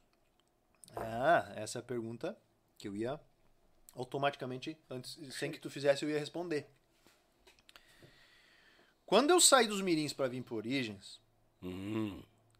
e eu já tinha gravado dois discos com os mirins lá, com o Zen dos Cinco Salsos e aquele de todos os tempos, que tem, Isso. que tem o Vini Leite. Aham, do pegadão. Não, Pegadão é depois. Gravou três, então. Três. Ah. Três. Os, o, Zaino, o, Zaino dos Cinco Salsos e o de todos os tempos ali, que tem o Bombachudo, que tu Uhum. botou nos stories hoje. Isso. Que tem o Chico e o Albino em preto e branco isso, na capa, né? Uhum. Isso. Esses dois discos foram na primeira pegada. De 99 a 2001. 2001 eu saio por aí para um projeto novo, que era o Origens. Um projeto arrojado, Ah, um projeto... Rodrigo Pires era o gestor. O cabeça. É. E, e os mirins tinham aquela coisa que o Rodrigo apontou aqui, né?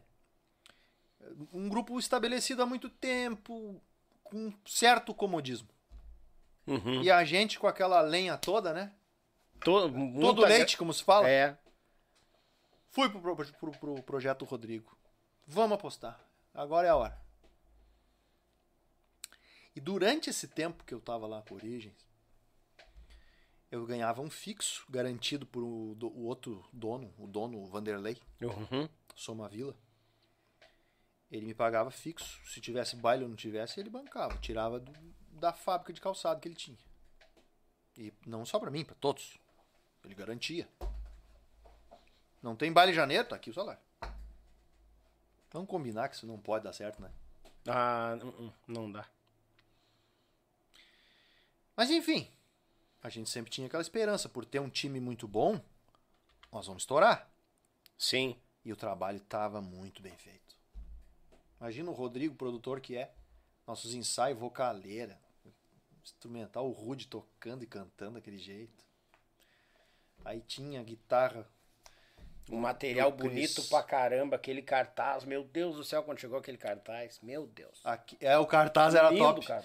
Era uma coisa assim, né? Meio azulão, assim, né? Que é os- as fotos. As fotinhas aqui, Aí aquele depois veio o Michael. Depois veio o Michael tocar. né? Isso, o Michael foi tocar lá também. Bah, tá louco. E nós tivemos ali até, inclusive, eh, uma parceria com o escritório do Chiquito, que alguma coisa que não, não tinha pro Chiquito lá, que sobrava baile, caía para nós. Nós estava começando a pegar uma fatia forte do mercado. Começando a entrar forte. Sim.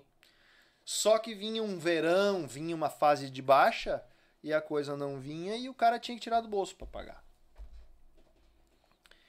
Isso começou a ruir. Aí deu um desentendimento lá, o Rodrigo saiu, Uhum. E lá, dali a pouco, foi, foi, foi. E tava meio mal das pernas. E o meu pai ligou pro Dinarci, o irmão do Albino. Uhum. Ó, o Rodrigo não tá muito bem lá no Origem. Se vocês pensam que o Rodrigo. Olha a pretensão do velho. Se daqui a pouco vocês querem que ele volte, ele volta, eu acho, hein? E sem eu O saber. teu pai. É, sem eu saber. Que agualte. Mas sempre cuidando pra não ficar numa ruim. Meio que te preparando pros lugares. Olha bem. Pensando no teu, no Um teu anjo. bem. Tá louco. A benção. Quando eu voltei, voltamos de uma viagem lá de Cascavel, lá no Olímpico, lá, nos bailes meio fracos lá. Uhum. Chegamos aqui. O Dinarci me ligou. Ó, Rodrigo. O Orlandinho. O Orlandinho tá parando. Está saindo pra to- montar o SBG. SBG. E nós temos aquele. O cachê que tu ganhava. E mais o do Orlandinho. Se tu abraçar com nós de volta. Boa. E eu disse, eu tô querendo, porque aqui a coisa tá, Tá feio afundando. negócio. Tu comentou, só salientando um ponto, tu comentou que chegou a, a, a- a época do verão ali e, e, e pro grupo de baile dá uma fachada. é normal. tristeza. É a tal da quaresma que a gente não faz aqui no Rio Grande e o Santa Catarina e Paraná são fiel à quaresma. Sempre. Só começa os bailes lá pra cima depois da quaresma. tipo, o projeto então se iniciou no final do ano. De repente, se tivesse começado ali depois da quaresma, março, Não. abril, teria dado certo? Não, não, não, não. O grupo ali ele já tinha uma estradinha de uns dois anos. Ah, não, já tinha corrido no chão. já. Não, Não, porque achei que tinha sido muito lembra que rápido. teve aquele disco que o Lincoln fez as gaitas, que, era, que o gaiteiro era o Cláudio Ney, mas foi o Lincoln que gravou. Tá, lembro. Que Lembro. tem o lá na Vila. Lá na vila. Uhum. Credo, produ- aquela produção ali ficou um espetáculo. Lembro. Meu Deus, que discão, cara. Rodrigo, dá um jeito de botar no Spotify que eu quero escutar aquele disco. Ah, é, o Rodrigo deve ter Que sim. disco que eles fizeram, cara? Aquilo foi meio que na arrancada do grupo. O grupo já existia com outros músicos. Sim. Aí o Walter Tizing trouxe o Rodrigo para o pro projeto. Uhum. E no fim das contas foram mudando peças, mudando peças, virou aquele Origins ali. E aí, ah, quando eu entrei, então já tinha uma história já começada. Só que, meu galo, tu pagando o salário fixo para os músicos que tinha, do calibre que tinha, tu não aguenta. Não aguenta. Não. Se a máquina não gira, não aguenta. Uma coisa é tu fazer o baile e dar um percentual quando tem. Outra coisa é não ter e pagar, tirar do bolso. É. Entendeu? Então, te resumindo. Voltei pros mirins, então, acumulando as funções do, do, do Orlandinho, e com- ganhando mais, né? Uhum. Mas aí vem uma história. Eu já tava com a cabeça para parar. Eu já queria parar de viajar. Tu, depois tu voltou com quantos anos pros Mirins? Mais dois anos? O quê? 20? É, 2003, né? Então eu já tô. É, 26 anos, por aí. 26. Então, aí o, o- ali o Chico já tava com câncer, Hum, logo em seguida faleceu. sim. Nesse meio tempo foi assinado um contrato com a Fran Discos e a gente fez lá o disco aquele do Pegadão. Daí sim. Tá. E o Maico veio junto comigo. Precisava de um guitarrista também e eu trouxe o Maico junto. Foi eu que Sim. trouxe o Maico junto pros mirins. Aí vinha eu, o Maico e o Leleco de, de, de carro. Ei, parita. tocar. Meu Deus do céu. Um mais certinho que o outro. Gostei da colocação, um mais certinho que o outro. Quilos de Rivotril. O Gardenal passa vergonha. Gardenal. Muito bom. Não, é uma figuração louco da cabeça. Se deixar eles bloqueiam de vez, Nossa senhora, eu gosto desses guri demais. Bah, são uns irmãos pra mim. Uns queridos. Bem, um é meu compadre, né? Nossa senhora, aí são fora do comum, né?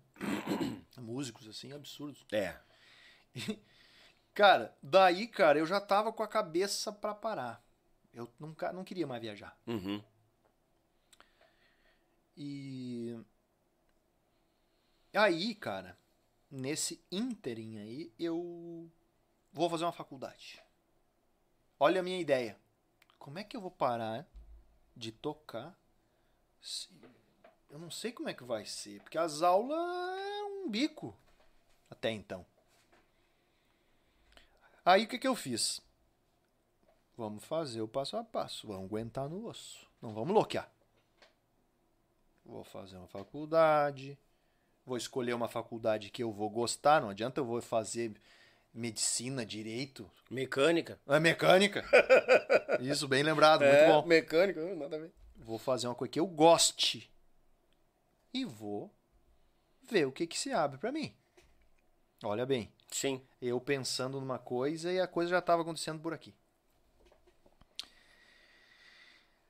E aí, cara, ah, o lá com as professoras e tal, eu conversando com os amigos lá dentro da faculdade, pintou uma bolsa de iniciação científica em que se eu trabalhasse nessa bolsa eu não precisava mais pagar a faculdade. Ó. E a minha esposa trabalhava numa empresa, eu tinha meus alunos, aí eu comecei a pensar: se eu não preciso pagar a faculdade, se eu tenho meus alunos, se eu pegar um conjunto daqui da volta que eu vou ali de carro, Próximo. toco e volto embora, Bate e volta. eu consigo fazer a virada que eu quero. Eu consigo sair do circuito com segurança financeira. Entendeu? Uhum. Eu fazendo tudo isso ao mesmo tempo, eu consigo sair do circuito, sair lá da, da vamos dizer assim, da Série A. Aí, cara, o Pires te mandou? Pires mandou agora, ó, o cartaz do, do Origens. Olha, que lindo, né, velho? Puxa Esse azulão vida. essa- Não é porque eu tô ali, é porque é bonito a arte, né? Valeu, Rodrigo Velho, eu ouvi aqui agora. Bah, que massa, Show. cara. Ele disse, tirei aqui agora pra mostrar. Figura. Ô, Rodrigo, só falta tu mandar o caminhoneiro pra nós escutar. Ah, é, não duvido. Tu Olha sabe essa história do caminhoneiro? Não. O Não, Rodrigo? do caminhoneiro não. O Pires deu uma. Se emocionou lá e vamos regravar o caminhoneiro do Roberto Carlos, sem a liberação. Depois nós vamos ver se ele libera ou não. Boa, que, que, que- que coragem, hein? E fomos pro. Não, nós ia gravar, o máximo que nós ia gastar é o dinheiro do estúdio, mas nós fomos gravar lá no, no, no, no, no Tcheguri, com a gaita do Regis, eu gravei, o Rodrigo produziu, A Minguini. e eu cantei. Olha lá, puxa. Uma versão meio, meio, meio. Ficou assim, uma vaneira melodiosa, assim, uma vaneira meio tchê. Uhum. Ah, e eu cantando maciozinho, assim. Se tu escutar, tu não vai. Tu, não, tu vai achar que não é, não é eu cantando. Ah, agora tá me deixando curioso. Vou- E modéstia à parte, ficou bem bom. eu sou modesto, ficou bom. Ficou top, cara. Não, não, porque eu cantei Não, a não música. escutei, cara, não escutei. Não, não, mas claro, não podia. O cara lá não ia liberar. O Roberto não libera nem pra. Nem, Vocês gravaram e não, não, nem tentaram a liberação. O Roberto Carlos, se um filho gravar, ele não libera. Roberto Carlos não libera pra ninguém música. Que eu saiba. Tem essa fama, né? Não, não... Ninguém regrava a música do Roberto. Bem, isso é verdade. Não vi nenhuma regravação. Deve ter alguma que outra, mas é, são os iluminados que conseguem uma liberação de música do Roberto Carlos. Uhum. E nós gravamos, vamos fazer um. Eu, eu entendo o Rodrigo, ele vamos fazer pra matar a pau e vamos mandar o trabalho. Daí é mais fácil dele liberar. Ele vai liberar pra uns loucos lá do sul. Sabe-se lá, esses caras, como é que é? Vamos fazer um trabalho bem feito, vamos mandar pro cara. Se ele liberar, liberou. Claro. Mas no fim, não, Rodrigo, quando ele voltar aqui, ele conta essa história mais, com mais detalhes. Não, vai, vai voltar sim. Ele tá aqui no Ados comigo aqui acompanhando. Aqui ele tá salientando um corte. Ficou bom, né, Rodrigo? Eu sou bucha, né? Não leve a mal, né? Eu sou meio, meio melhor nos cortes do que como músico. Beijo, meu irmão. Obrigado. Ô, Rodrigo. Ô, Rodrigo, velho. Tá aqui acompanhando. Tá, tá aqui. Abraço, Rodrigo. A- aproveitando que eu mexi no Ads aqui, mandar um abraço. Mestre Ayrton Cabral, obrigado pela companhia, grande Bah, paulista. que honra, cara, que honra. Bah, Tá sempre, sempre quando der, ele tá por aqui. É um querido, cara. Pensa num... o, o Paulista, imagina. Cara, aquelas músicas dos garotos, tudo é dele, cara. Tudo produção dele. Não, composição dele. Composição dele também. Além da Da, produção. além da produção. E tem um corte dele que é uma maravilha. Ele diz que ele bebia um esquisinho, né? Pra, pra sair. Daí ele botava várias letras de música assim na parede. E ele bebia o esquisinho, daqui a pouco ele escrevia um pedaço de uma, bebia, escrevia um pedaço de outra. Aí o médico cortou ele de beber, né? Aí ele só cheirava. Ele cheirava. Eu vi isso aí. Aí eu botei lá, eu cheirava, três pontinhos, para compor. É, quem é inteligente vai interpretar. Ele cheirava o quê? Vai ter três pontinhos. É uísque, para compor. Ah, já Genial. teve gente, ah, mas que feio isso, né? Tá dizendo que o cara cheirava. Tá, mas tu viu os três pontinhos? Ah, eu vi, pois é. Tu viu o vídeo? Ah, eu vi, pois é. Eu fiquei surpreso, ele mor- mo- morou em Três Coroas, né? Três coroas. Tu vê, cara. Pauli... Eu achei que ele vinha. Ele era. Tinha vindo mais. Mais velho pra cá do, de São Paulo. Não, ele veio aqui pra tocar com as bandas de, de da Mas época. ele veio novinho pra cá. Veio? O pai dele veio, trouxe Veio. ele quando era piá, né? Bem novo. Eu escutei todo, maravilha de podcast do, do, do mestre. Nossa É um aprendizado essa Nossa, turma aí, né? falou- Olha só, cara. Olha o cara que tu botou aqui, o Paulista. meu. É, que nem eu gosto, que nem já veio o Carvalho, que da época dos Araganos. Tá na fila pra mim escutar É, do bah, Carvalho. Mas tá bom, louco, muito bom. Olha isso. Muita história dos Araganos, informação dos Araganos. Nossa E muita gente, tipo assim, da minha idade, tava acostumada assim, serranos, mirins, Uhum. né? monarcas. Pô, cara, os araganos, cara, Tá ele fez uma louco. história linda no meio do nosso tiroteio. aqui, Nosso cara. roupa nova aqui. Tá louco? Justamente. Vocaleira em Bah, quantia. tá louco. É- Aproveitar e registrar aqui. Ih, preteou a boca da gachada. Aqui, meu amigo Gilmar, lá de Cascavel. Obrigado pela audiência, meu irmão. Tava mandando um alô por aqui. To- toquei muito em Cascavel. Aqui, ó. Tenho caminhoneiro com um som ruim. Vou mandar. Não Era- tem problema. Era pra mandar a editora, editora Amigos pro Roberto escutar Ah, e aprovar ou não. ah, Depois do grupo acabado veio o, o vere- veio o veredito. Ele liberou, Ai, ai, ai, não sabia. cara. mas o grupo não existia mais. O Roberto tinha liberado a música, cara. Bah. Só que daí Depois tu escuta. não tinha mais o, o grupo, por isso que ficou engavetado. Ah, sim. Foi ali na finaleira. Bah, que balde de água fria depois de quantos anos? Bah. Isso é broxante, Rodrigo. tu broxou o negócio aqui. Uns Putz. 20, 21 anos, porque foi em 2000. e- Não, 20 anos. Foi em 2002, eu acho. Imagina. Acho eu que foi 2002 pra 2003. Ah, que loucura. Ele liberou.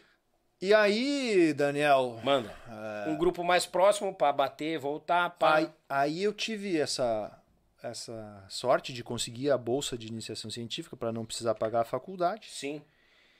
e com a ajuda também da sabe o Posteiro, o baterista que era do Fogo de Chão? Claro. A irmã Novo Hamburgo, não Novo mora, Hamburgo. né? Isso, posteiro.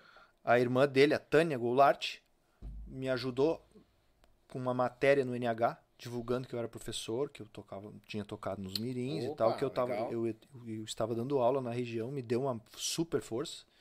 E outros alunos me ajudaram a divulgar e eu saí dos mirins e fui tocar no Vento Chucro. Meu amigo Dorvalino. O Durvalino, Vento Chucro. Bah. Na época que eu tava quase saindo ali Uhum. dos mirins, o Dorvalino fazia umas aulas comigo. Queridão.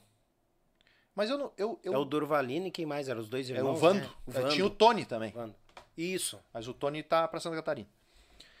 E eu disse pro Dorvalino, Dorvalino, eu quero sair, não quero mais viajar, não aguento mais viajar. Não, quero, não aguento mais estrada, não quero. Tava nessa vibe, assim, não quero Uhum. viajar mais. E eu preciso tocar uns bailes por aí. Porque não posso ficar parado. né? Eu vou, vou parar com os mirins, eu vou ter que. Vou, vou atacar em tudo que é frente. Claro. E aí, vamos tocar com nós.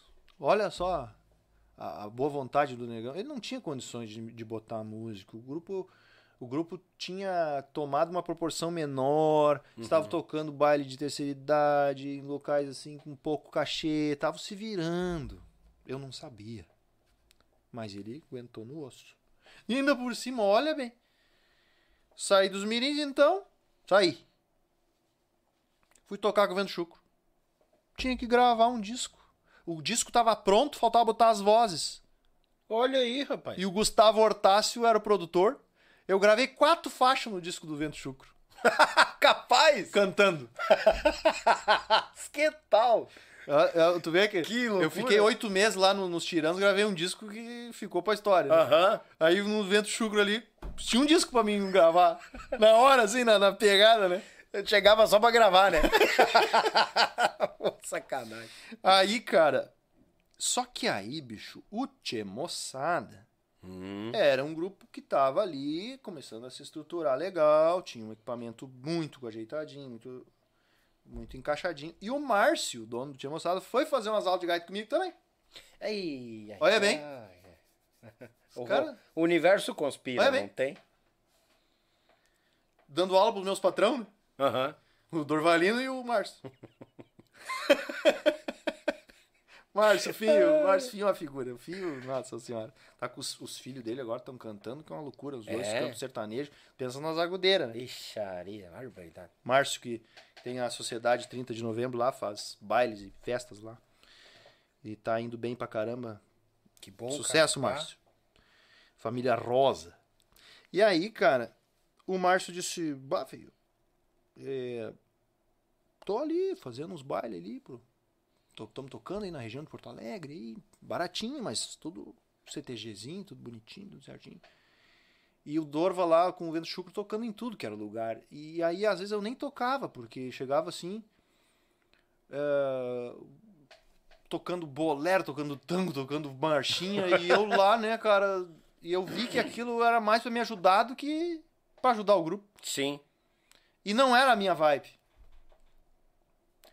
Aí quando teve um baile lá que o Tia Moçada ficou sem o gaiteiro, que o, o Vilmar, o Vilmar, que era o gaiteiro, saiu fora pra fazer um- um- alguns negócios em São Paulo, montar um restaurante, alguma coisa assim. Fio, tu não quer quebrar um galho pra nós? Vamos tocar um baile em alvorada, assim, uma formatura? Eu digo, não, acho que dá, cara. Eu falo com o Dorvo ali, porque igual eu toco muito pouquinho nos bailes ali. Até a gente brinca que eu tava, como eu tava muito engajado no curso de história, né? Nós tocando no comércio em Sapucaia, né? As, as, as músicas assim do San Marino, né? Por exemplo, eles tocando lá, né? O Dorvo no teclado, né? Uhum. E eu com uma lâmpada olhando zero hora, caderno de cultura. Aí daqui a pouco o Dorvo lá, tô contento, tô contento. Rodrigo! Aí eu ia lá, pegava a gaita e tocava o dono das pererecas. Homem é tudo igual! Metia uns tiezão, sabe? Aham. Até nós brincava, tinha aquela música. Tchê, garotos na veia. Não, não tocava ela, mas nós, nós brincávamos. Tinha. Vento chuco pras veias.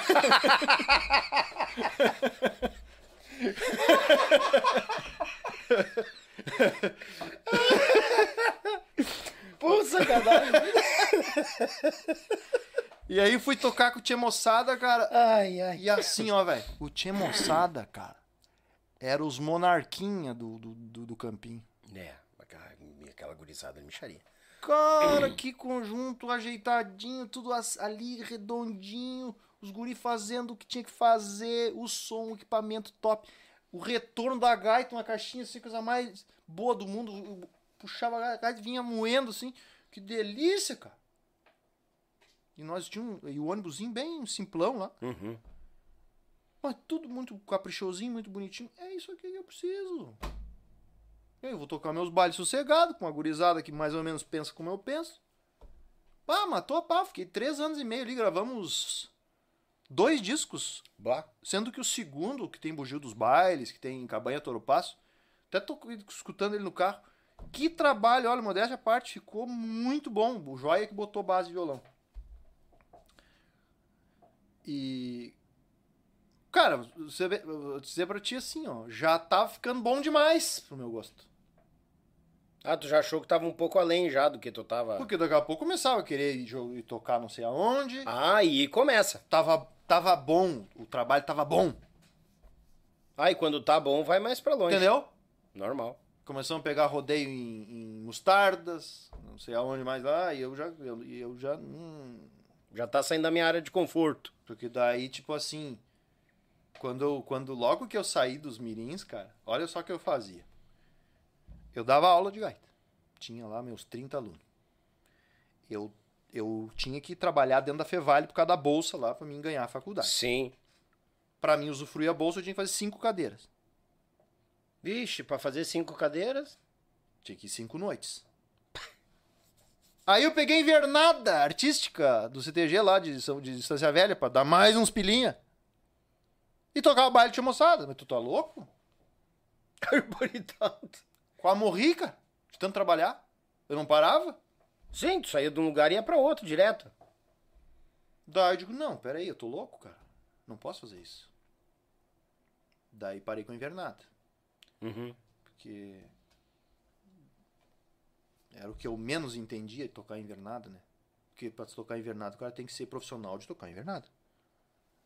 Pra quem não sabe, a caneta pega lá nas, nas planilhas. dos- Pega nas horas das apresentações. Eu ferrava com o conjunto, eu ferrava com as invernadas, porque eu metia minha- minhas coisas no meio e dava caneta lá na. na- Que não tem na música esse Isso. floreio aqui. Não pode essa digitação. Isso. Maçanico tem que tocar. E eu tocava. Eu já tocava meio do meu jeito, fandangueiro. Aham. E aí a caneta pega. Não, não, não quero. Foi bom enquanto durou, obrigado, não quero. Eu, eu- eu tinha que parar com alguma coisa. Tava muito puxado. Sim, porque se tu continua, daqui a pouco te dá um É. um negócio. Isso, Uma sobrecarga. isso. E aí as aulas foram se estabelecendo, eu fui tocando uns bailezinhos que eu tinha moçada, e indo, indo, vai indo, vai indo, vai indo, vai indo. Resolvi sair do Moçada. E aí montamos o som campeiro rapidamente. O som campeiro, que é do Beto Caetano, mas o nome estava liberado, nós registramos. Uhum. E depois acabou não se criando, porque eu já estava saturado mesmo. Eu dando 50 e poucas aulas na semana, ainda ia ter que sair no fim de semana para tocar, mesmo que fosse ali em Novo Hamburgo.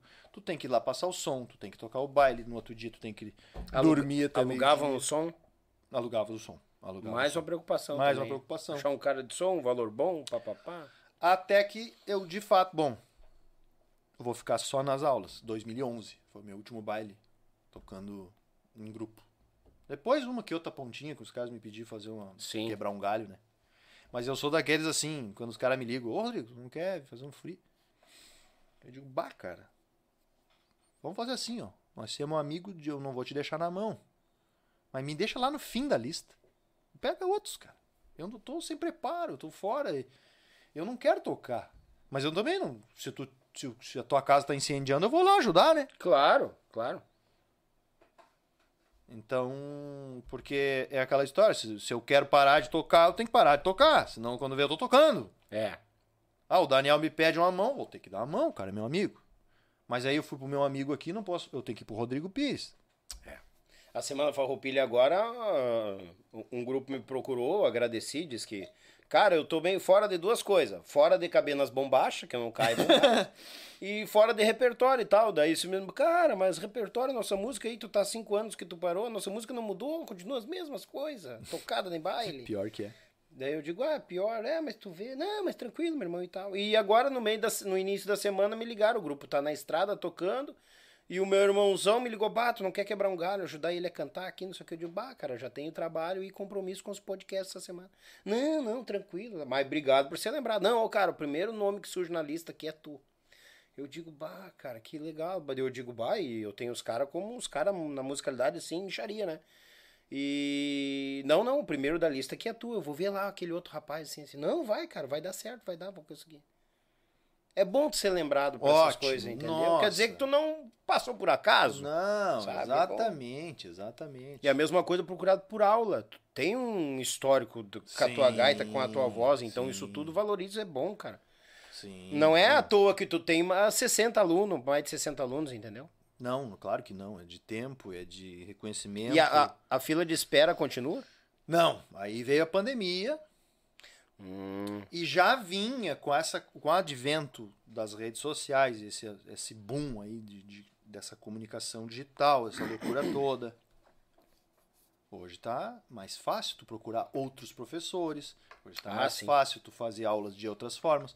Daqui a pouco o cara que já tem um, um senso mais aguçado, ele vai no YouTube, ele aprende um pouco por ali, meio, meio que ele se vira com o que tem ali no YouTube. é. Tô eu conjeturando várias hipóteses. Sim. Mas é, é- mudou um pouco isso. Não tenho mais lá tanta gente na espera. Tem alguns esperando o horário noturno, porque a grande procura é para de noite. O pessoal trabalha de dia e quer ter aula Sim. de- de- no, fora do horário. E não adianta. O pessoal quer presencial. É, não.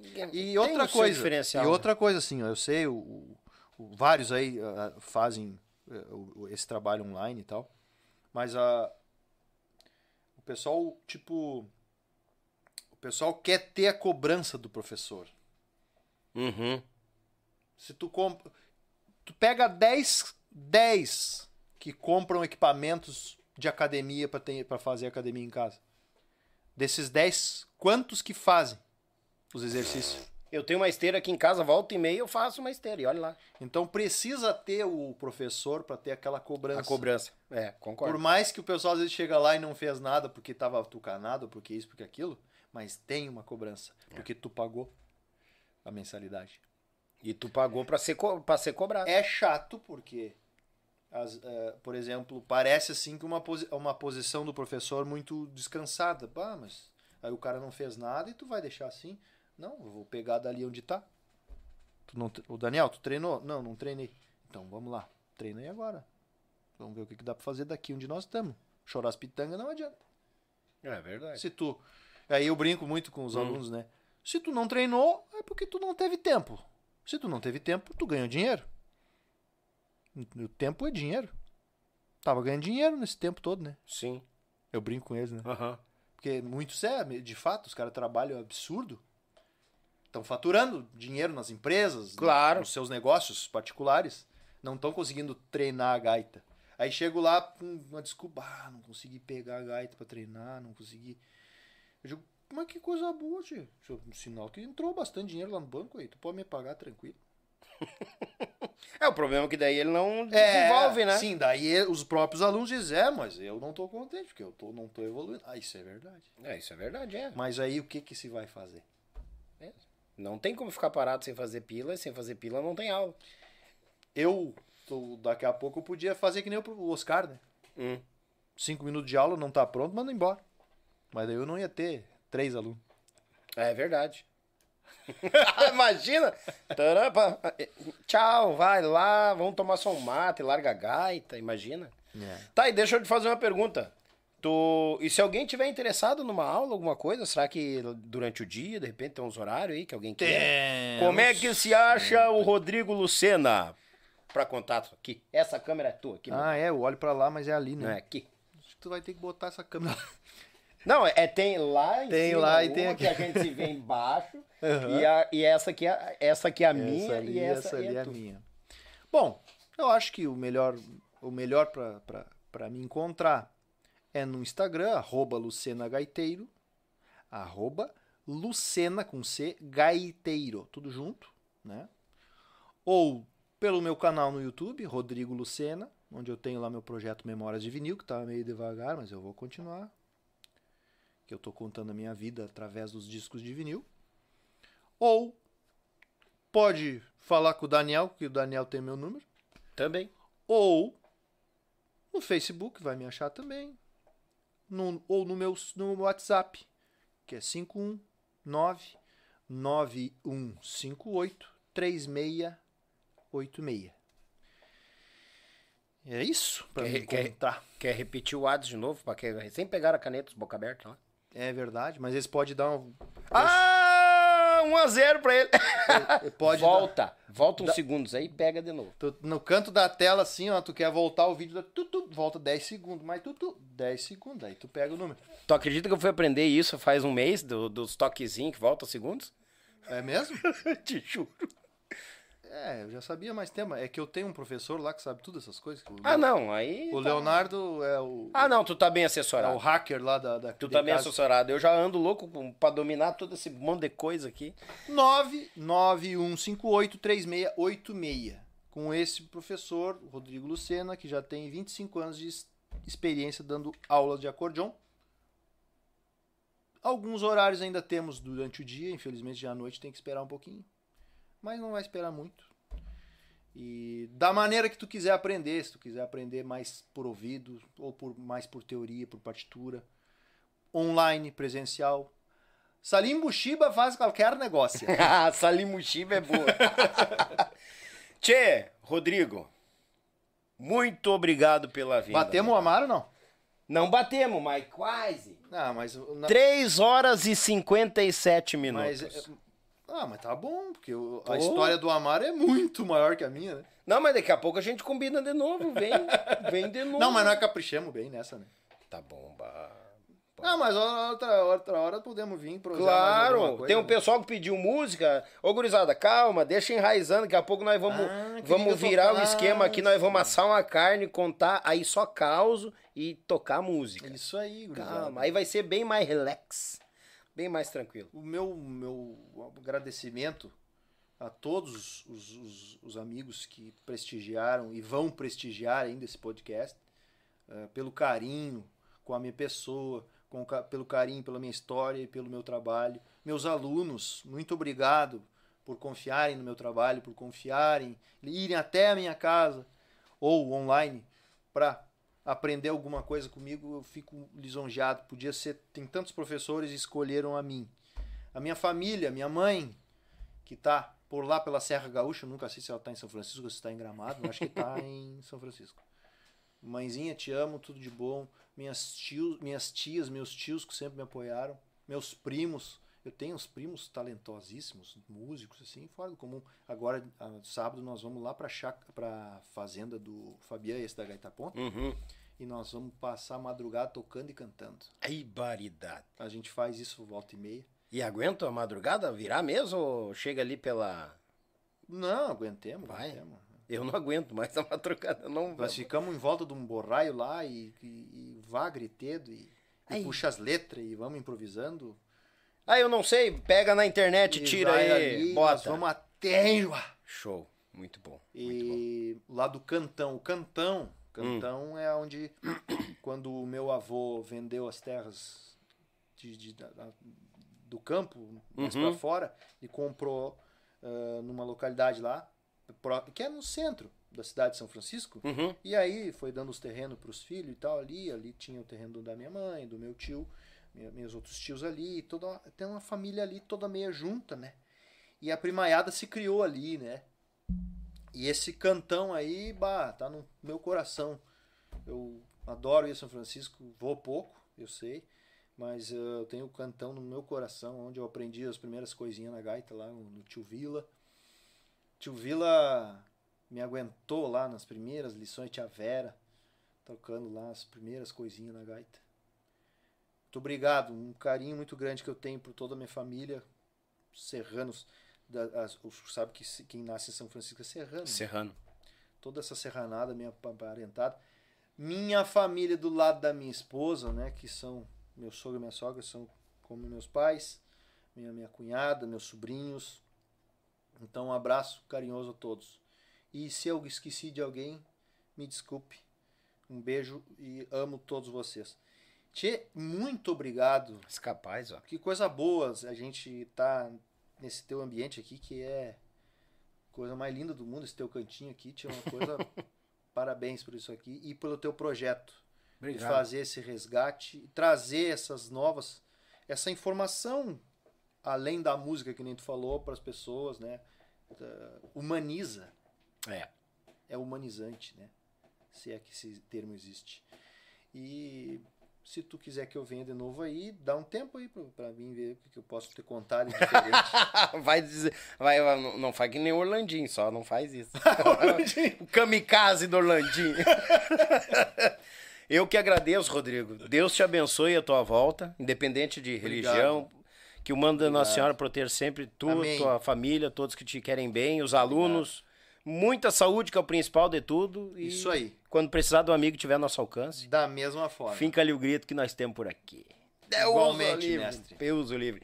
Gurizada, hoje, né? Rodrigo Lucena, que tal? Que aula, que sabedoria, hein? Muita coisa boa. E calma, gurizada, vai ter música mais pra frente, vamos fazer Calma, fiquem tranquilos, aqui é conversa, vamos, tem que conhecer essa turma aí.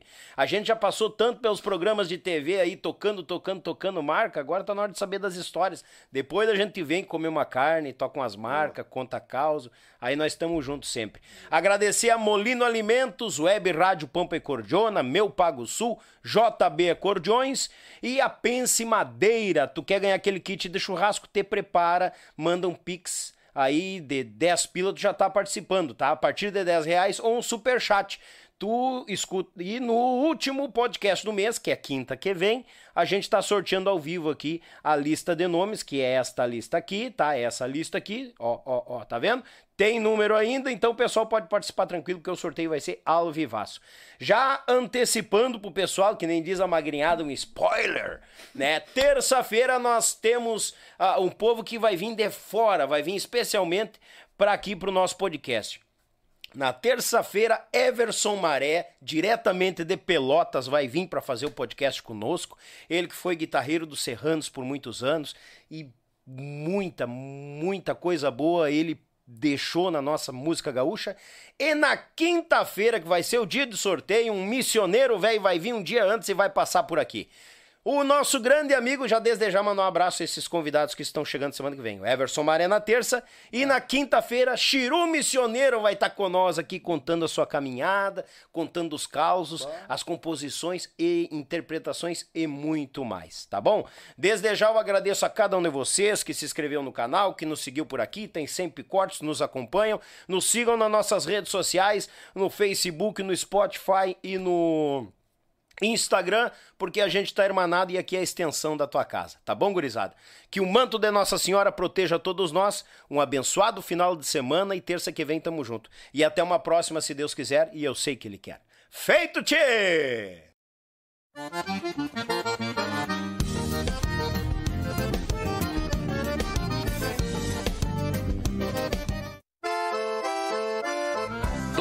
Ao churrasco, eles abrilhantam cada momento com uma peça especial.